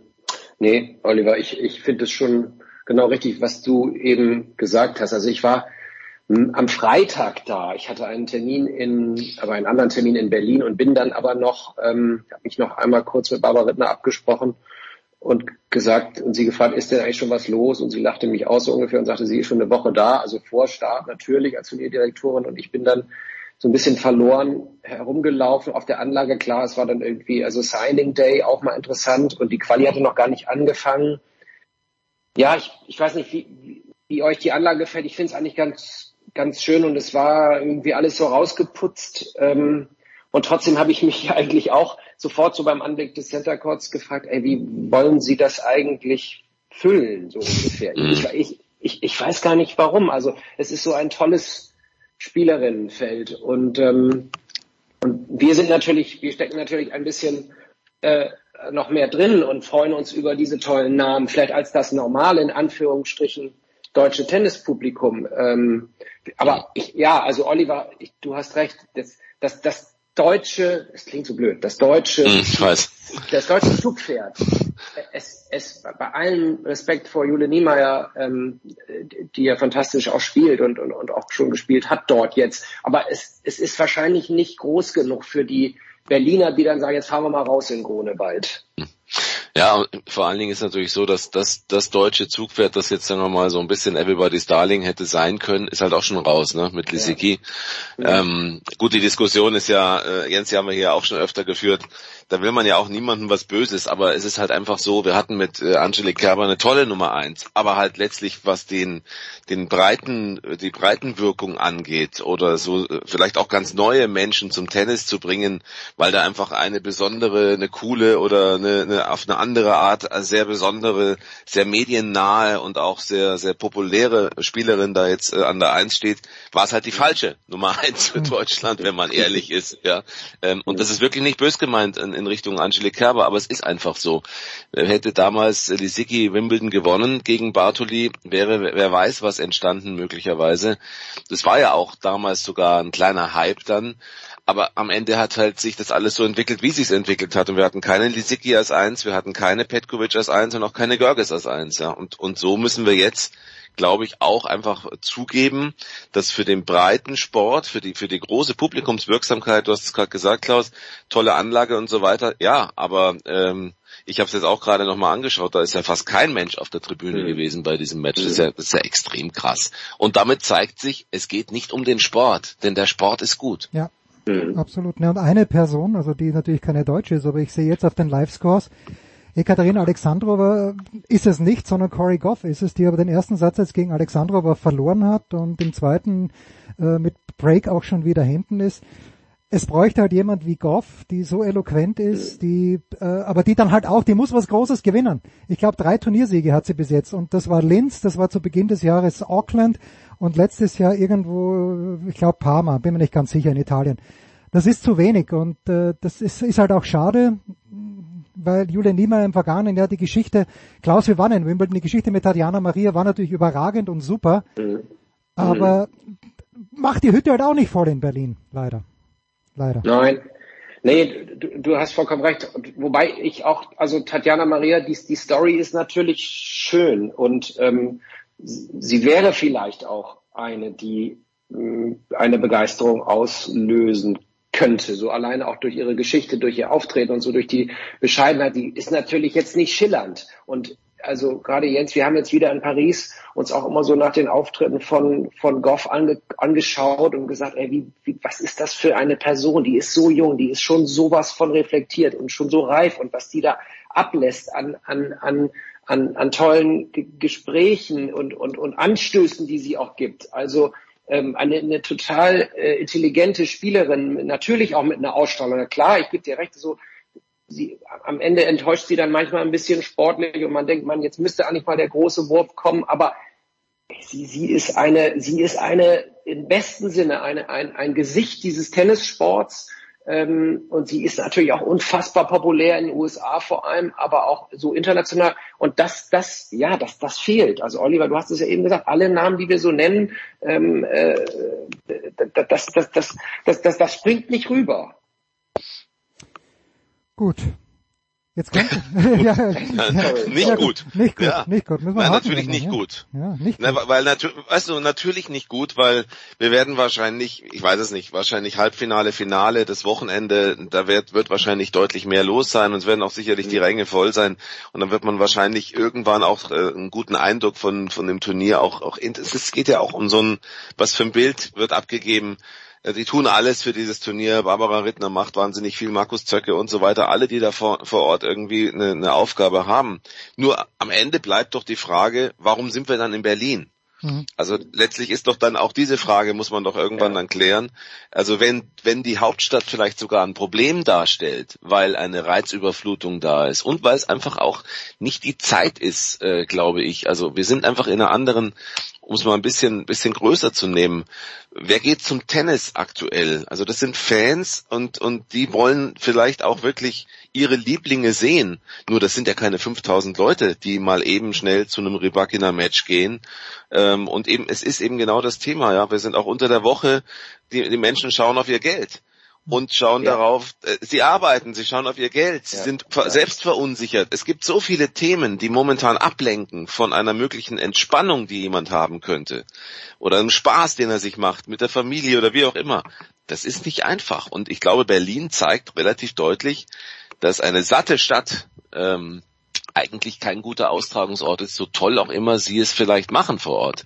Aber man muss sich andere Wege überlegen, glaube ich. Ich, ich möchte noch, ich möchte noch einen Satz sagen, ähm, Jens, wenn ich darf, dazu, weil das so ein richtig guter Punkt ist. Ähm, ich, ich, ich war in Berlin, weil ich so einen kleinen Lehrauftrag habe an der Uni und mache dort mit Begeisterung äh, äh, so eine Veranstaltung in Sachen Sportjournalismus mit einem, mit einer kleinen Gruppe bestehend aus Berlinerinnen und Berlinern, Studierenden, die sozusagen am Anfang ihrer, äh, äh, am Anfang ihrer ähm, äh, sportjournalistischen Laufbahn stehen, die, die sie irgendwann mal einschlagen wollen. Also Anfang 20. Ich sagte ihnen nach der Veranstaltung so, jetzt fahre ich mal in Grunewald und schaue mir ein bisschen Tennis an. Die guckten mich alle, zehn, ich glaube zwölf Studierende guckten mich an und sagten, was ist denn da? Na, Wahnsinn. Und, und, und, und das ist doch, Ja. das ist doch der Punkt. Sie kriegen es nicht hin, diese, oder was heißt Sie kriegen, wir können es, also ich will es gar nicht so neutral halten, aber, aber die junge Generation, die jetzt kommt, die Berliner, die da vor Ort sind und dann auch noch angehende Sportjournalisten, äh, werden sozusagen nicht aktiviert für sowas. Und ähm, das ist das ist irgendwie das Problem. Und ich glaube auch, was Oliver sagt, stimmt. Die, die Stadt ist irgendwie auch, ja, dann sagten sie, ja, das ist auch wieder so da und nee, aber wir sind lieber hier und dann irgendwie, was weiß ich. So, also irgendwie, äh, aber ich war völlig perplex, dass die das nicht auf dem Schirm haben, dass so ein großes, ähm, schönes Turnier mit mit äh, neun von zehn aus den Top Ten ähm, äh, dort stattfindet und in, in ihrer Stadt und sie, sie wissen es eigentlich gar nicht mal. Hm. Umso erstaunlicher dann. Man, man, man kann über Stuttgart ja sagen, was man möchte, aber sicherlich keine arme Stadt. Ähm, Also gut, vielleicht können sich die Leute dort leisten. Oliver, aber die Hütte war voll von Freitag bis Sonntag. Es war ein bemerkenswertes Finale. Und es hätte auch ein Finale Maton Fuchsovic gegen, ja, selbst Fuchsovic gegen, ich weiß gar nicht, gegen wen hat Struff im Halbfinale gewonnen. Ähm, es hätte auch übel sein können. Es war es dann nicht. Hurkacz hat er auch Äh, geschlagen, Hurkacz, ja. ja. Okay, also der Hurkacz gegen Fuchsovic wäre vielleicht jetzt nicht ganz so überragend gewesen. Jetzt hat Jan-Lennart Struff seinen ersten Turniersieg wieder ganz, ganz knapp versäumt, hat er Matchball gehabt. Muss ehrlicherweise sagen, Tiafoe hatte davor schon Chancen. Aber dieses Turnier funktioniert dann wieder. Ist es die, nur die Tradition, weil bei Stuttgart äh, halt davor das Sandplatzturnier war, dann wir erinnern uns, es gab mal ein Masters-Turnier in der Halle sogar. Äh, was sind das für Menschen, die in Stuttgart zum Tennis gehen, die, die es in Berlin dann nicht gibt? Ja? Oh man, ich glaube, es ist wirklich, äh, äh, es ist, glaube ich, wirklich ein, ein großes Teil, ein großer Teil ist die Tradition. Mhm. Und die Tradition, äh, die wird auch gerne mal verkannt. Ja, also ähm, Björn Borg war da, Federer hat dort gespielt, ähm, Agassi hat dort gespielt.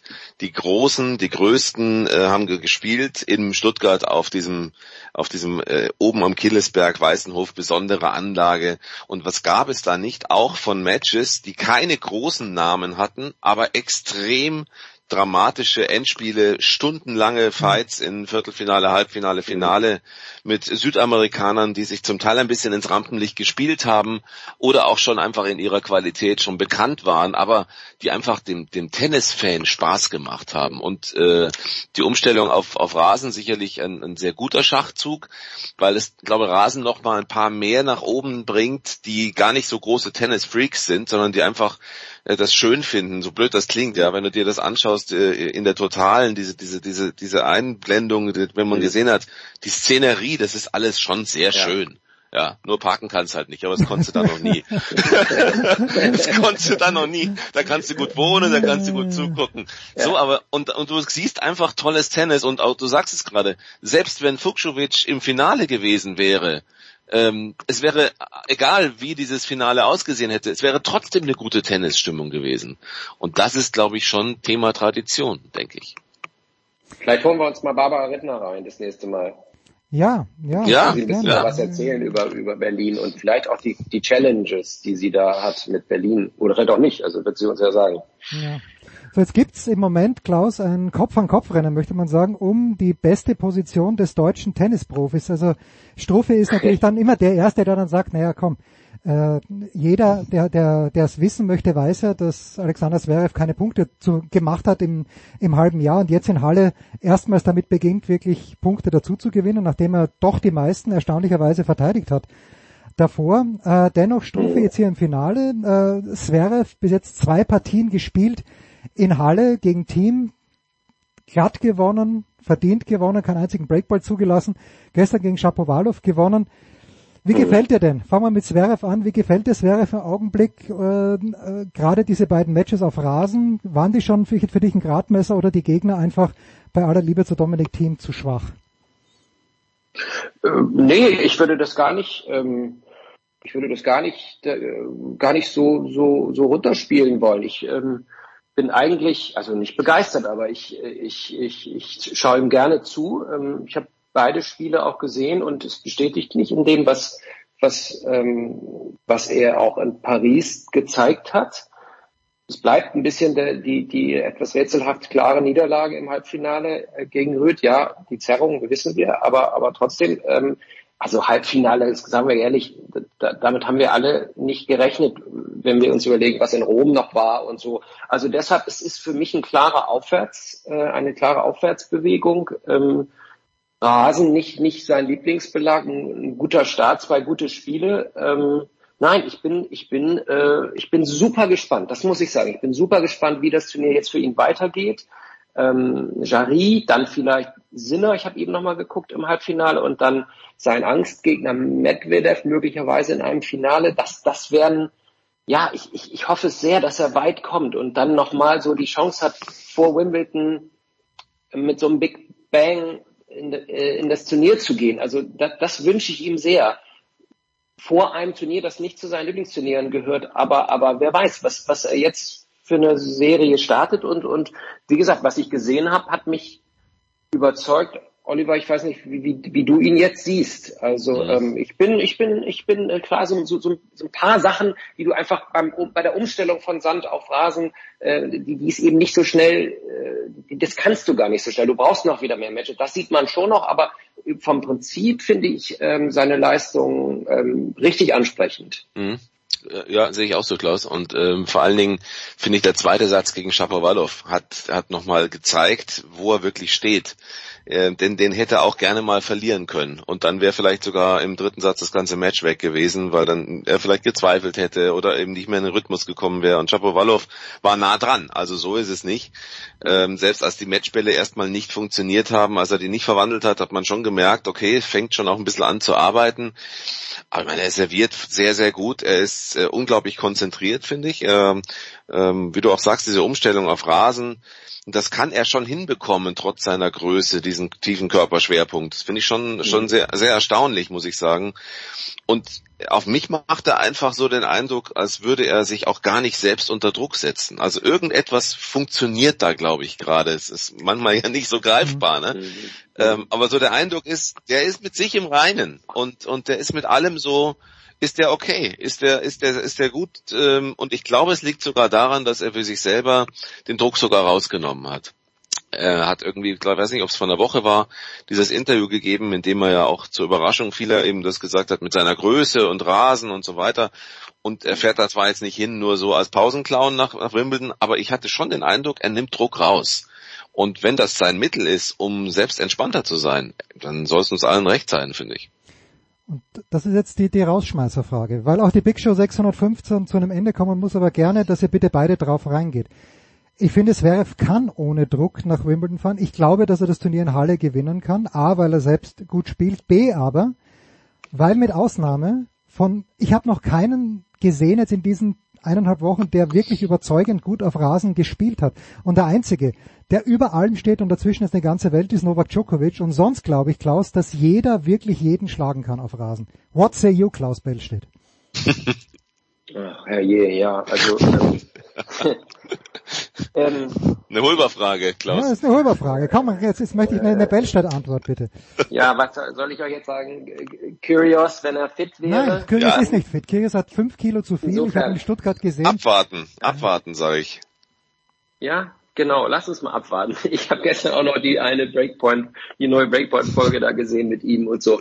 Äh, nein, aber äh, ja, klar. Also Djokovic und sonst ähm, niemand. Ich habe tatsächlich irgendwie mir hier noch so mal aus dem Nichts paar Namen notiert ähm, und ich hoffe auch mal auf, auf die Jungen, die vielleicht auch mal überraschen, so äh, neben neben natürlich Zverev, den ich irgendwie mitnehmen möchte und, und hoffe, dass er weit mal kommt. Aber klar, also ähm, wir werden wir werden nicht an, an ihm vorbeikommen, am, am guten Novak. Und ähm, ja, Punkt. Also ja, wollen wir Murray? Ja, wir wollen Murray, aber aber er wird ja nicht, äh, er wird nie mehr gesetzt sein. Und äh, wir- und und und und, und TFO finden wir auch toll und spektakulär, aber er wird dann auch im, im Viertel-Halbfinale wieder verlieren. Und ähm, deshalb bin ich fast ein bisschen verzweifelt. Ich freue mich aber trotzdem auf das Turnier.